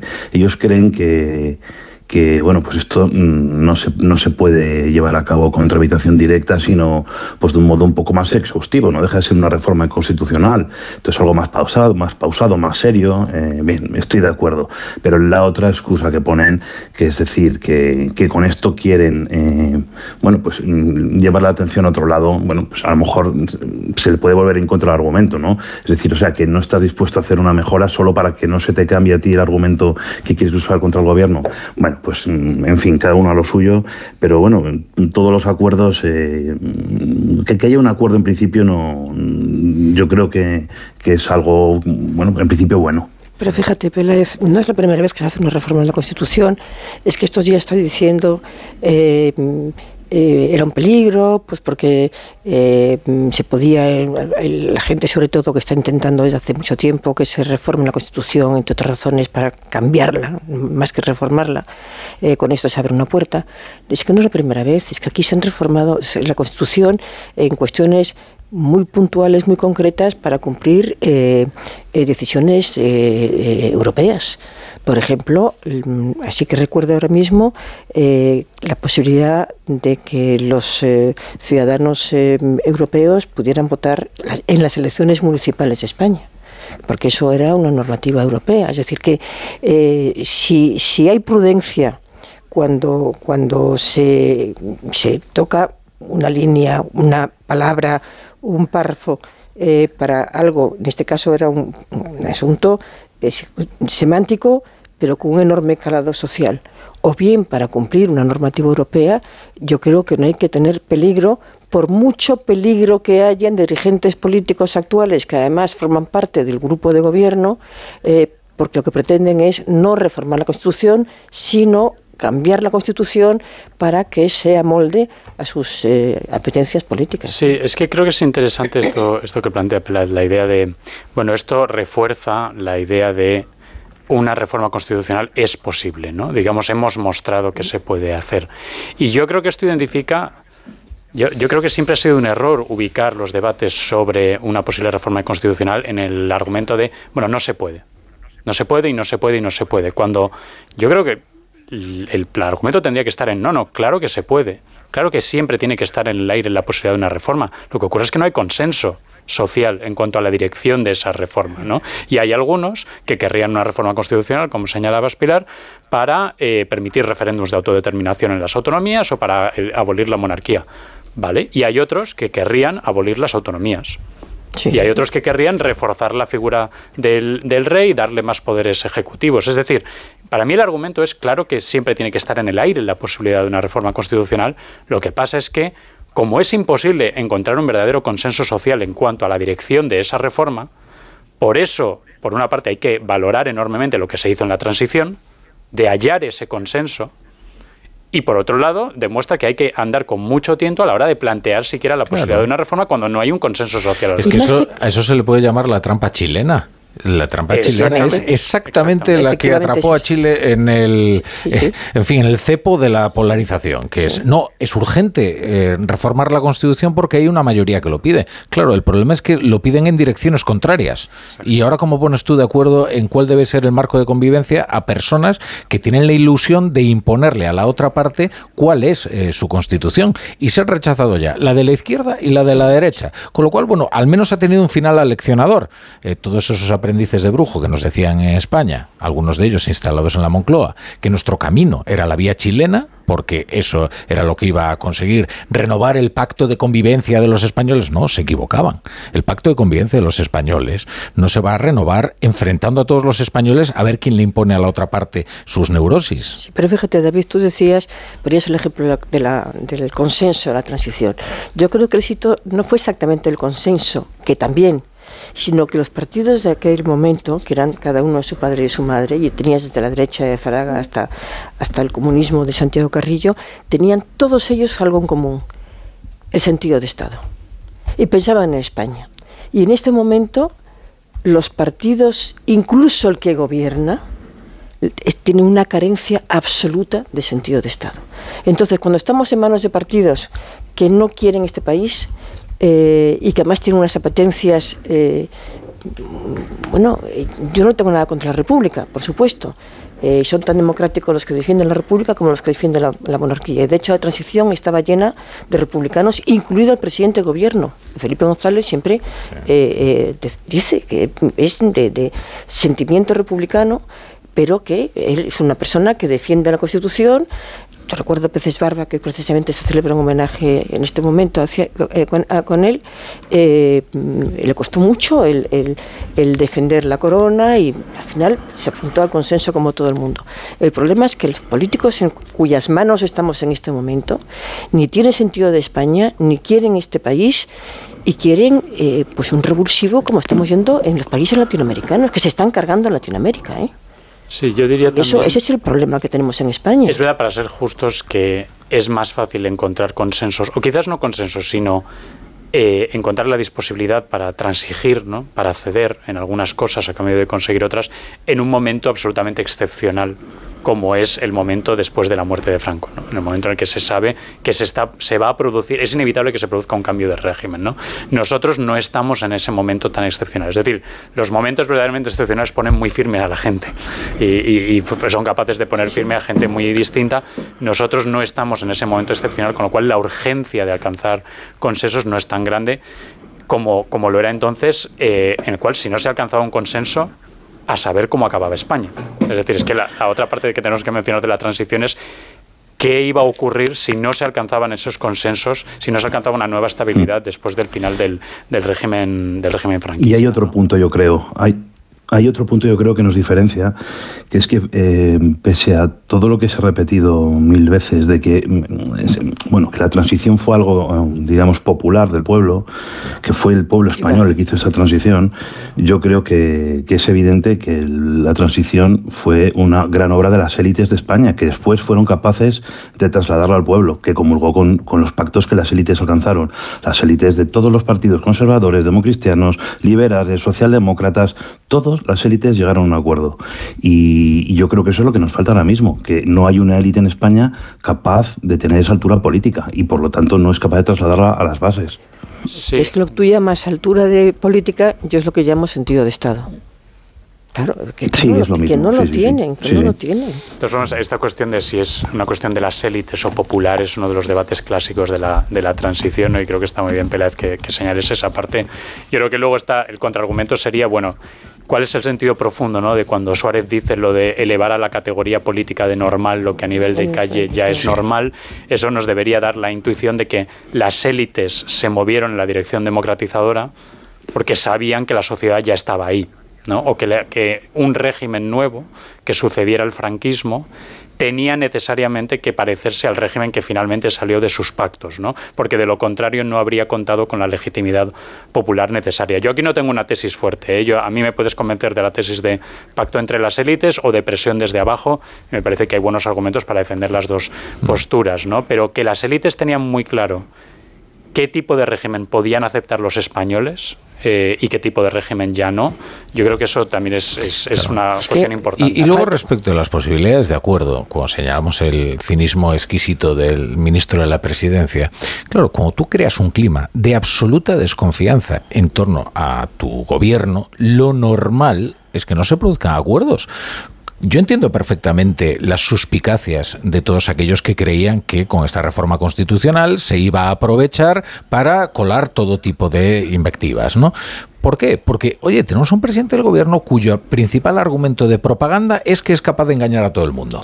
Eh, llega a un acuerdo con Junts y dice, pero no se lo crean, que les he engañado. Llega a un acuerdo con no sé quién, no es tan grave, les he engañado. Y al final dices, bueno, pero si esto consiste en haber eh, eh, ¿qué, triquiñuela es la siguiente que me permite seguir avanzando, pues yo no me voy a someter a, eso porque además lo normal es salir abrasado ¿no? de, esa situación.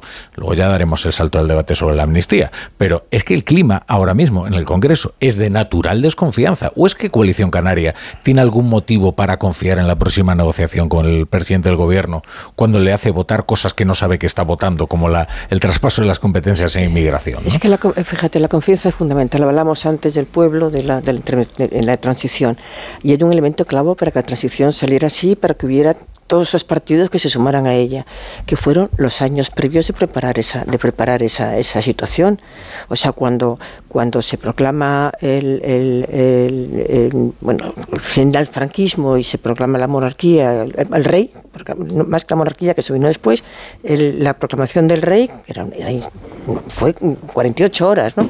Había un trabajo previo de informar a los diferentes dirigentes eh, políticos, varios de ellos en el exilio, más los que estaban aquí, pero mm, clandestinamente. O sea, es que esto no fue de mañana se levantaron los españoles, no, no, es que hubo un trabajo previo importantísimo de cultura histórica y, política para que los personajes más importantes de esa política, cada uno eh, en, una, en una situación muy distinta, pues comprendieran que ese giro eh, había que darse y cómo había que darse. Y eso fue el éxito de la transición, el trabajo previo. Sin eso que dices, Pilar, no se explicaría la ley de reforma política. No, claro. porque la ley de reforma política ocurre muy temprano en la, en la transición. y, las entrevistas previas que se, que se produjeron en, en España y fuera de España, con dirigentes internacionales que tenían peso con, eh, con los dirigentes españoles que estaban más en la revolución, ¿no? Sí. O sea, hubo un trabajo importantísimo previo. A pesar que la gente no quiere conocer la historia de España, no importa un bledo. Bueno, me dejéis eh, poner unos, unos anuncios. A hoy, a hoy, a hoy. Todavía no, todavía no hemos dado paso a ningunos consejos y yo creo que la audiencia lo merece. Así que vamos a ello.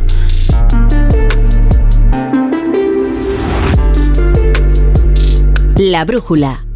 La torre. ¿Te lo digo o te lo cuento? Te lo digo. Me he quedado tirada y tardas en venir a por mí. Te lo cuento. Yo me voy a la mutua.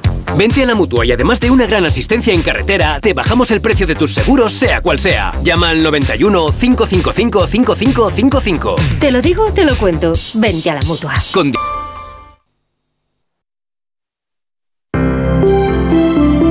Buenas noches. En el sorteo del cupón diario celebrado hoy, el número premiado ha sido 73.613. 73613. Serie 1001. Mañana, como cada día, habrá un vendedor muy cerca de ti repartiendo ilusión. Y ya sabes, a todos los que jugáis a la 11, bien jugado.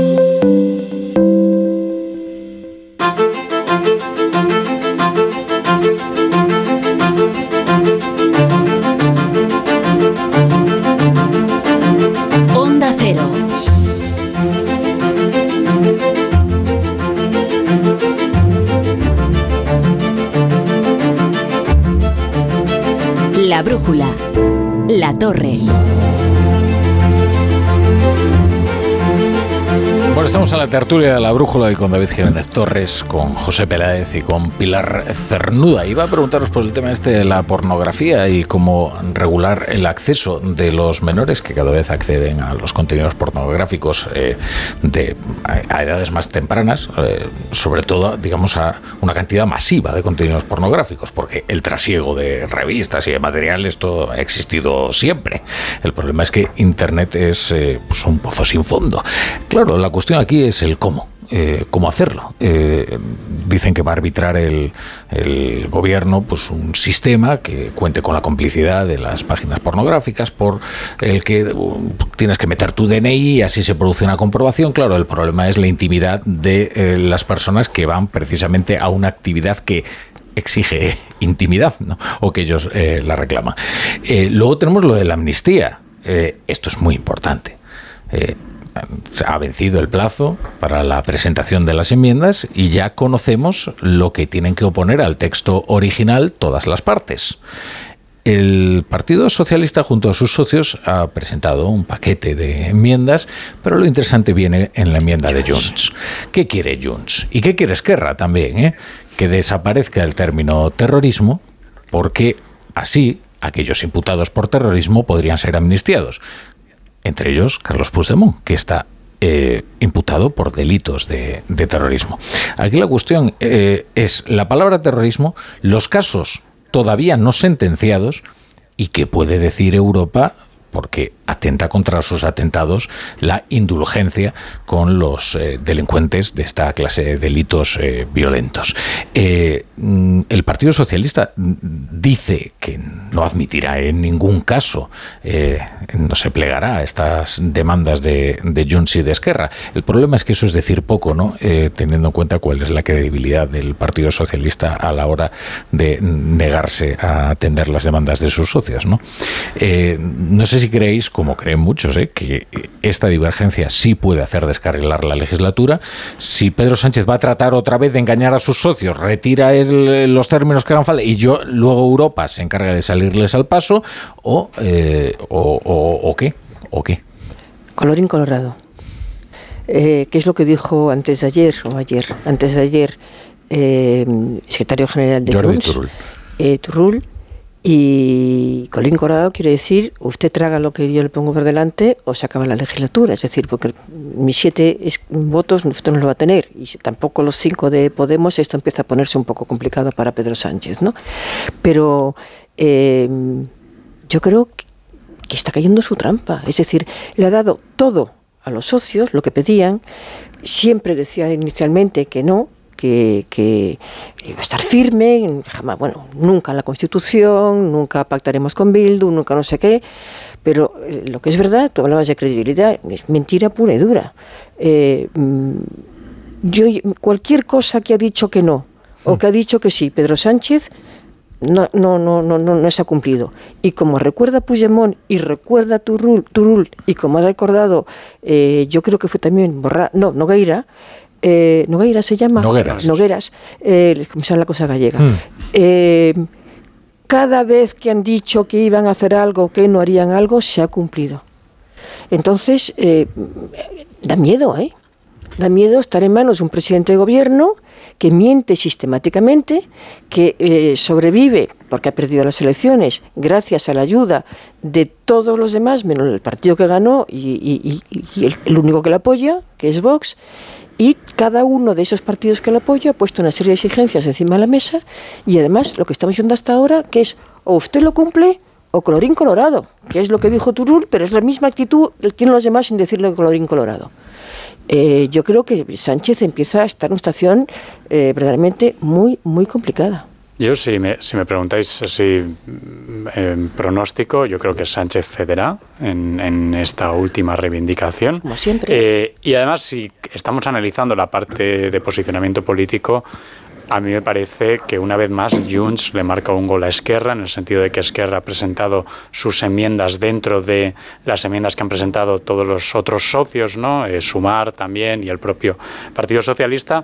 Es decir, Esquerra queda diluida dentro de la coalición más amplia, mientras que Junts vuelve a presentarse como los verdaderos impulsores y los verdaderos, los que presionan verdaderamente, los que han logrado la amnistía, que por otra parte es, es así.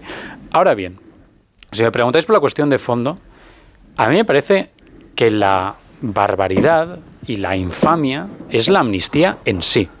Es decir, es el hecho de conceder impunidad legal a cambio de apoyo político.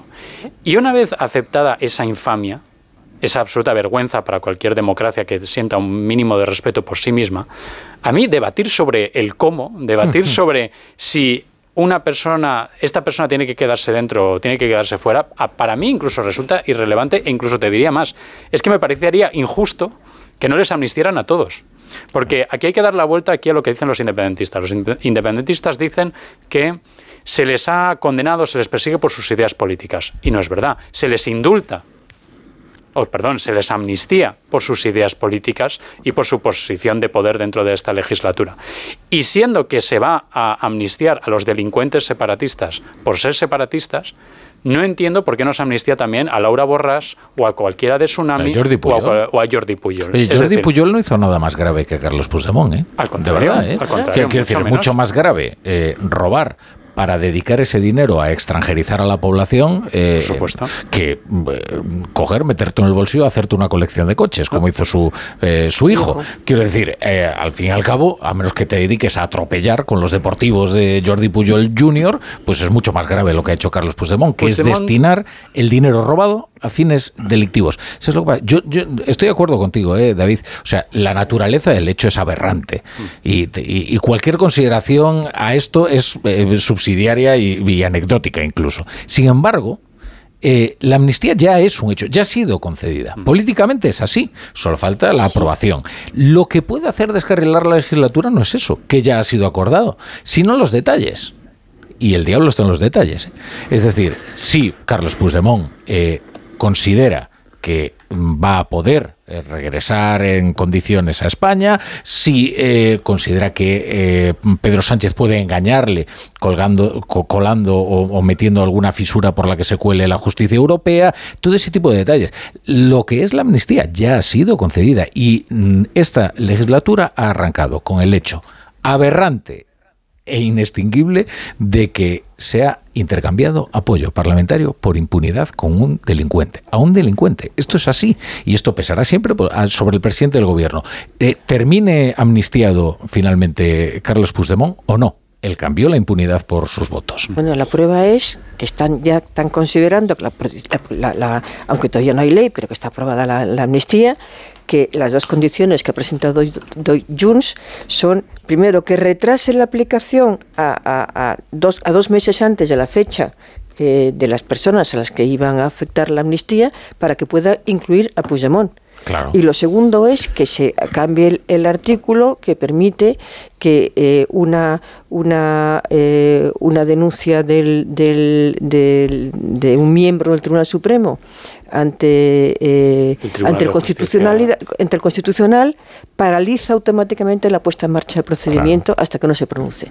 Es decir, tan es así, como dice, como dice David, que, la- que esa, que esa es la, la infamia, como dices tú, pero que eso es lo, lo, es lo intolerable, es, es miserable lo que están haciendo De- con los de hecho, españoles, que hoy han puesto dos condiciones encima de la mesa que son para aplicarlas estrictamente a una persona que es la que está dirigiendo el cotarro, Claro. que es el señor De- Puigdemont, que es el cotarro independentista catalán y de toda España, porque están haciendo leyes en función de lo que le conviene a Puigdemont. De, de hecho, no hay una cuestión moral que esté frenando ahora al Partido Socialista, sino el temor a que los tribunales echen abajo el trabajo legislativo. Eh, es la única, eh, el único freno que tienen, ¿no? Sí, Peláez.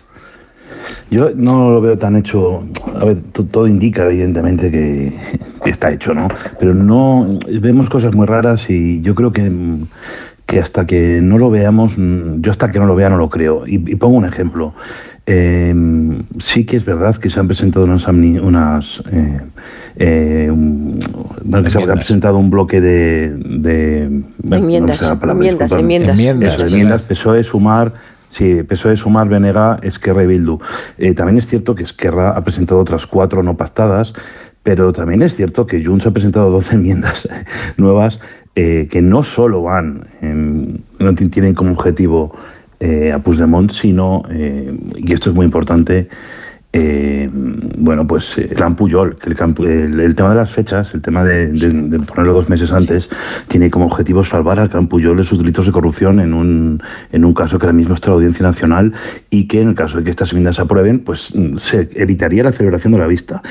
Eh, ¿qué, qué quiero decir? Que Podemos no, eh, con Podemos esto no está pactado, está pactado con Sumar, pero no con Podemos.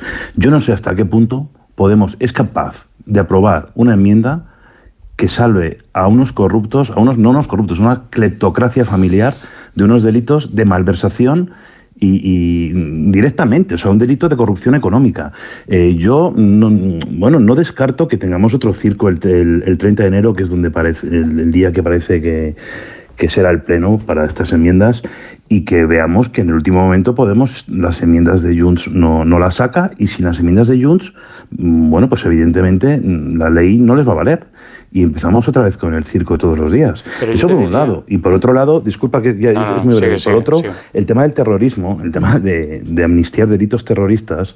eh, bueno, pues a ver qué dice la justicia europea, evidentemente, pero es que mm, se meten otros problemas, que es que en Cambrils hubo unos atentados terroristas en 2017, es decir, dentro del, del arco que se pretende amnistiar. Y, hombre, el, delito el derecho penal de autor está muy feo, es decir, que ante un mismo delito tipificado como terrorismo, terrorismo el objetivo, si es por Alá o si es por Puigdemont, eh, cambie que tú estés en la cárcel o no, yo no sé hasta qué punto esto, esto es válido. Es decir, podemos ver en, en- en cascada unas consecuencias muy poco deseables. Y yo tampoco sé hasta qué punto em, hay partidos que van a votar, tienen que, o sea, que van a estar muy contentos votando esto. Con lo cual, que parece que va a salir adelante, pues evidentemente, no, no, no vamos a ser ingenuos. ¿Que está hecho? Yo creo que no está hecho. ¿eh? Yo diría, de las dos objeciones que planteas, eh, a mí en cuanto a la primera, ¿no? Si hablas de, bueno, Podemos va a aprobar algo que eh, eh, beneficia a esta cleptocracia familiar, yo creo que sí, a cambio de otra cosa. Que es como hemos visto que está que funciona el, el sanchismo, de decir, bueno, tú no quieres, tú no quieres esto, ¿cómo consigo comprar tu sí? Eh, ¿Quieres que te dé a ti su- la próxima subida del salario mínimo? Yo qué sé, me, me invento algo que pudiera interesar a Podemos colgarse como medalla, que no tenga absolutamente nada que ver con la amnistía. ¿Vale? Pero es que hemos visto otras muchas negociaciones en las que el Partido Socialista cede cuestiones que no tienen nada que ver con lo que se está tratando a cambio de conseguir la, la aprobación de un grupo concreto, ¿no? Entonces, y además que sabemos que Podemos lo que busca ahora es visibilidad y medallas, no, no está ahí para defender, mm, Podemos no entró en política para meter en la cárcel al clan Puyol, ¿no? Es más, incluso creo que la, eh, Podemos incluso podría comprar este argumento falsario, ¿no? De que ha habido una persecución eh, ilegítima o digamos de cloacas del Estado también contra los, los Puyol. En cuanto a lo que decías del derecho penal de autor, ¿no? Es verdad, y además tenemos otro precedente, que fueron las reformas de los delitos de sedición y malversación. Es decir, la rebaja de penas del delito de malversación se hacía pensando que iba a tener un efecto benéfico sobre precisamente la gente a la que se va a amnistiar ahora, y lo que pasa es que lo hicieron mal y les salió rana y no tuvo esas consecuencias. Y yo creo que eso está pesando mucho sobre el comportamiento de la coalición parlamentaria que sostiene al gobierno ahora mismo. Por eso lo que vemos constantemente es que buena parte de las enmiendas que se están planteando es para este verbo horrible de blindar ¿no? la amnistía frente a los tribunales porque no quieren que les vuelva a salir rana. Pero el hecho básico es que ya se ha practicado el derecho penal de autor. En España para beneficiar a los a los Oye, delincuentes Está- del pero se está Nada aplicando. menos que se ha tocado eh, una, en fin, la médula de- del ordenamiento jurídico. Se ha tocado el Código Penal, ¿eh? Eh, a placer y satisfacción de unos delincuentes muy concretos. ¿eh? Esto no había ocurrido. Lo ¿eh? único que quiero decir con todo esto, por cerrar, es que si sale rana, sale rana. Como pasó con la malversación, pero después de aprobarse. Sí, O sea, pero, pero eh, una de las cosas que tú eh, hablabas, ¿no? Eh, la compra de votos. La compra de votos no, se circunscribe a la ley de amnistía. Aquí cada partido está pidiendo lo suyo. La, la migración, por ejemplo, las competencias de inmigración, eh, más financiación autonómica, la deuda. Es decir, estamos en un zoco, en un zoco, y esto es el regate o no sé qué. Y por cierto, hablabas de Podemos. Eh, es- el circo Podemos es inconmensurable. Lo que ha pasado hoy en, nuestra tierra, en Galicia, eh, ese acuerdo potenciado por Podemos que eh, para, para, para que mm, se unifiquen eh, de alguna manera em, en su estrategia eh, ANOVA, Esquerda, Esquerda Galega, más el Bénega, más Podemos, que eso mm, es mm, tremendo para sumar son los cuatro partidos a los que ha traicionado Yolanda sucesivamente a lo largo de los últimos años. Anova, BNG, Esquerda Galega y Podemos. O sea, aquí estamos viendo una, una, una, un A veces, espectáculo, un Eh, a veces, espectáculo. Pilar, nos eh, sobrevaloramos, eh, digamos, el, el interés como motor de la historia. Eh, el interés es sin No, duda aquí- importante. Ahora, el rencor eh, Claro, a pues veces eso es mucho más diciendo. poderoso que el interés. Yo ¿eh? cuando lo vi ayer, digo, los Y, cuatro oye, que ha y cuando claro. confluyen el interés y el rencor ya es algo pavoroso. Y es lo que está ocurriendo No, en en Podemos. Galicia- Es que en que- Podemos confluye el interés y el rencor. que los dos Quieren acabar con Yolanda Díaz porque además esa es la única opción que tienen de eh, resucitar su partido o al menos, bueno, de, de- reavivar un poquito ¿no? El- las brasas. Los dos únicos puntos del programa de Podemos son eh, vengarse de Yolanda Díaz y que Irene Montero tenga una carrera política después de su salida Claro. del gobierno. sí, sí, Interés y rencor. Y, y- y ambas cosas están relacionadas. ¿eh? O sea, eh, vamos a ver, cuando, cuando el- el- la parte socialista del gobierno hace saber, y lo hace saber, que va a desautorizar a Yolanda Díaz y que va a nombrar a un nuevo interlocutor, lo leíamos ayer en Sí, El Mundo, será sí, sí. el ministro de la Presidencia, Félix Bolaños, lo hace saber porque está tremendamente decepcionado con Yolanda Díaz y porque ha captado el mensaje que le ha enviado Podemos. El mensaje de Podemos es, cómo se- olvídate, es imposible ¿Y cómo se ha revuelto ella, eh? que nosotros nos entendamos Claro. con ella. ¿Y cómo se ha revuelto ella? Yo no acepto En otro error, ¿eh? claro, en otro error. Porque lo normal es que, oye, trata de apaciguar la situación, va- vamos a ver cómo salimos de esta. No, te han puesto viendo- en el, en el punto viendo- de mira. Estamos, estamos viendo y luego ya con el taxi, con los, pa- los papás y las mamás de los niños en su colegio. ¿No lo viste ayer Bueno, la yo- entrevista? ¿Sabes lo que pasa? Que como fuente de jurisprudencia, el grupo de WhatsApp de los, del niños cole, de a mí me parece un poco arriesgado. Y el. Pero es verdad que suele, eh, mira, los malos periodistas suelen llegar al- como enviados especiales a cualquier lugar y citan Y al taxista. claro, ¿no? sí. Eh, con todos los respetos sí, para los taxistas, sí, sí, eh, sí, que, que- que son sí. además oyentes de radio eh, Sí, sí, sí. extraordinarios. Es la- la fuente Pero más oiga, fácil, ¿no? que no Eh, puede ser que la primera fuente a la que usted acude es la que vaya a citar, ¿no? Eh, y hombre, el entorno eh, del colegio de la niña de Yolanda Díaz, pues no parece desde luego la fuente más fiable Mira, como para que ella tome Sí, sí, decisiones en ¿En qué función de la manos, información estamos? que ¿En le qué dan. manos estamos, por Dios? Hay un tema eh, de lo que decía David, que estoy muy de acuerdo, que al final, bueno, pues Podemos puede votar, pero a cambio de que le den algo, eh, bueno, pues se está hablando de que ese algo puede ser un ministerio. Es decir, que Podemos diga, no, no, que yo quiero un ministerio. Es decir, que, que se acabó, que en la próxima crisis del gobierno me pones un ministerio de los de Yolanda, además. Entonces, eh, imaginaos que eso pasa. ¿Qué va a hacer Yolanda Díaz? Es decir, la desautorización y la humillación pública es tan grande que se le genera ahora un problema con sumar. Es decir, me recuerda un poco al, juego de las sillas. Siempre hay uno que no está bien sentado. Siempre hay un grupo eh, de los que apoyan a Sánchez que está eh, a disgusto con lo que el resto vota. ¿Cuánto tiempo se puede gobernar así? Pues no lo sé. Veremos. En cuanto a lo del porno, si quieres, Rafa, en un Sí. minutín. Sí, sí, sí. Eh, Eres el único que yo- ha querido hablar del porno, Peláez. El resto Eh, se yo creo que hay algo como como padres yo creo que bueno como ciudadanos no hace falta ser padre pero como padres más yo creo que resulta evidente que algo hay que hacer es decir eh, bueno pues los, los menores no pueden estar desprotegidos ante la inmensa basura que hay en, Internet. Eh, por mucho que, que haya una educación y por mucho que los padres hagamos todo lo que podamos, bueno, pues a nadie nos escapa que saben mucho los niños y que saben mucho de Internet y que, bueno, pues que, se van a hacer lo que quieran al final, ¿no? Entonces yo creo que es evidente que hace falta un gran pacto para, para hacer algo. Eh, el problema es si es posible esto, si es posible. Yo no, yo no sé hasta qué punto dar el DNI eh, a, una, a una página, mm, vete a saber de qué gente de, de- de dudosa reputación, en qué estado de las Islas Caimán y quién está detrás. Eh, yo no, no sé si es peor remedio de la enfermedad, es decir, porque al final el niño meterá el DNI de su padre y ya está, ¿no? Pero eh, va- vamos a ver que, o bueno, claro, de su padre su- o de, su o de hermano, profesor de de amigo, filosofía claro, O, o- o el primero que se encuentre por internet, ¿no? Entonces eh, yo creo que estamos, mm, bueno, hay que pensar bien las cosas porque, porque evidentemente podemos liar una, una bastante grande. Y aparte que lo que no podemos caer nunca es en, el, en este rollo moralizante de fondo que hay, ¿no? Es decir, esto importa porque son niños. Punto. O sea, porque hay que proteger a los niños. Pero no podemos pasarnos de ahí. No, no podemos llegar en ningún momento a que el Estado tenga, y puede tenerlo, puede tenerlo, porque estoy, estoy oyendo que incluso el DNI este lo puede emitir la Fábrica Nacional de Moneda y Timbre, pueda tener acceso a quién entra a qué páginas. Es decir, esto es una aberración, una aberración de todo punto, ¿no? Entonces hay que tener mucho cuidado con no caer en, en, en asuntos moralizantes y que sea peor, peor el remedio de la enfermedad y que al final los chavales entren en las mismas páginas, pero encima tengamos un caos por otro lado de libertades, ¿no? Hay, hay- hay un término que es eh, peligroso en este debate, que es este de los contenidos inadecuados, ¿no?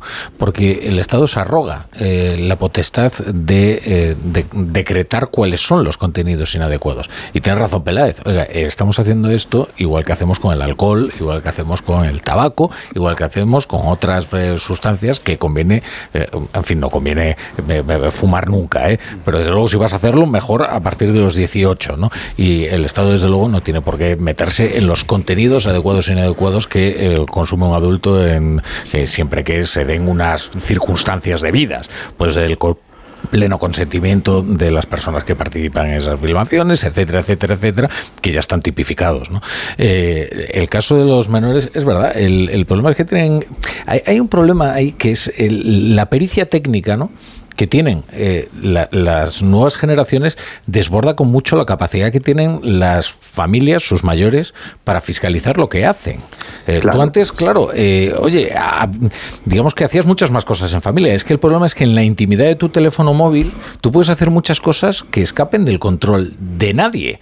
¿Y cómo, cómo consigues restablecer esa capacidad de control sin a la vez invadir la intimidad de aquellos que pueden acceder en buena liza a esos contenidos. Pues es muy Pues complicado. Fíjate, yo creo que ha habido una medida que se ha tomado eh, por algunas autonomías hace ya unas semanas y que no sé si va a generalizar. Bueno, esto que decías, est- estás hablando en los términos en que fuera de micrófono estábamos también aquí en el estudio, lo mismo más o menos que decías tú.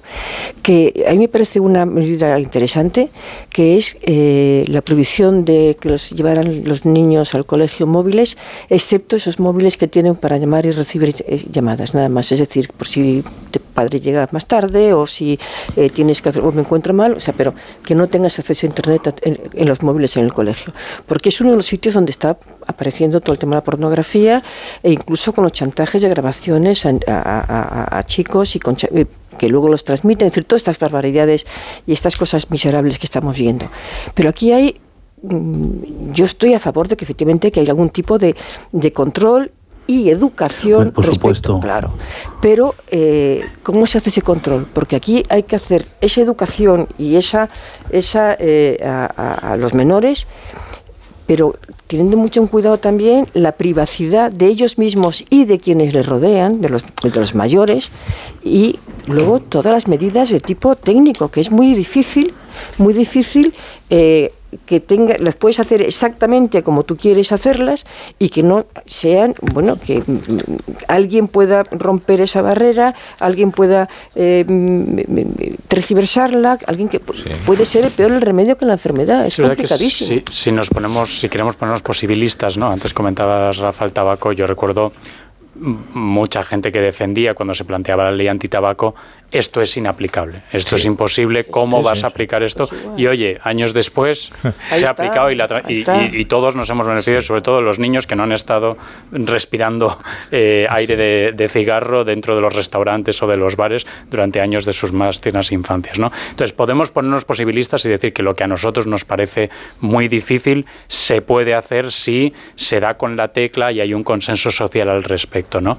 Dicho lo cual, a mí la solución de los DNIs me parece impracticable, sobre todo porque creo que la gente no colaborará. No colaborará. O sea, la gente no dará su supuesto. DNI. Es que eso- en tu privacidad, es que no puedes. Y si eso sucede, si eso sucede, si la gente no colabora, digamos, eh, evidentemente no van a dejar de consumir porno, con lo cual el mercado sabrá qué hacer. Por ejemplo, no creo que tarde mucho en, en- en un- en una plataforma como Netflix o, u otras en empezar a meter canales porno, por ejemplo, ¿no? Con lo cual ya estamos otra vez. Y ahí el niño entra sin problemas cuando no esté su padre y ya Pues está. que fíjate, ahí, O- ahí sí puede haber otra barrera, ¿sabes? Eh, que es un pin parental, eh, pues eh, como existe en tantas aplicaciones, ¿no?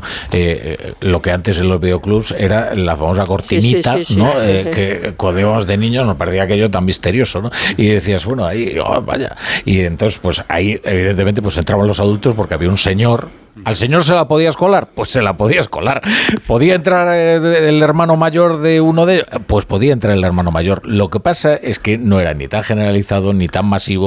Requería de un plan. Es Eh, que- Es que, ahora es que el problema es la naturalidad es que- es con la que se, con que- la que se es que convive con eso. Y además con esto del DNI, con esto del DNI, yo es que me est- estoy pensando lo mismo, conociendo la deriva de las garantías en España, ¿cuánto van a tardar un juez eh, cuando una persona esté acusada de cualquier cosa de índole sexual en pedir al, a quien sea que por favor las páginas y en web que ha visitado este señor para ver si le gustan o no eh, los menores, por ejemplo, ¿no? ¿Y cuánto tardará Eh, un bueno, pues, periódico en eh, atribuir determinados delitos a determinadas pues eh, prácticas eh, Sí, sí, sí, ma- eso pornográficas y tal?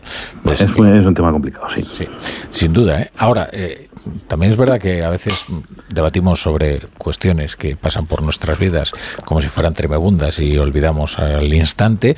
Esto afecta y esto interesa a cualquier persona que tiene un adolescente en casa. ¿eh? Sí, sí. Y Claro. incluso no un adolescente, sino menores. Estamos hablando de que la edad de acceso a los contenidos pornográficos debe estar ya en los nueve años, una cosa así. Luego es verdad que entre los 12 y los 15 años ya es una generalización mucho más vasta, ¿no? Eh, pero, pero es cada vez más temprana. Y, y cada vez tienen antes teléfonos móviles eh, y, es, eh, y eso les da una autonomía eh, y para la que quizás no todos estén preparados. También es verdad, eh, con este debate de los teléfonos móviles en las escuelas, que los teléfonos móviles han dado muchísima seguridad a las familias. Eh, hombre, cu- cualquier persona prefiere tener localizado a su hijo a no tenerlo Pero- localizado. Pero, es lo que te decía, pero que tengan unos teléfonos de estos que tengas nada más Claro. el- el- el- llamadas. el- Sí, pero luego Claro. no es lo mismo un niño de 9 años que un niño de 14. Claro, Entonces, eh, yo te digo, Pilar, que si yo tengo que ver los mensajes del, del equipo de voleibol de mi hija, pues me, a lo mejor me corto las venas. Entonces llega un momento que digo, mira, cariño, o sea, te metes tú y hablas tú, a ver a dónde quedas con la entrenadora o a qué hora es el entrenamiento. Entonces, a todos nos viene muy bien a partir de una edad que los niños también se manejen en un entorno que es en el que van a vivir. Tampoco podemos hacernos trampas, no puedes quitarles la tecnología. Entonces, una cosa es 9 años, otra cosa es 14, depende para qué. Y lo que dice Rafa, o sea, mm, llega un momento en el que si tú no tienes controlado a tu hijo, no sabes dónde está, es muy difícil que pueda empezar a ir o a venir solo del colegio, ¿no? Entonces, en el fondo, ¿qué vamos a hacer? ¿Tener niños incapaces solo por no poder, o sea, incapaces me refiero a incapaces de, de- de, bueno, de, de- de tener una vida un poco más autónoma poco a poco, que es lo que Bueno, nosotros pero estamos- padres, ¿no? Enseñarles a esto. Pero, por supuesto que tiene que hacerse de esa manera. Esto no estoy diciendo que a un niño de 15 años le tengas que prohibir eh, eh, tener un móvil. Estamos hablando de el colegio, del colegio. ¿eh? Que hay que meter la Claro, perspectiva de los profesores claro, también. Es que para los y de las- y de las familias, que para, los profesores, o sea, los padres y los profesores tienen un mismo interés, que es que el niño aprenda en el colegio. Y eh, es verdad que el interés de los padres de que el niño esté siempre con un móvil a mano choca con el interés de los profesores de que los niños presten atención en, en clase. Y además, esto lo sabemos sin ningún género de dudas, el acceso al móvil constantemente disminuye la capacidad de atención de los estudiantes de por vida. De por vida. Yo lo veo en el aula y mis estudiantes son de 18, 19, 20 años. Los estudiantes tienen muchas dificultades hoy en día para enfrentarse a lecturas largas. Y cuando digo largas, no estoy hablando de leer el Quijote de una clase para otra. No- no es la montaña mágica, eh, ¿no? Estoy, estoy- estoy hablando de. Ni Moby Dick tampoco, Rafa. Eh, estoy, estoy hablando de a lo mejor 10 folios. 10 folios, algo que estamos hablando en las clases de hace una década, se daban 40, 50 folios de una de clase para otra y eso no se consideraba eh, imposible para los estudiantes. Demasiado ¿no? texto, demasiado texto. Bueno, vamos a ver, de todos estos asuntos, ¿qué es lo que más interesa a los periódicos? Juanjo de la Iglesia, ¿qué tal? Buenas noches. Buenas noches. Pues interesa un asunto que repiten varios periódicos en sus portadas. Empiezo por El Mundo. El PSOE da blindaje total a Puigdemont para impedir al Tribunal Supremo detenerlo. Acepta enmendar la amnistía para que el prófugo pueda volver en cuanto se apruebe. Junts pide incluir el offer y todos los casos de terrorismo. En el caso de ABC, eh, hay un... eh, Junts presenta enmiendas para una amnistía todavía mayor.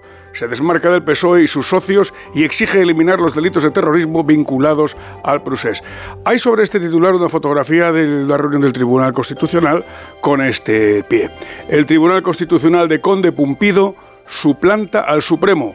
Corrige el fallo unánime de la Sala de lo Penal que inhabilitó al diputado de Podemos por patear a un policía nacional en una decisión inédita en democracia. No es muy sorprendente que el diario.es hable de este asunto, pero desde un punto de vista bien diferente. La justicia acredita que la retirada del escaño Alberto Rodríguez durante un año y medio fue por una condena injusta. En la razón, primer titular, Junts y Esquerra Republicana de Cataluña quieren forzar al PSOE a amnistiar el terrorismo. Los de Puigdemont se descuelgan para tratar de ampliar el plazo de los actos amnistiables hasta noviembre de 2011. En el adelanto del español digital, eh, Felipe González, una fotografía del expresidente del gobierno, con este entrecomillado, la autoamnistía es intolerable. Me da igual estar en la misma posición que la derecha. 20 minutos se ocupa de un asunto de política nacional y local de Madrid. Ayuso acusa al gobierno de dejar a Madrid sin energía, entre comillas, para cerca de 80 proyectos. Y en el periódico de España, el primer titular, Junts Esquerra Republicana de Cataluña enmienda la ley de amnistía al margen del PSOE e incluyen el terrorismo, entre comillas. Bueno, bueno, ya veis que lo que más interesa, desde luego lo que abre la mayoría de los diarios, es ese es el- las enmiendas de la amnistía. Son las enmiendas de la Y amnistía. el segundo asunto, señor Ah, Trump. Que no va, hemos hablado de Donald Trump. que va cambiando de color, ya está de un tono ya Bueno, está en azafrán. Está de un naranja a azafrán, efectivamente. Hay ¿no? muchas cosas que decir de Trump, pero para mí la evidente es que cuando un país quiere irse al garete, hay muy pocas cosas que lo puedan frenar. vamos, con, vamos con el tiempo, vamos con el tiempo. La brújula. La torre. Cuarta planta. Mira, cariño, una placa de Securitas Direct. El vecino de enfrente también se ha puesto alarma. Ya, desde que robaron en el sexto, se la están poniendo todos en el bloque. ¿Qué hacemos? ¿Nos ponemos una? Yo me quedo más tranquilo si lo hacemos. Vale, esta misma tarde les llamo. Protege tu hogar frente a robos y ocupaciones con la alarma de Securitas Direct. Llama ahora al 900-272-272. Con este estrés no consigo concentrarme. Toma Concentral. Con su triple acción de lavacopa, rodiola y vitaminas, Concentral consigue aliviar el estrés ayudando a una concentración más estable y duradera. Concentral. Consulte a su farmacéutico o dietista. Ya está aquí Blancolor, con tejidos y diseños de calidad para tu casa. Ahora con hasta un 50% de descuento en una selección de ropa de cama, baño, mesa, alfombras, cortinas, muebles de dormitorio, descanso y mucho más. Blancolor, el momento de vestir tu casa. Solo hasta el 29 de febrero, en tienda web y app del Corte Inglés. ¿Te preocupa el trabajo? Tranquilo, toma Ansiomet. Ansiomet con triptófano y asuaganda te ayuda en periodos de tensión en el trabajo. Venga, que tú puedes. Ansiomet de Pharma OTC. Con un rasca de la 11 siempre rascas algo. ¿Algo? ¿Y para ti qué es algo? Pues por ejemplo unas risas, algunos buenos momentos y puede que muchos euros. Hasta un millón. Entonces dame un rasca. Con los rascas de la 11 puedes ganar momentazos y premios de hasta un millón de euros. Rascas de la 11. Rasca el momento. A todos los que jugáis a la 11, bien jugado. Juega responsablemente y solo si eres mayor de edad. ¡Vigor, gor, gor, gor, gor, gor, gor, gor! Toma Energisil Vigor. Energisil con maca contribuye a estimular el deseo sexual. Recuerda, energía masculina, Energisil Vigor. Cuarta planta. Mira, cariño, una placa de Securitas Direct. El vecino de enfrente también se ha puesto alarma. Ya, desde que robaron en el sexto, se la están poniendo todos en el bloque. ¿Qué hacemos? ¿Nos ponemos una? Yo me quedo más tranquilo si lo hacemos. Vale, esta misma tarde les llamo. Protege tu hogar frente a robos y ocupaciones con la alarma de Securitas Direct. Llama ahora al 900-272-272.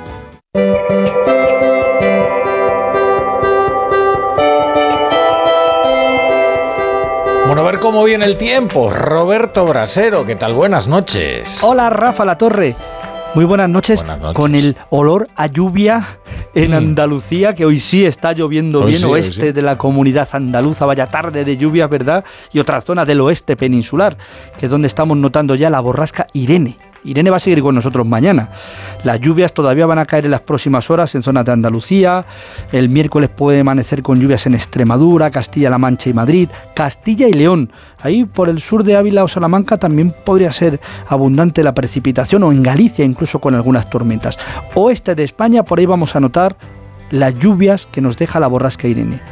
En otras zonas de España, en el resto, la lluvia no, pero el viento sí, que es otro ingrediente de esta borrasca. Va a pasar muy rápido, pero va a generar fuertes rachas de viento que mañana notaremos en muchas zonas.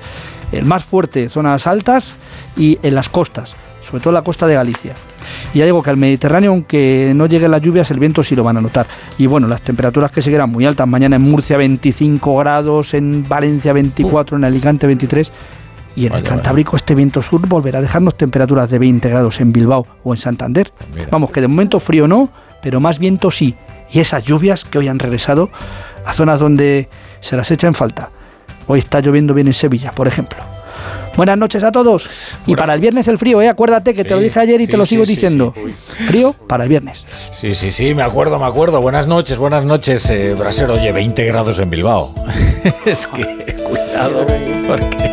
Pero yo de verdad que estamos viendo... eh, Mira, está loco el tío, completamente. O borracho, lo que sea, pero yo, no. yo llegué con el coche aquí a San Sebastián de los Reyes y entonces me fijé 15 grados.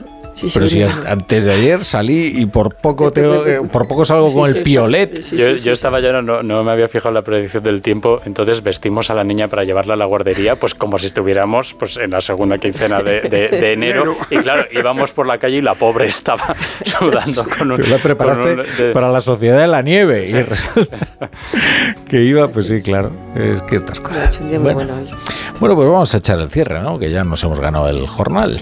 Chapo Paolaza, ¿qué tal? Buenas noches. Buenas noches, Rafa La Torre. Pues a ver qué traes ahí anotado en tu cuaderno. Pues hoy traigo anotado en el cuaderno, en los retales de lo de Brasero, este veranillo de enero de temperaturas más suaves que el vuelo de un búho. más suaves que nadie a Calviño. El Constitucional ha corregido por primera vez al Supremo la pena que le impuso al diputado Alberto Rodríguez, alias el, alias el Rastas, por golpear a un policía. No es que haya choque de poderes, es que el sanchismo son los coches locos. Ay, cómo echo de menos aquellas ferias. Música de Camela, creo recordar. Recuerdo al pibe que recogía las fichas pasando de coche en coche en plan chulangas con sus pantalones de pitillo. Hoy en día sería cancelado por machirulo.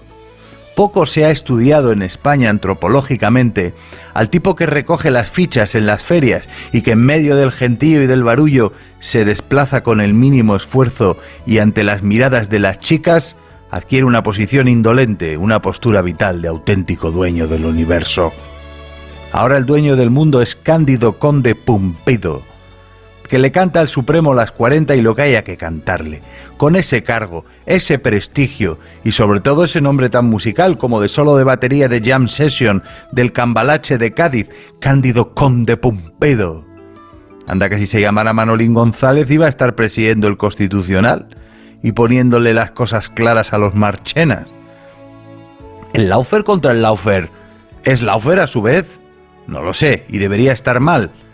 Pero nuestras vidas son los ríos que van a dar al constitucional.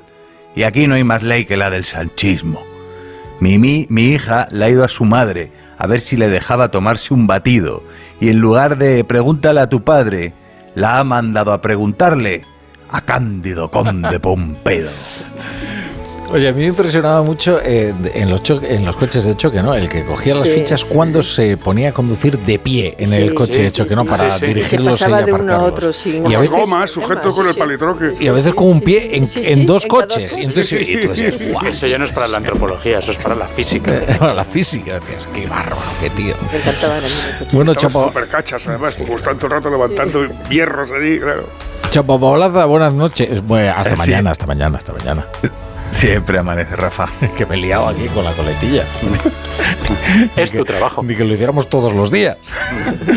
bueno, queridos, pues nada, eh, os despido, pasadlo bien y disfrutar de disfrutad de, de esa vida que os espera ahí fuera. Peláez, eh, Jiménez Buenas Torres, noches, eh, amigo. Cernuda. Adiós, buenas Iglesia, noches. Hasta Buenas mañana. noches. Y ustedes se quedan con el Radio Estadio Noche, con Rocío Martínez. Eh, le enviamos un abrazo muy fuerte a Edu Vidal y a toda su familia. Y, y nosotros volvemos